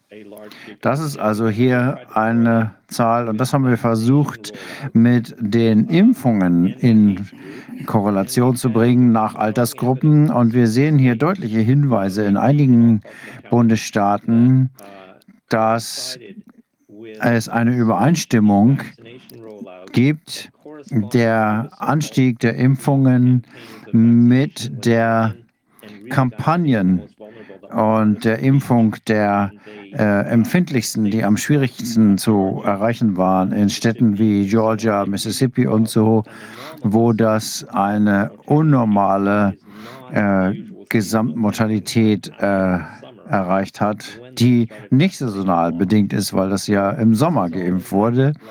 Das ist alles hier in dieser Arbeit zu den USA. Wir haben hier Hinweise gefunden, dass die Daten so deutlich waren, dass äh, sie diese Schlüsse zulassen. Wir sehen also hier eine sehr detaillierte Arbeit zu den USA, die sich die ganzen Korrelationen anschaut mit Blick auf unsere ganzen alten Arbeiten. Wenn jemand also eine Arbeit lesen möchte, um diese Gesamtsterblichkeit äh, zu erkennen, das ist hier das, die eine Arbeit, die das am besten umfassend zusammenfasst. Das ist das, was ich Ihnen jetzt hier zeigen wollte zur Gesamtsterblichkeit. Ich wollte Ihnen aber auch zeigen, wie anders das in Kanada aussieht. Lassen Sie mich mal eben hier umschalten. Dann muss ich hier hingehen und Ihnen die zweite PowerPoint-Präsentation äh, für Kanada jetzt mal zeigen. Gehen wir mal auf die Dia-Show. Vielleicht muss ich gar nicht mit den derzeitigen Folien anfangen. Wir haben vor kurzem einen äh, Artikel über Kanada geschrieben. Kanada ist ein ganz besonderes Land. Da ist etwas ganz äh, Besonderes passiert, denn die Regierung behauptet, dass durch äh, Covid-19 und die Gesamtzahl der Todesfälle, die sie äh, äh behaupten, äh, fast doppelt so hoch äh, wie die Übersterblichkeit überhaupt ist, aus allen Gründen. Aber also die Gesamtübersterblichkeit ist äh, nur halb so hoch wie die Übersterblichkeit, die äh, die Regierung allein Covid zuordnet. Also da haben wir uns das mal angeschaut. Das sind die äh, Gesamtübersterblichkeit in Kanada. Also es gibt hier keine äh, besonders hohe Gesamtübersterblichkeit während äh, Covid. Also hier sieht man äh, auf der äh, Y-Achse äh, null äh, Tote, um das, äh, um dann Referenz äh, zu setzen. Dann zeigen wir hier einen Ausschnitt vergrößert, der 11. März 2020. Da sehen Sie jetzt hier den Beginn direkt vor diesem äh, Peak der Gesamtübersterblichkeit. Hier fängt äh, Covid also an, nach diesem äh, letzten äh, blauen Punkt. Also da gibt es diese Ankündigung und hier gibt es die äh, Vorlaufzeitraum, äh, der Zeitraum davor, den Zeitraum davor. Und wenn man das lang genug beobachtet, ähm, dann kann man die saisonalen äh, Varianzen ähm, einen Durchschnitt da ermitteln und man kann hier sehen, dass das eine fast gerade Linie ist und das ist also der historisch vorhergesagte Trend. Das wächst, weil wir eine alternde äh, Bevölkerung haben und so weiter. Und hier sieht man während Covid eine ganz kleine äh, Zunahme, also drei Prozent mehr als über dem historischen Trend für Kanada, war durchaus sehr sichtbar, wenn man äh, hier die äh, Baseline darstellt. Das kann man messen, äh, quantifizieren. Man kann natürlich auch die äh, Fehlermarge hier äh, beurteilen. Und das ist die Hälfte von dem, was äh, die Regierung äh, allein Covid äh, zuweist. das ist also die Situation in Kanada. Okay, den Rest, da werde ich jetzt gar nicht drauf eingehen.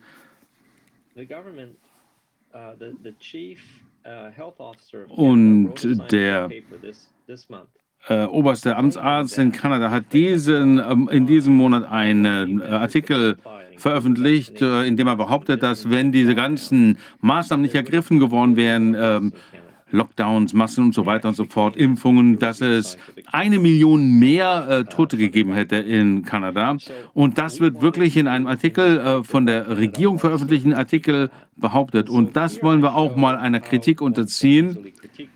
Und ich möchte mal hier zeigen, wie man das ganz leicht machen kann. Ich zeige hier nochmal die Gesamtsterblichkeit in Kanada äh, in zweiwöchiger äh, Aufgliederung.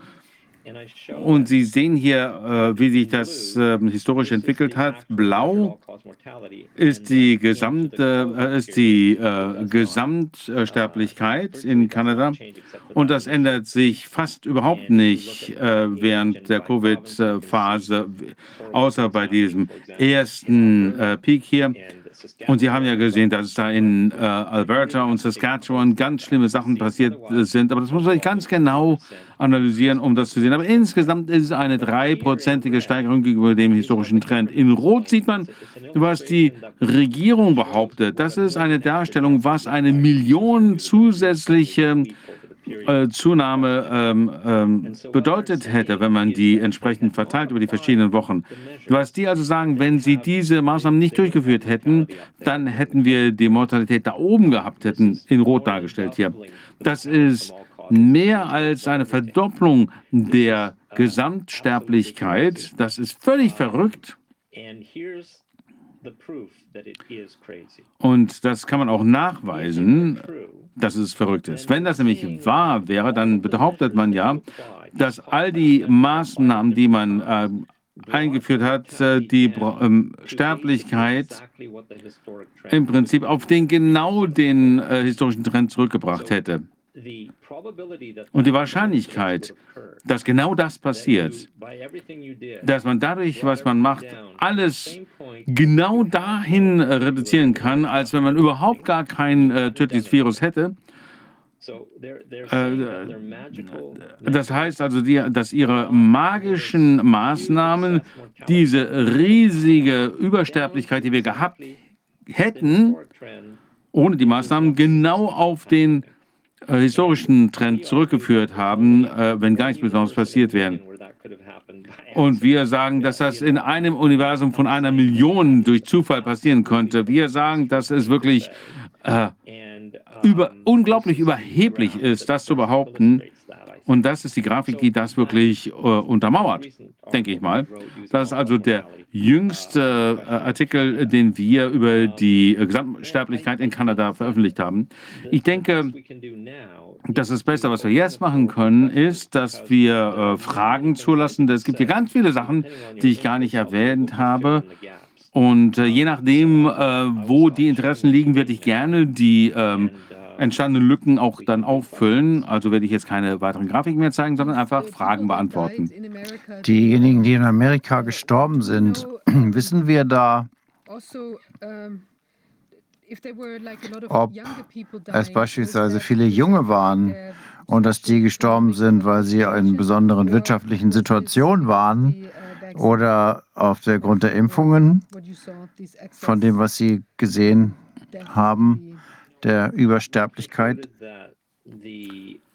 Unsere Schlussfolgerung ist, dass die Übersterblichkeit bei den Jüngeren wahrscheinlich äh, durch die Programme ähm, hervorgerufen wurden, ähm, wo sie die ähm, geistig Behinderten äh, geimpft haben, die halt äh, vor, ähm, überproportional jung sind. Eine der großen Schlussfolgerungen unseres Artikels ist, dass die äh, Impfung selbst ähm, gar keinen Einfluss auf die Gesamtsterblichkeit hat.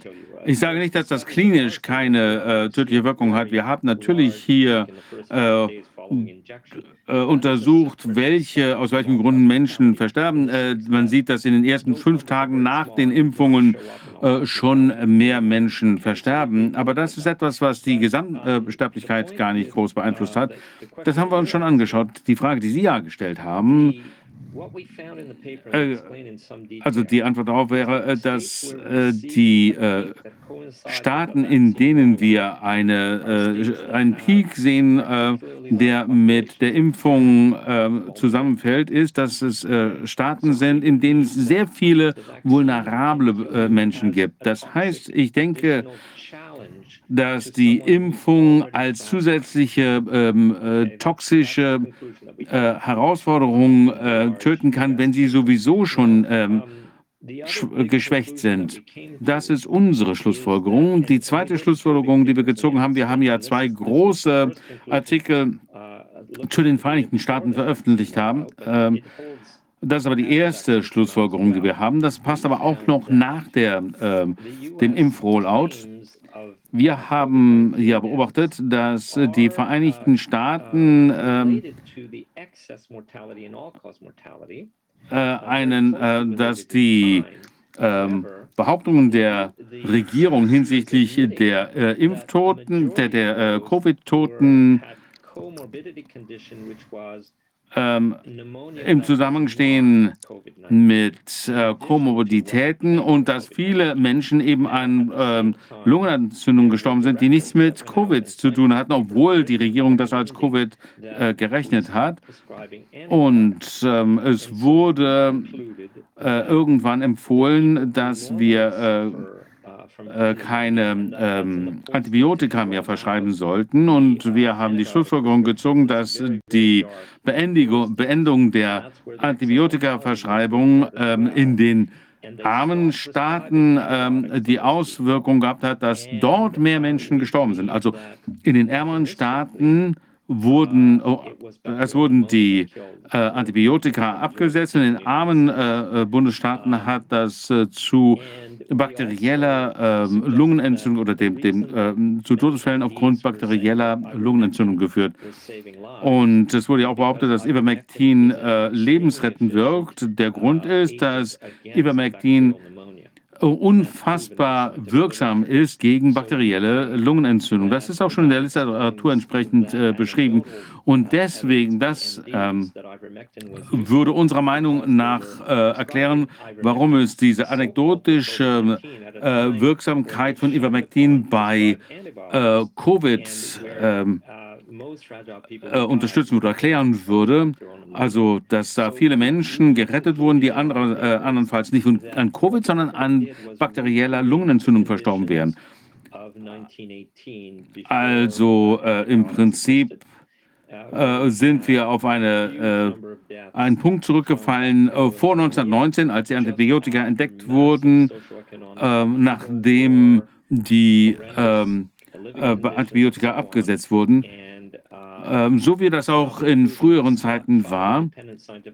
Und das ist jetzt in fünf unabhängigen, äh, unabhängigen ähm, Artikeln äh, nachgewiesen worden, dass, oder Studien nachgewiesen worden, äh, dass äh, alle Lungen ähm, Proben, die äh, untersucht wurden von Menschen, die äh, bei der spanischen Flu äh, äh, Grippe verstorben sind, dass sie tatsächlich an bakterieller Lungenentzündung verstorben sind. Wir denken, dass genau das sich wiederholt hat, dass also viele Menschen, die an ähm, bakterieller Lungenentzündung verstorben sind, viele auch an Stress, ähm, der dazu geführt haben, dass Menschen sich andere ähm, Krankheiten äh, zugezogen haben.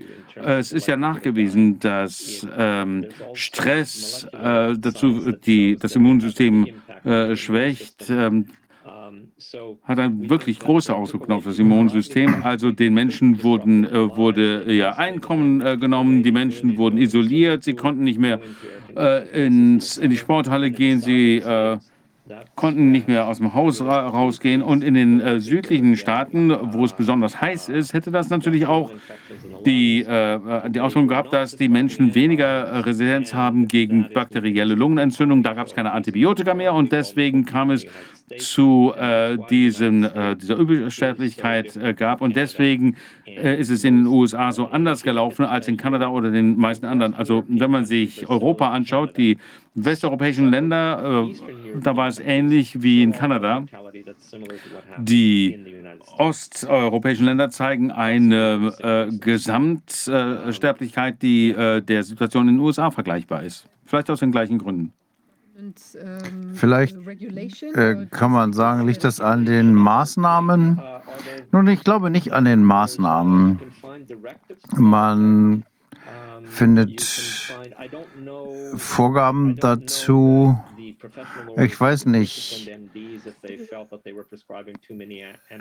Äh, die Ärzte Schwierigkeiten gekriegt hätten, wenn sie zu viele Antibiotika verschrieben hatten. Aber wenn man mal die Verschreibung von Antibiotika in den westlichen Ländern anguckt, dann sieht man dort überall einen Rückgang, als die Pandemie äh, erklärt wurde und die wird durch die Pandemie hindurch wird das erhalten. Das wird fast halbiert und es bleibt auch äh, unten und das ist ähm, schon historisch auffällig. Das ist zur gleichen Zeit passiert ungefähr, als in einigen der führenden Medizinmagazine, Zeitschriften es plötzlich hieß, äh, man sollte keine Antibiotika mehr verschreiben. Und die CDC hat das ja auch gesagt. Und wir glauben, dass es hier eine systemische Unterbindung dessen gab, was normalerweise an Antibiotika verschrieben wird. Normalerweise sind äh, die vulnerablen Menschen, die für genau für die empfindlichen Menschen in den Staaten. Das scheint ja auch äh, den, äh, die Auswirkung äh, gehabt zu haben, dass man eine Doppelinfektion hatte äh, mit Covid und einer bakteriellen oder vielleicht, ich glaube auch, Wolfgang Wodak hat, glaube ich, auch äh, schon mal irgendwann gesagt, dass ähm, man vielleicht Influenza A und B bekommt und dann auch noch Corona und dann hat man irgendwie eine Superinfektion. Ja, da gibt es wissenschaftliche Arbeiten zu, die genau das zeigen, dass eine virale Atemwegserkrankheit ein äh, sozusagen öffnet für eine bakterielle Lungenentzündung. Aber aus meiner persönlichen Sicht gab, äh, hat die Gesamtsterblichkeit in Kanada und ungefähr 30 Staaten in Amerika und in westlichen Ländern, gab es kein besonderes virulentes Pathogen.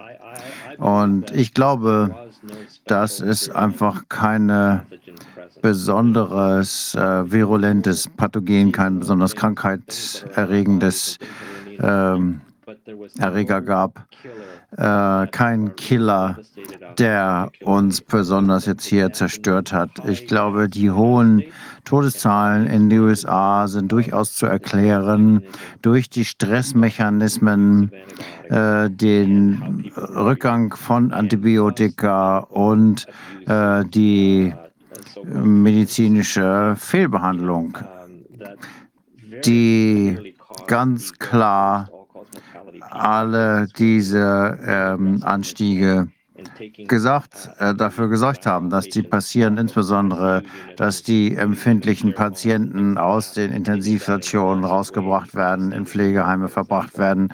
In New York ist da ganz viel passiert und die hatten die größten Todeszahlen. Also ich glaube, unsere Schlussfolgerung ist, dass die Übersterblichkeit aufgrund der Regierungs- und äh, medizinischen entweder Behandlungsverweigerung oder Fehlbehandlung äh, entstanden ist. Und wir unterschätzen bei weitem den psychologischen Stress, der hier eine Rolle spielt.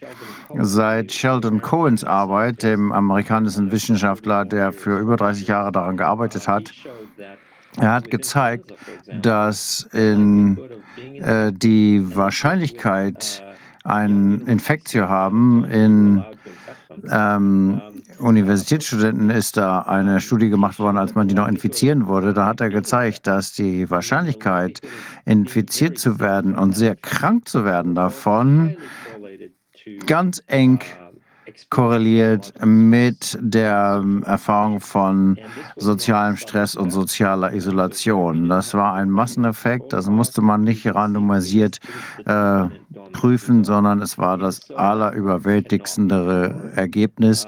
Das ist nicht zu verachten. Psychologischer Stress ist wesentlich, wesentlich wirksamer, als wir das bisher glauben. Und das sieht man auch aus Tierversuchen. Alle Tierversuche zeigen, dass die erst wichtigste Faktor, der, der die individuelle Gesundheit beeinflusst, ist äh, äh, Stress innerhalb des Sozialgefüges der Herde der Gemeinschaft ist. Das ist das, was entscheidet, wie krank man wird, wie oft man krank wird und ob man stirbt. Und ich glaube nicht, dass Menschen sich da groß unterscheiden. Ich glaube, das gilt für alle sozialen Tiere, alle Säugetiere.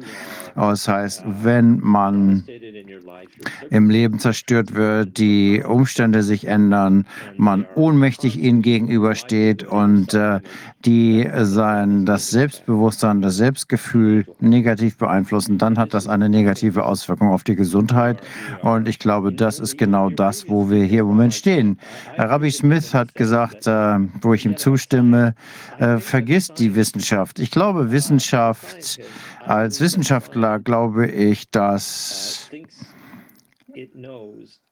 die Wissenschaft glaubt, sie viel mehr weiß, als sie weiß. Und äh, sich einfach immer selbst wieder auf viele verschiedene Weisen in die Irre leitet.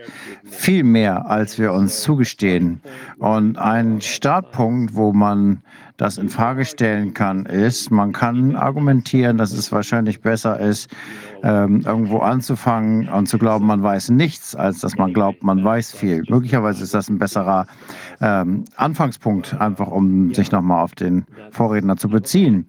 Ich hoffe, dass das die Fragen soweit beantwortet hat. Ja, auf jeden Fall. Ähm, und ähm, aus, äh, von den Zuschauern haben wir eine Frage. Es gibt ja jetzt eine Reihe Fakten, die Sie auf den Tisch gelegt haben, aber gleichzeitig, äh, ähm, äh, Sie haben ja schon gesagt, äh, dass Ihre Artikel relativ früh veröffentlicht wurden, also äh, als diese Maßnahmen gerade erst anfingen. Und trotzdem haben die äh, politischen Entscheidungsträger diesen Dingen überhaupt keine Beachtung geschenkt. Und ähm, äh, vielleicht haben sie die Fakten auch gar nicht an sich herangelassen. Da muss auch irgendwas anderes abgegangen sein, politisch. Ja, auf jeden Fall aus meiner, äh, aus meinen Studien äh, der Geopolitik und da äh, in diese Richtung geht ja Ihre Frage auch hin, denke ich. Da habe ich ähm, oft ähm, äh, schon gesagt, dass ich äh, zum Schlussfolgerung gekommen bin, dass die Covid-Maßnahmen geplant wurden ähm, als und umgesetzt wurden als Kriegsmaßnahmen. Also man äh, äh, isoliert und äh, misshandelt die, äh, diejenigen, die sich der Impfung zum Beispiel widersetzen. Äh, man äh, schließt, bringt einige sogar zusammen in, ähm, in Konzentrationslagern zusammen. Äh, man äh, hat äh, Ration, Rationierung von Ressourcen, Lebensmittel, Energie. Wir haben Zensur der gesamten, gesamten Unternehmen, ähm, die gesamte Privatwirtschaft wird auf Linie gebracht. Es werden immer mehr Waffen geliefert. Die Waffenentwicklung wird hochgefahren. Ich rede hier von den Impfstoffen. Jeder muss sich impfen lassen. Äh, man hat äh, die entsprechenden Impfzentren und überzeugt die Menschen, sich impfen zu lassen. Das kann man als äh, das, die Methode zur, für den Einsatz der Waffen betrachten. Äh, man äh, unterstützt und ermuntert die Menschen, äh, Abweichler zu sanktionieren. All das sind Kriegsmaßnahmen unter Kriegsbedingungen. Und äh, ich habe äh, das so interpretiert, dass wir in einem Kriegszustand sind. Ein Krieg äh, mit dem Versuch, die wirtschaftliche Entwicklung von Asien und Eurasien äh, zu äh, vernichten. Äh, das Pentagon hat das zugegeben. Sie geben sich ein Jahrzehnt, um das System zu zerstören. Es gibt sehr viel ähm, Bekämpfung der Chinesen, es gibt den Krieg in, Ukra äh, in der Ukraine, es gibt Sanktionen, äh, als wären wir in einem Krieg. Also Pentagon und das Regime in den Vereinigten Staaten äh, befindet sich im Kriegszustand gegen die Entwicklung äh, von Eurasien und China. Und äh, das haben sie äh, beschlossen umzusetzen. Und sie wissen, dass es da einen ähm, eine Rückwirkung geben wird auf die eigene Bevölkerung. Und deswegen versuchen sie auch jeden Widerstand im Innern zu unterdrücken. Und, zu, ähm, und deswegen denke ich, dass wir Covid-artige Maßnahmen mindestens für das nächste Jahrzehnt haben werden. Das ist meine Vorhersage. Ob es eine neue Variante ist, eine neue Krankheit, wenn Sie uns überzeugen können, dass es eine Klimakrise gibt, was immer Sie brauchen, werden Sie Ihre Propaganda nutzen, um diese Kriegsmaßnahmen zu akzeptieren. Denn es wird erhebliche äh, Folgen aus diesem Krieg geben. Was die wollen, ist, dass jeder sich zusammensperren lässt. Ähm, sie wollen keine Entwicklung. Sie wollen keine Entwicklung von Afrika. Die Entwicklung bedroht das Regime, denn Entwicklung bedeutet unabhängiges Denken, es bedeutet Ressourcen, die äh, vor Ort bereitgestellt werden, es gibt die Möglichkeit des Widerstandes. Also Entwicklung ist sehr gefährlich. Die möchten einfach die äh, Entwicklung beenden und steuern. Ich denke, darum geht es auch bei dem, äh, der Klimakrise. Äh, diese sogenannte Netto-Null-Kampagne. Äh, die Entwicklung der Bevölkerung ist die größere, größte Bedrohung eines äh, Systems, das äh, von einer Elite gesteuert wird und die die Welt äh, kontrollieren möchte. Ich denke, dass die Geopolitik das große der große strukturelle Rahmen ist, der es uns ermöglicht, das hier zu verstehen. Die Geopolitik äh, ist ja nicht verschwunden mit dem Beginn äh, der äh, Pandemie. Das gibt es schon seit vor dem Ersten Weltkrieg. Das kann man beobachten, man kann es quantifizieren. Und es sind Systeme wie ähm, im Wesentlichen ein äh, Weltreich, äh, das ein ähm, äh, Bildungssystem hat, ähm, einen militärisch-industriellen Komplex. Also das ist das, äh, äh, der große Einfluss auf, den, äh, auf die Welt. Die Milliardäre dürfen Milliardäre sein, weil sie dem Regime nutzen. Die könnten man natürlich jederzeit äh, beseitigen, aber ich glaube, es geht wirklich darum, äh, große Systeme zu schützen. Und die Vereinigten Staaten machen da einen riesigen Fehler. Äh, denn man kann kein Weltreich haben, wenn man die äh, eigene Bevölkerung schädigt. Äh, wenn wir keine wirtschaftliche Entwicklung haben, äh, dann klappt das nicht. Wir können nicht einfach nur andere Kontinente ausbeuten. Ich denke, das ist ein Riesenfehler. Und ich glaube, Trump hat das anerkannt, als er gesagt hatte, dass er Amerika wieder groß machen will. Also es gibt hier einen äh, Fraktion im militärisch-industriellen Komplex, der das Problem erkennt. Aber da äh, geht die Reise hin. Es gibt eine Gruppe von Menschen, die, die äh, eng mit der CIA zusammenarbeiten, die glauben, dass sie eine Welt haben können, wo sie jeden ausbeuten können und Regierungen nach eigenem Gutdünken austauschen können und dass sie keine stark, keine starken Institutionen brauchen, um ein Weltreich am Laufen zu halten. Ich denke, das ist ein großer Fehler. So sehe ich die Situation geopolitisch. Ist das das Ziel der Regierung oder wie immer man das bezeichnen soll, was jetzt dahinter steht, die globalen Verbindungen der Dinge? Ist das so, dass Sie die Menschen umbringen wollen, sei es durch Maßnahmen, durch Impfungen oder dass Sie zumindest das Risiko in Kauf nehmen?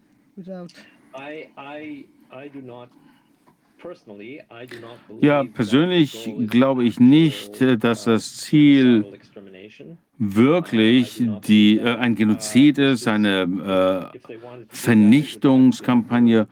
Wenn Sie das machen wollten, dann hätten Sie wirklich ein virulenteres äh, Virus da genutzt. Das könnten die ja wirklich machen. Also, äh, wir können natürlich darüber diskutieren, wie ich zu diesem Schluss äh, gekommen bin. Aber ich denke, dass Bevölkerungswachstum äh, die Elite bedroht. Und Sie wissen das und haben Angst davor. Und die haben immer versucht, das unter Kontrolle zu halten. Denn wo man Bevölkerungswachstum hat, hat man Wirtschaftswachstum, man hat verteilte Ressourcen, Ideen und Macht. Und das ist eine Bedrohung ihrer Rolle. Und das kann man nicht mehr äh, steuern, wo man äh, dann. Äh, da äh, wo sich Wachstum entwickelt, da gibt es auch äh, mehr Freiheit. Das ist nach dem Zweiten Weltkrieg klar geworden. Die Vereinigten Staaten haben ja im Bretton Woods Agreement äh, die äh, Freiheit und das Wachstum genutzt, um sicherzustellen, dass der Westen sich schnell entwickeln würde, äh, Europa und die Vereinigten Staaten. Dieses, ähm, die Vereinbarung von Bretton Woods war eine unfassbare Zeit der äh, Freiheit und Entwicklung, so sehr, dass Europa, Deutschland und Frankreich und Japan sich sogar zu gut entwickelt haben und äh, zu einer Bedrohung für die Vereinigten Staaten wurden. Sie äh, hätten sie beinahe äh, überholt. Und da haben sich die USA über Nacht plötzlich von diesem ähm, äh, von Bretton Woods zurückgezogen. Und man kann äh, zum gleichen Zeitpunkt eine ähm, Steigerung der Globalisierung gesehen, wo viele amerikanische Unternehmen dann andere Unternehmen weltweit übernommen haben. Und der nächste Globalisierungsschritt kam dann, als die Sowjetunion zusammengefallen ist.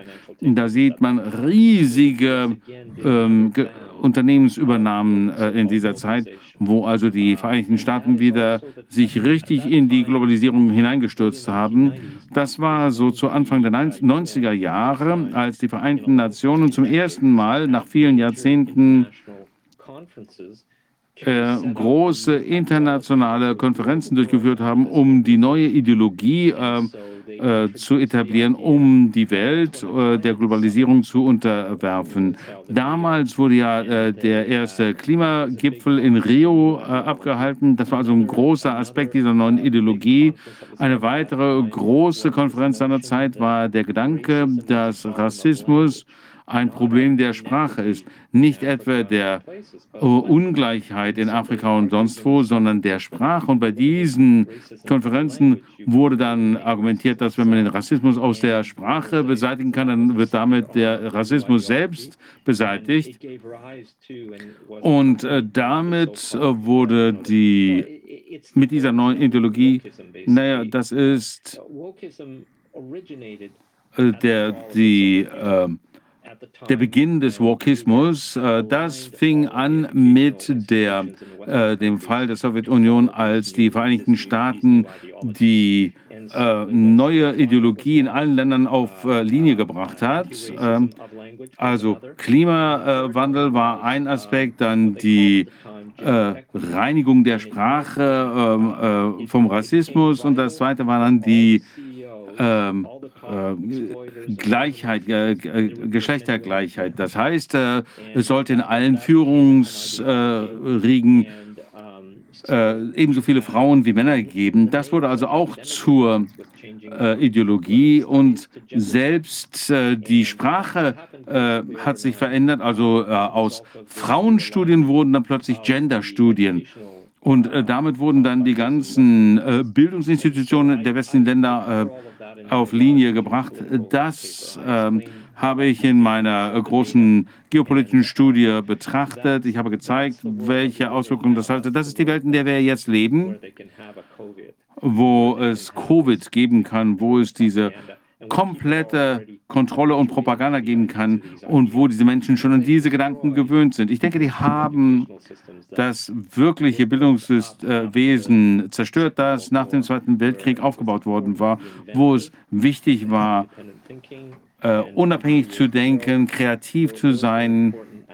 Das waren wichtige Eigenschaften und dann ging es immer mehr darum, äh, die Bevölkerung zu kontrollieren, denn die hatten ja schon alles, was sie hatten, indem sie einfach Lateinamerika und Afrika und so viel von Asien ausgebeutet haben, wie sie konnten.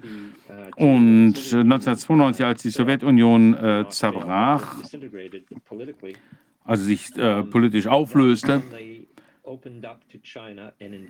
Damals hat man sich gegenüber China geöffnet, um dort zu äh, investieren. Der Gedanke war, dass man äh, China äh, durch kapitalistische Investitionen übernimmt und äh, die haben dann so viel äh, Geld gedruckt, wie sie konnten, denn sie hatten dann eben auch die militärische äh, Machtprojektion, um China zu dominieren. Sie haben massiv in China äh, investiert. Sie haben da eine Millionärsklasse geschaffen, von der sie hofften, dass sie die Kommunistische Partei bedrohen würde. Also das ist der übliche Korruptions-Infiltrationsansatz, den sie auch in Lateinamerika umgesetzt haben.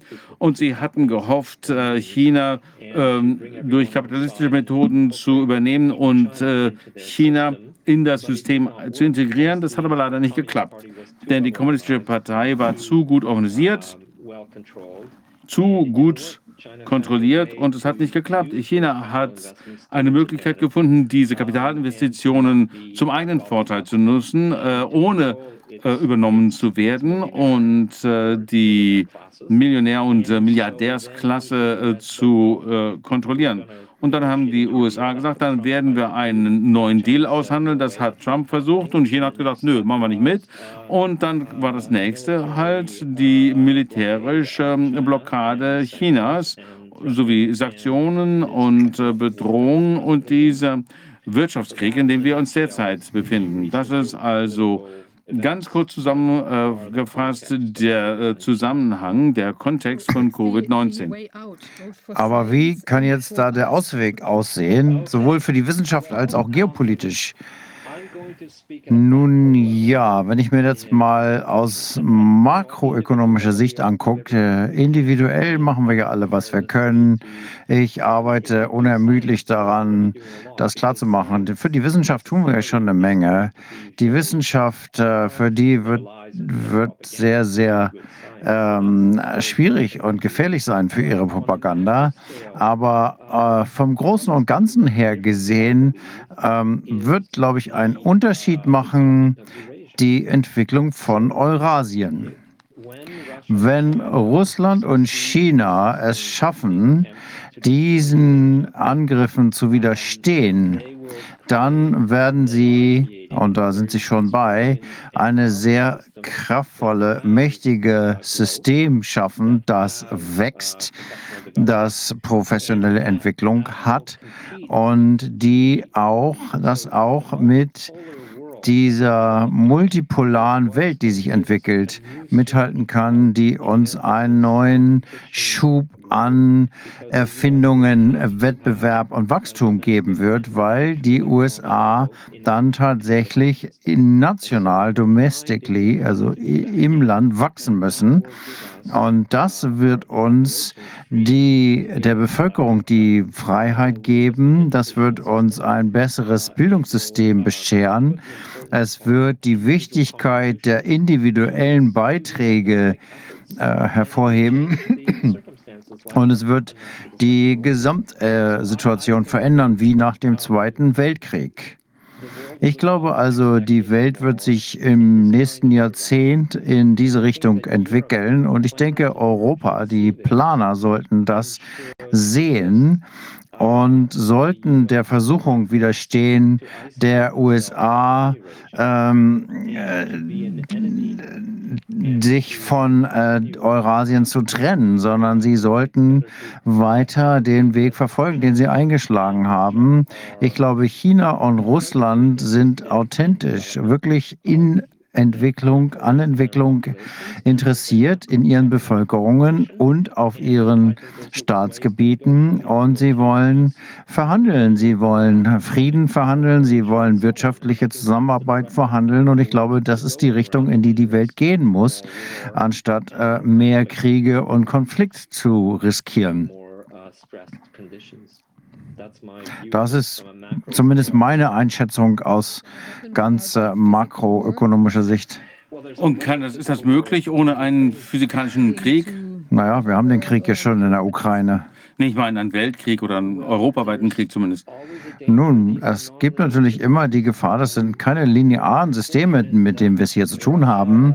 Wir haben das Glück, dass Russland äh, und die chinesischen Führungen Erwachsene sind und rational vorgehen und intelligent vorgehen, gut strukturiert sind äh, in ihren Institutionen. Das ist ein Glücksfall für uns weil, uns, weil die USA eher unvorhersehbar ist. Die internen Auseinandersetzungen sind sehr heftig. Oh, die äh, Republikaner und die Demokraten sind an verschiedene Finanz- und Wirtschaftssektoren geknüpft und äh, da gibt es ständige Auseinandersetzungen. Sie sind rücksichtslos.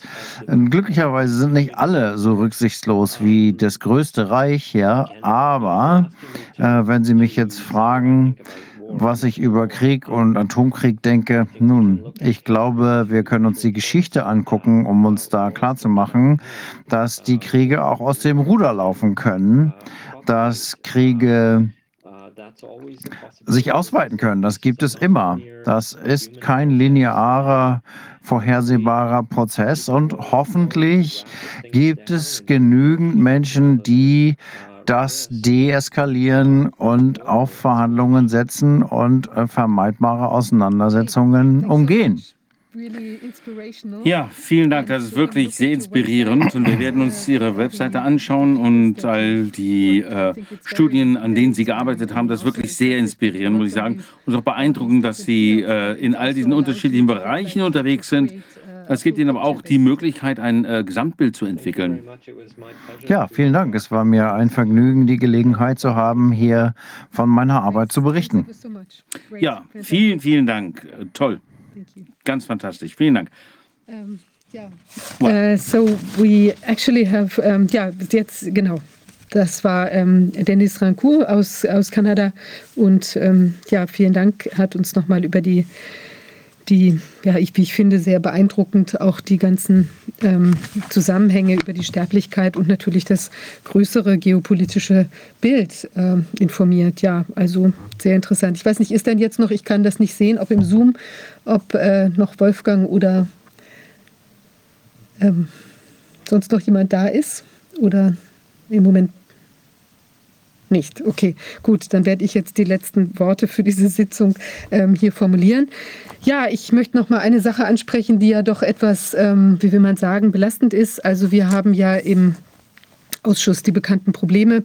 Ähm, wir äh, sind jetzt im Moment in einer wirtschaftlich, äh, wie will man sagen, etwas bedrängten Situation. Ähm, wir haben ja äh, die, ja, die Situation, dass ähm, Rainer Föhmich eine Liquiditätsreserve vom Ausschuss immer noch hält. Das sind 700.000 Euro, die er bislang nicht zurückgeführt hat, obwohl er ja auch in einem Bittel-Interview und auch an anderer Stelle gesagt hat, dass, es sich, dass seine wirtschaftlichen Verhältnisse es ermöglichen, dass er es jederzeit zurückführt. Das ist bislang jetzt nicht erfolgt. Ich habe ja auch eine ähm, Liquiditätsreserve gehalten in Höhe von 100.000 Euro. Die ist komplett zurückgeführt, so wie es auch vereinbart war. Und ähm, jetzt ist die allerdings eben durch natürlich die laufenden Kosten und auch noch äh, bestehende, vorher bestanden habende Verbindlichkeiten weitgehend ähm, aufgezehrt. Und wir haben, äh, oder sogar ganz, und wir haben auch inzwischen dem Rainer Föhmich Rechnungen von legitimen Dienstleistern übermittelt. Er weigert sich da aber zu zahlen. Also es ist eine sehr schwierige Situation. Wir sind da weiter an ihm dran und ich denke eigentlich, dass ähm, da doch zu dem Wort gestanden werden sollte, das Geld auch zurückzuführen dorthin, wo es gehört, nämlich zum Ausschuss zurück für die weitere Arbeit. Ja, vor dem Hintergrund würde ich aber auch gerne heute den ähm, Unterstützung, äh, Unterstützungsaufruf mit etwas mehr äh, Inbrunst äh, von mir geben. Und zwar müssen wir wirklich gucken, dass wir jetzt äh, durch diese Engpass-Situation kommen, bis wir dann ähm, hoffentlich ähm, endlich das Geld von Rainer Füllmich sehen werden. Und also wer uns da unterstützen kann, da sind wir sehr dankbar. Ähm, wir werden auch in, in Kürze äh, veröffentlichen die, die Kontobewegungen, sodass man sich auch dafür überzeugen kann, dass die Gelder wirklich nur an legitime Dienstleister gehen und äh, natürlich geschwärzt, um jetzt auch die Menschen, die, ähm, die uns unterstützen, sodass man nicht sieht, wer das jetzt persönlich ist. Ähm, das ist ja klar, Datenschutz und so weiter, aber dass man sehen kann, dass auf jeden Fall keinerlei, ähm, wie will man sagen, Abzweigungen oder sonstige Dinge da passieren. Ja, in diesem Sinne, ich ähm, bitte alle um Hilfe, weil ich glaube, die Arbeit, die wir hier tun, ist sehr wichtig. Es ist wichtig, dass wir da weiter dranbleiben, dass wir eine, eine fragende Stimme bleiben und auch eine aufdeckende ähm, Entität. Ich glaube, das ist ganz, ganz wichtig, gerade in diesen Zeiten, wo ja auch jetzt plötzlich sichtbar wird, wie ganz vieles eben doch auf noch eine Art zusammenhängt, die wir uns vielleicht vorher gar nicht haben vorstellen können. In diesem Sinne wünsche ich einen, allen einen ersprießlichen Freitagabend und ein schönes Wochenende und dann sehen wir uns in der nächsten Woche wieder. Bis dahin. Tschüss. Bis dann.